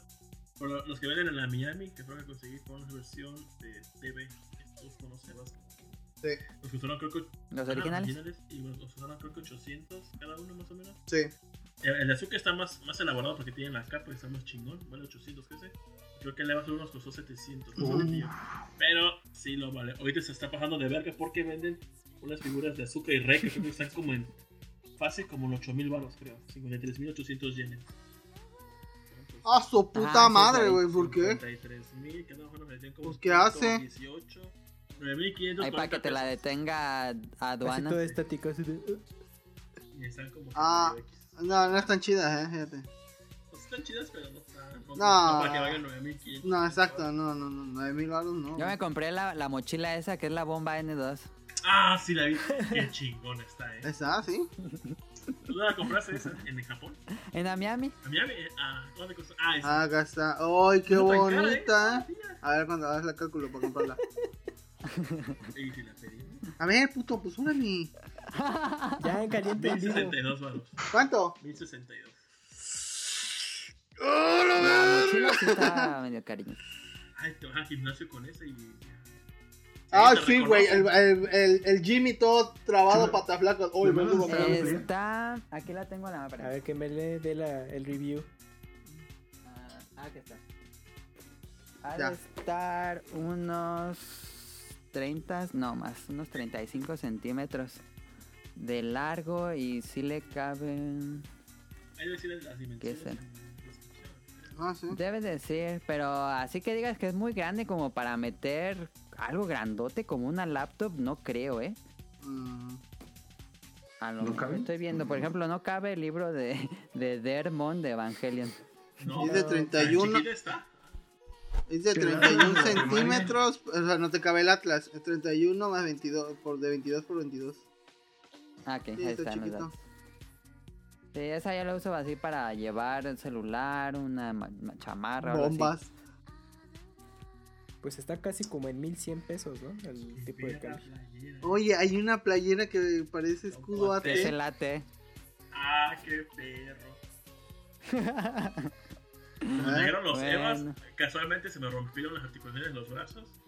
A mí también. Y a Rolando también. Nuestro Eva 01 no tiene los brazos. Yo te- de niños me compraron unos, pero no sé qué marca era. Tenía el EVA 00 y el EVA 02. ¿En serio? ¿Cómo? No ¿Por sé. qué? Sí, pero... De esos que llegaban así de importaciones en un... Ahí donde vendían como cosas japonesas y cosas así, llegaron esos de Evangelion. La Friki Plaza. Ah, ¿te, te Bueno, aquí este Alex es de Morelia, en Servicentro. Ah, ya, ajá. Y ahí me, eran unas cajas así, todos unos blisters grandototes, eran oficiales de Evangelion, están muy padres, pero no sé dónde están, deben estar por ahí guardados en una caja por ahí. Algo que tengo que admitir es que el logo de Nerf me mama. Está muy bonito. Sí, la Con toda la frase de que- iconografía. El, cl- el clásico, el de el nuevo de los El de. 3.33, No, horrible. Es una cosa ahí. Oiga, se les murió el Muy diseñador. abstracta. Pero de seguro tiene un significado y es un, un spin-off. Sí, tal vez. Ay, no, no me gusta. Ay, me, me Bueno. encanta la frase. Sí. Mientras Dios se quede en su cielo, todo en la tierra. Que lo decían en el bien. comercial de Locomotion. Ah, Sí. Y tú, qué cabrón está. Ah, otro. Pues ya para acabar esto No. de merchandising, Ah, sí. ¿algún artículo que les encantaría tener o tienen y que les encanta? Me gusta, ya, ya si ves yo super mamador, los, o los 8 Evas en series, comprarme cada uno y hacer una representación en maqueta. Con azúcar en desbaratada, güey. Agarras tripas de pollo y se las pones encima. Yo, yo quisiera todas las figuras de Rey y Misato posibles, güey. Me maman. Y vi que salió una bicicleta, sí, bicicletas de La bicicleta está hermosa. La bicicleta, ahí puse el enlace. Pueden, bueno, obviamente Eh. no. Espera, espera, pendejo. Está bien carísima. Ah, sí. Yo empecé a llevarla a unos centros de bicicleta. Cuesta lo de un así. pinche coche, güey. Super Está Sí. Está preciosa la pinche bicicleta, güey. Este, Yo sí, recomiendo- de- Yo quisiera una, una figura del EVA 3. Siempre fue mi, mi EVA favorito. el negro. ¿El negro? Sí, el negro. Ay, negro? La Ah. tengo, pero no, es diferente a las que. El diseño. el diseño se me hizo muy padre. Yo la el compré, me gustó. Eva 2. la, la compré esa madre, pero es, es diferente calidad que las de la Sí, TV version. Es como más chafita. sí, más chafita. El plástico se ve más chafita. Pero es que Mm. lo compré, la, pero la compré en versión del Ángel, que tiene los buenos estirados. Yo hace mucho, Mm. ah, este, cuando vi, eh, cuando empecé a ver Evangelion y estaba esta tienda de Valcar, vi una jabonera de Misato. Órale. Que era, pues, eh, sí, era una jabonera. Era Misato en una, este, bañera. Como con Ah. una toallita cubriéndole las tetas. imaginar. Y estaba con una superior ahí en la mano. Y dije, no mames, Una como que. ¿pa' qué, güey? Yo ahorita no tengo dónde poner mi jaboncito y diría, me encantaría, me encantaría una pinche jabonera de Misato, güey. Qué extraño que un producto se haya llegado a México. Sí, bueno, es que era de esa- No era, es que esa tienda era de un vato que compraba cosas, o no sé, o viajaba a España Ajá. o a Europa y se traía cosas. Pero esa pinche jabonera, la, no, nunca supe el precio, no, no iba, oiga, ¿cuánto por la jabonera? No. Pero este, de seguro te la habrá dejado, querido dejar caer en 500 baros esa madre, güey. Y ahorita que la veo, Ah, sí, está súper sencilla, güey. Porque pues es una pinche jabonera, boludo. Pero ahorita la No veo. y- falta el enfermo que los paga. Sí. No chido. Güey, si hay gente que toma agua de una vieja que se bañó, o sea, ¿cómo no van a comprar una jabonera? ¿Tú, Kamui? Yo recomendaría, bueno, a mí me gustaría eh, una figura de Eva 2. Siempre me quedé con ganas de tener uno. ¿No tuviste? Y no, es que en ese entonces, si te hacías de las figuras, como eran productos más caros, entonces si era de, ay, güey, pues o me compro un manga o un, Sí, una película o un videojuego. sí. Entonces sí, las figuras para mí eran así algo como medio prohibitivo. Pero siempre me quedé con ganas de tener algún Eva, sobre todo el 02. pues, se me hace un diseño muy chido. Te, te recomiendo el de. Mi neta está precioso. La calidad y todo. Sí, está muy bueno. Ah, La capa está preciosa. Todo está muy chingón. Está muy barata como. Sí, Eh. es que hay muchas versiones, eh, justo ese de, de Leva con capa y todo, entonces... Fíjate que te eh, pasó lo mismo que a, que a mí, amor, pero yo, yo he tenido ganas de un Ajá. Gundam. No tengo Gundams y siempre Ah, ok. quiero. Y yo, yo quiero, RX782. ¿El clásico? yo quiero. No, yo Sí. quiero el Gundam, el, el Heavy Arms.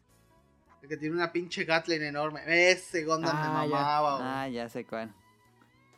Y de merchandising adicional, bueno, de discografía hay, hay mucho. o sea, eh, No, sí. con la Muchísimo. popularidad de Evangelion sacaron muchos, muchos discos. Desde la banda sonora, que se divide creo que en tres Yo, discos yo principales. cuando fui a Japón estaba buscando la banda sonora original y en ningún lugar encontré.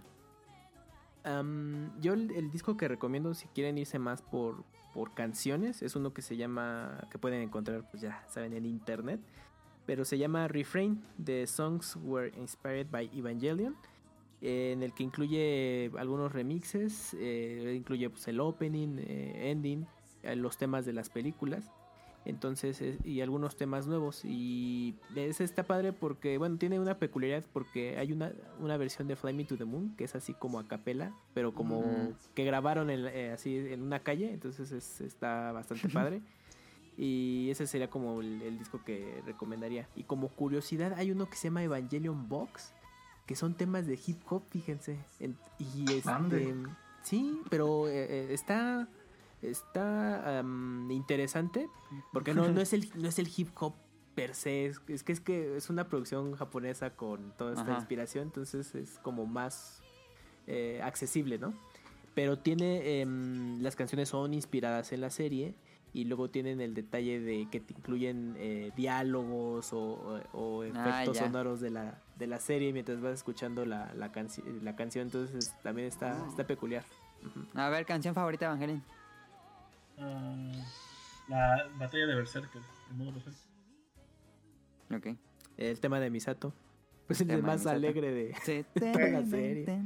Sí. A mí el de tum, tum, tum, ya cuando dice, ya que el mío también. De Ah. El- Sí, eh, sí, la sí. aparición de Eva 2. Ese lo pongo cuando voy al baño, güey. Tum, Ah, sí. tum, porque yo sé que se avecina el monstruo. Ah, Te acabo de pasar el link en, ahí. Del EVA 02. Va a salir ahorita una reventa en julio. Te libero. Ah, de hecho, ya. Ah, Bueno, pues ya para, para ir acabando las preguntas del público que nos mandaron tres personas, incluida yo, entonces nada más son dos. Este mm, preguntas. Ya para acabar esto porque ya duró mucho. Este, les hago, le, a ver, primera pregunta, ¿les gustaría una serie precuela desde los inicios de Yui como estudiante hasta el segundo impacto? Sí. o un spin-off. Sí. Sí. Precuela. Una precuela. Precuela. Sí, sí, sí, estaría chido. Ah, ya Sí. sí, Eva, sí está chido. Cómo enamora a Gendo y cómo copulan para tener. Creo que podría ser un buen tema la precuela. Sí, da, de- da mucho material, ¿eh? Uf, Doujinshi, una hora. Ah, sí, seguro los doujinshi. Ahí Sí. tiene todo eso. Es un putero. También me gustaría ver un, un slice of life del final que se imagina sin Shinji. Ah, sí, ese sí. Ah, eh, lo, lo chistoso es que ese slide of life de ese episodio, pues prácticamente Rey estaría como que sin sentido porque es un clon de Yu y si Yu está vivo como para No, bueno, pero es que Pero sí. ahí, ahí no pasó eso. Ahí Rey es hija de un negro. Sí. Como dato curioso, hay un iron Bueno, en- ahí nada más le hubieran cambiado el color del ojo porque se supone que, pues, bueno, esta nada más Rey y Kaworu son los únicos personajes con, con Ojos ojos rojos. rojos que Ajá. simbolizan de que pues, son clones. Entonces nada más que le cambien el ojo, el color de ojo y ya, no hay pedo. Ok, un este, spin-off otra- un spin-off de Yui, de Kensuke. de- de Kensuke. Bueno, el de Kensuke quedaría padre en manga, como el de Yamcha. Yo creo que Ajá. le quedaría bien, le quedaría bien. Es saber que renací como Kensuke. Eh, y, no la, y, oye, no la caga, no hay tercer impacto, todo queda bien. Ajá, todo súper. Y se lleva bien con Asuka y todo. Se, se lleva bien con su papá, así de- Matan al ángel y se van a chelear los dos juntos, así de, güey, hijo, te luciste Es matando famoso a... como Tony Stark. Ajá, llega y todos y llegan a la, llegan, no sé, a, la YouTube. parroquia y le regalan la comida porque es el héroe que salvó al... Y ese streamer jugando. Twitch. Ese. Y, y Nos afectó tanto. Evangelion que solo queremos un final feliz para Sí, ellos. sí, que... Ujú. y no se murió su mamá. Y- Y por último, los pilotos. Yo ya he puesto esta porque en la. En Rebuild, eh, Misato le pide un como perfume a Ahsoka y le dice a Ahsoka que cuesta muy caro, que use el suyo. Entonces, la pregunta es, ¿los pilotos de Evangelion reciben pagos por su Ah, sí, servicio o es un servicio social? Pues. Ande. Ay, caray. Porque si reciben pagos y tienen un contrato, pues sería explotación infantil porque no, no tienen la edad. Pues no tanto porque en Televisa eh, hacen de horas de niños. Sí. Bueno, eso sí, sí. Sí, puede ser. Y aparte, como los tutores, pues el Shinji es el papá. pues, Pase directo. Eso es nepotismo, güey. Sí, de hecho hay mucho nepotismo en Evangelion. Pero Bueno, es... pero Misato queda como la tutora, ¿no? La encargada y... Tal vez reciba Bueno, ya. hay que saber. ella No, no, nunca había pensado en eso que- si les pagaban.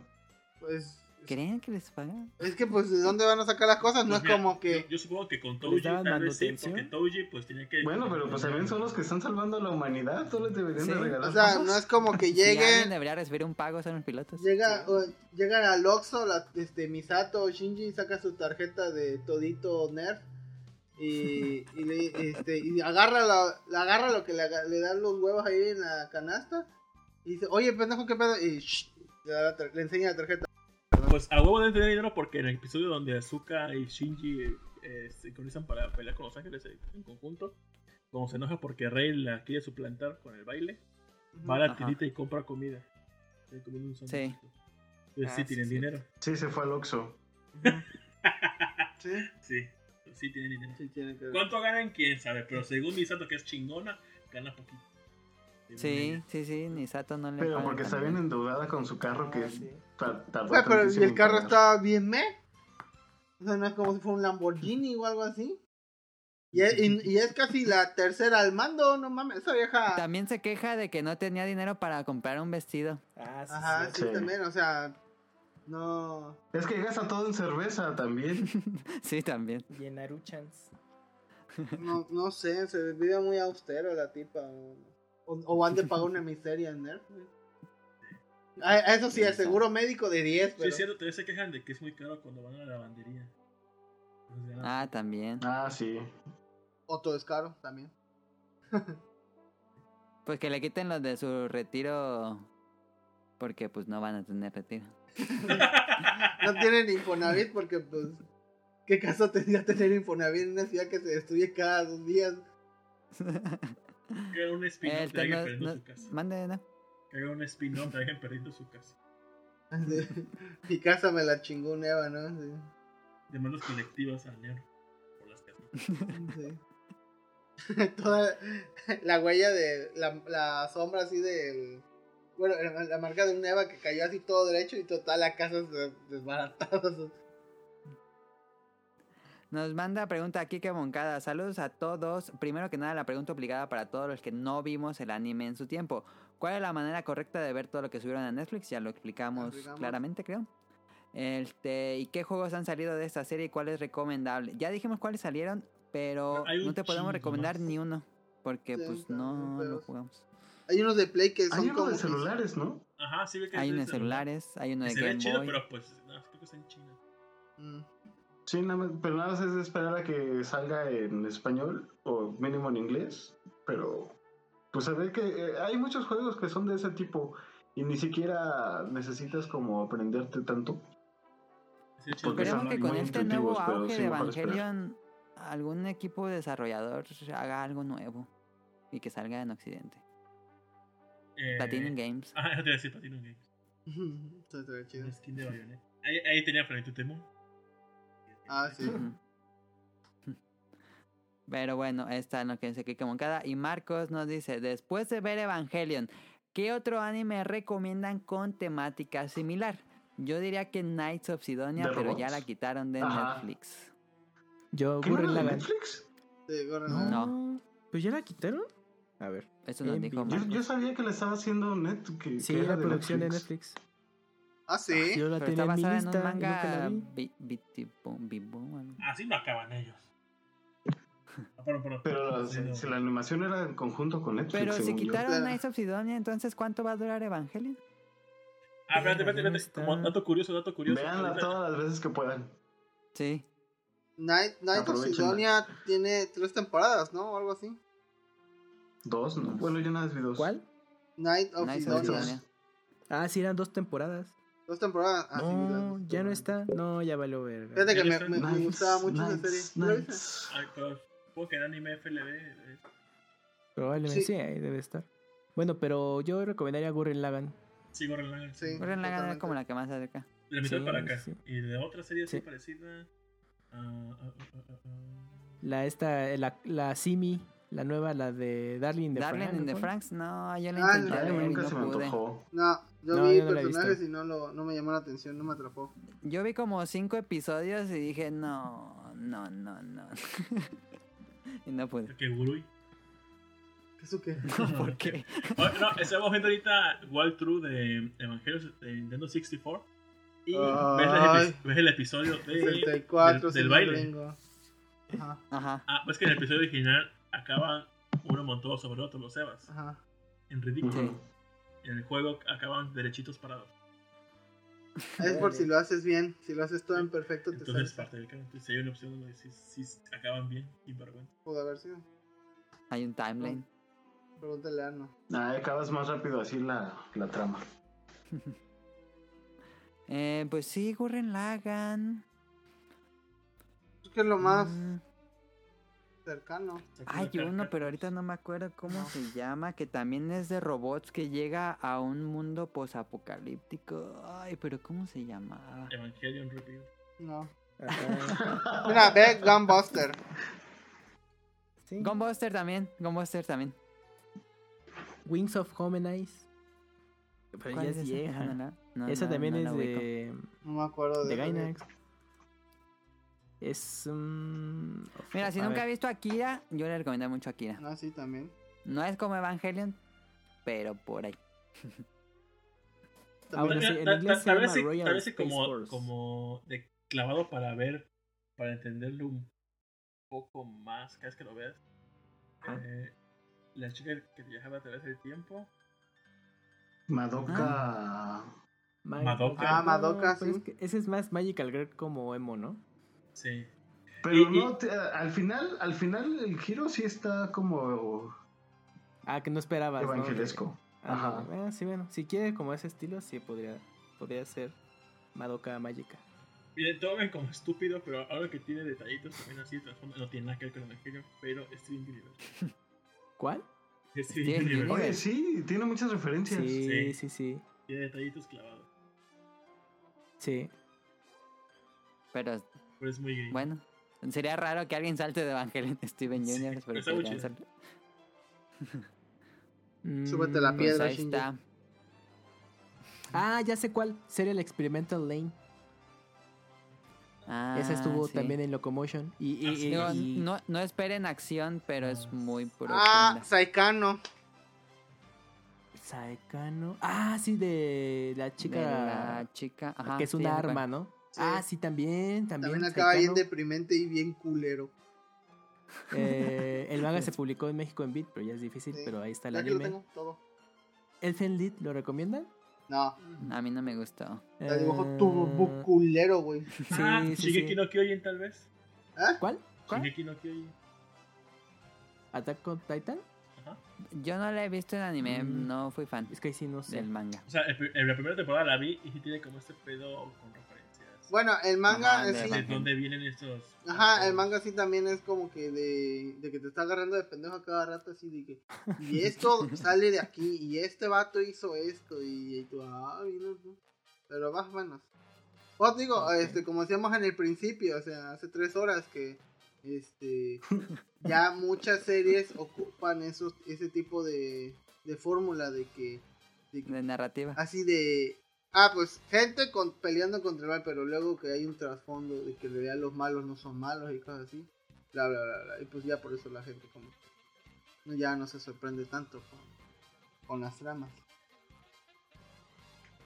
Sí, Bueno, eso, sí, pues sí, eso ya se ha visto. ah sí, dale, sí, sí. sí, sí. Como los Simpsons. Este, vámonos a los saludos y acabemos esto. Saludos a Kamui-M, bueno, Mex. Lo pueden encontrar así en Twitter, arroba Kamui-Mex. Y a Mika, a saludos por supuesto a Now y Radcliffe que nos acompañan esta semana. Saludos a Alejandro que estuvo aquí con nosotros.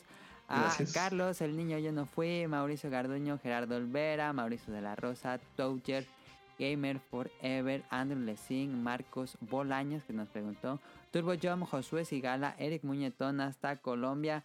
Eh, Wilmo Hur, a Efesto Mar de Danister, Axel, Jess Sandoval, Vente Madreo, Gerardo Hernández, Oscar Guerrero, Apolo, Aldo Rain, Gustavo Álvarez y al equipo de Hobbies and Zombies. Y eso sería todo por esta semana. Largo especial, eh, se me merecía Evangelion. Habíamos Sí. hablado antes de Evangelion, pero. Sí, y la verdad faltó, la verdad faltó muchas cosas de teorías de conspiración. Yo les recomiendo que vean ese canal que se llama Evil Doge. Que está genial Sí. su canal. Y otros más. Que hay un, no recuerdo qué canal fue donde te explicaban como por hora y media todo el de Evangelion. No lo de Shinji, Sí. sino lo de Seal y, y- y- ¿Español? en español, sí. No, pues, bueno, pero gallego o. No, era mexicano. A menos, pues tiene un acento como más latino. Ah, ¿Eh? Este, Y, y está, y está este que- clavado del canal de Crunchyroll de las 37 líneas del tiempo que según explica que tiene Evangelio. está la verga Está súper estúpido, pero tiene sentido. Está chido. ¿Ah, sí?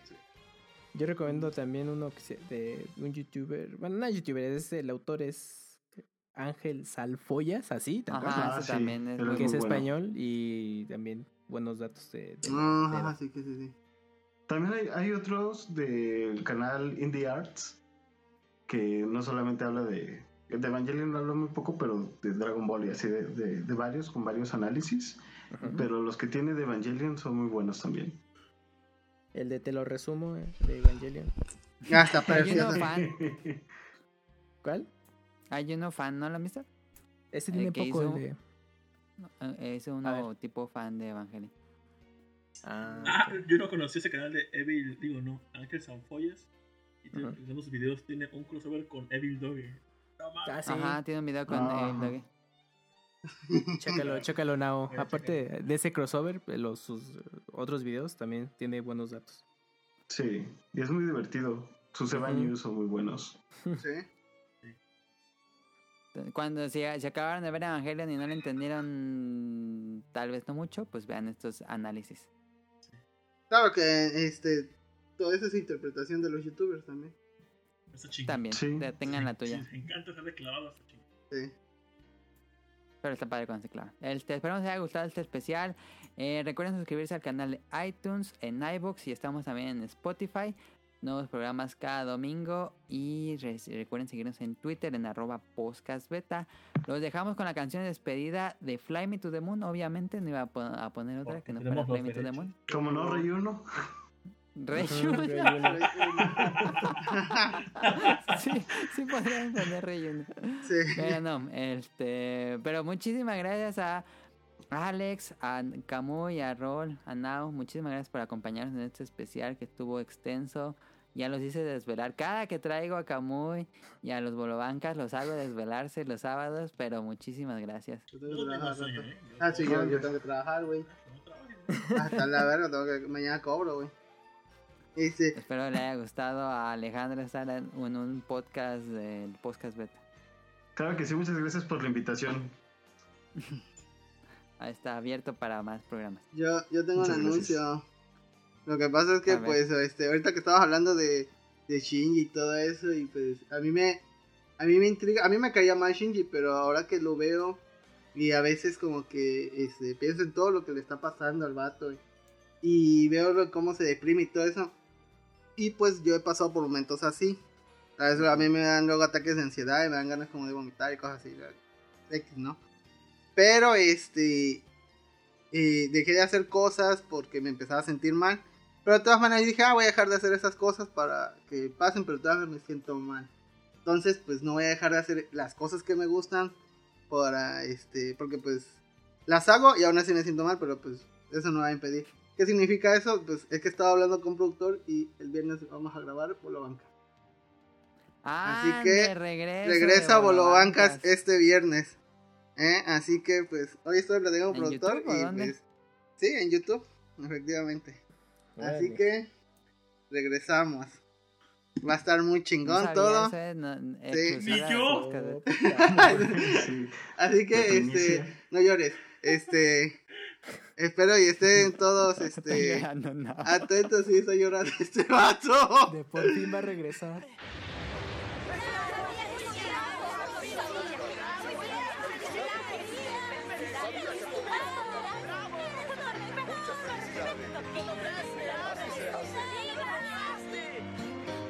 Felicidades, Shinji. Felicidades.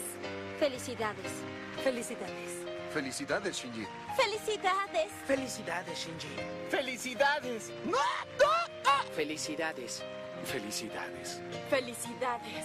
Felicidades. Felicidades.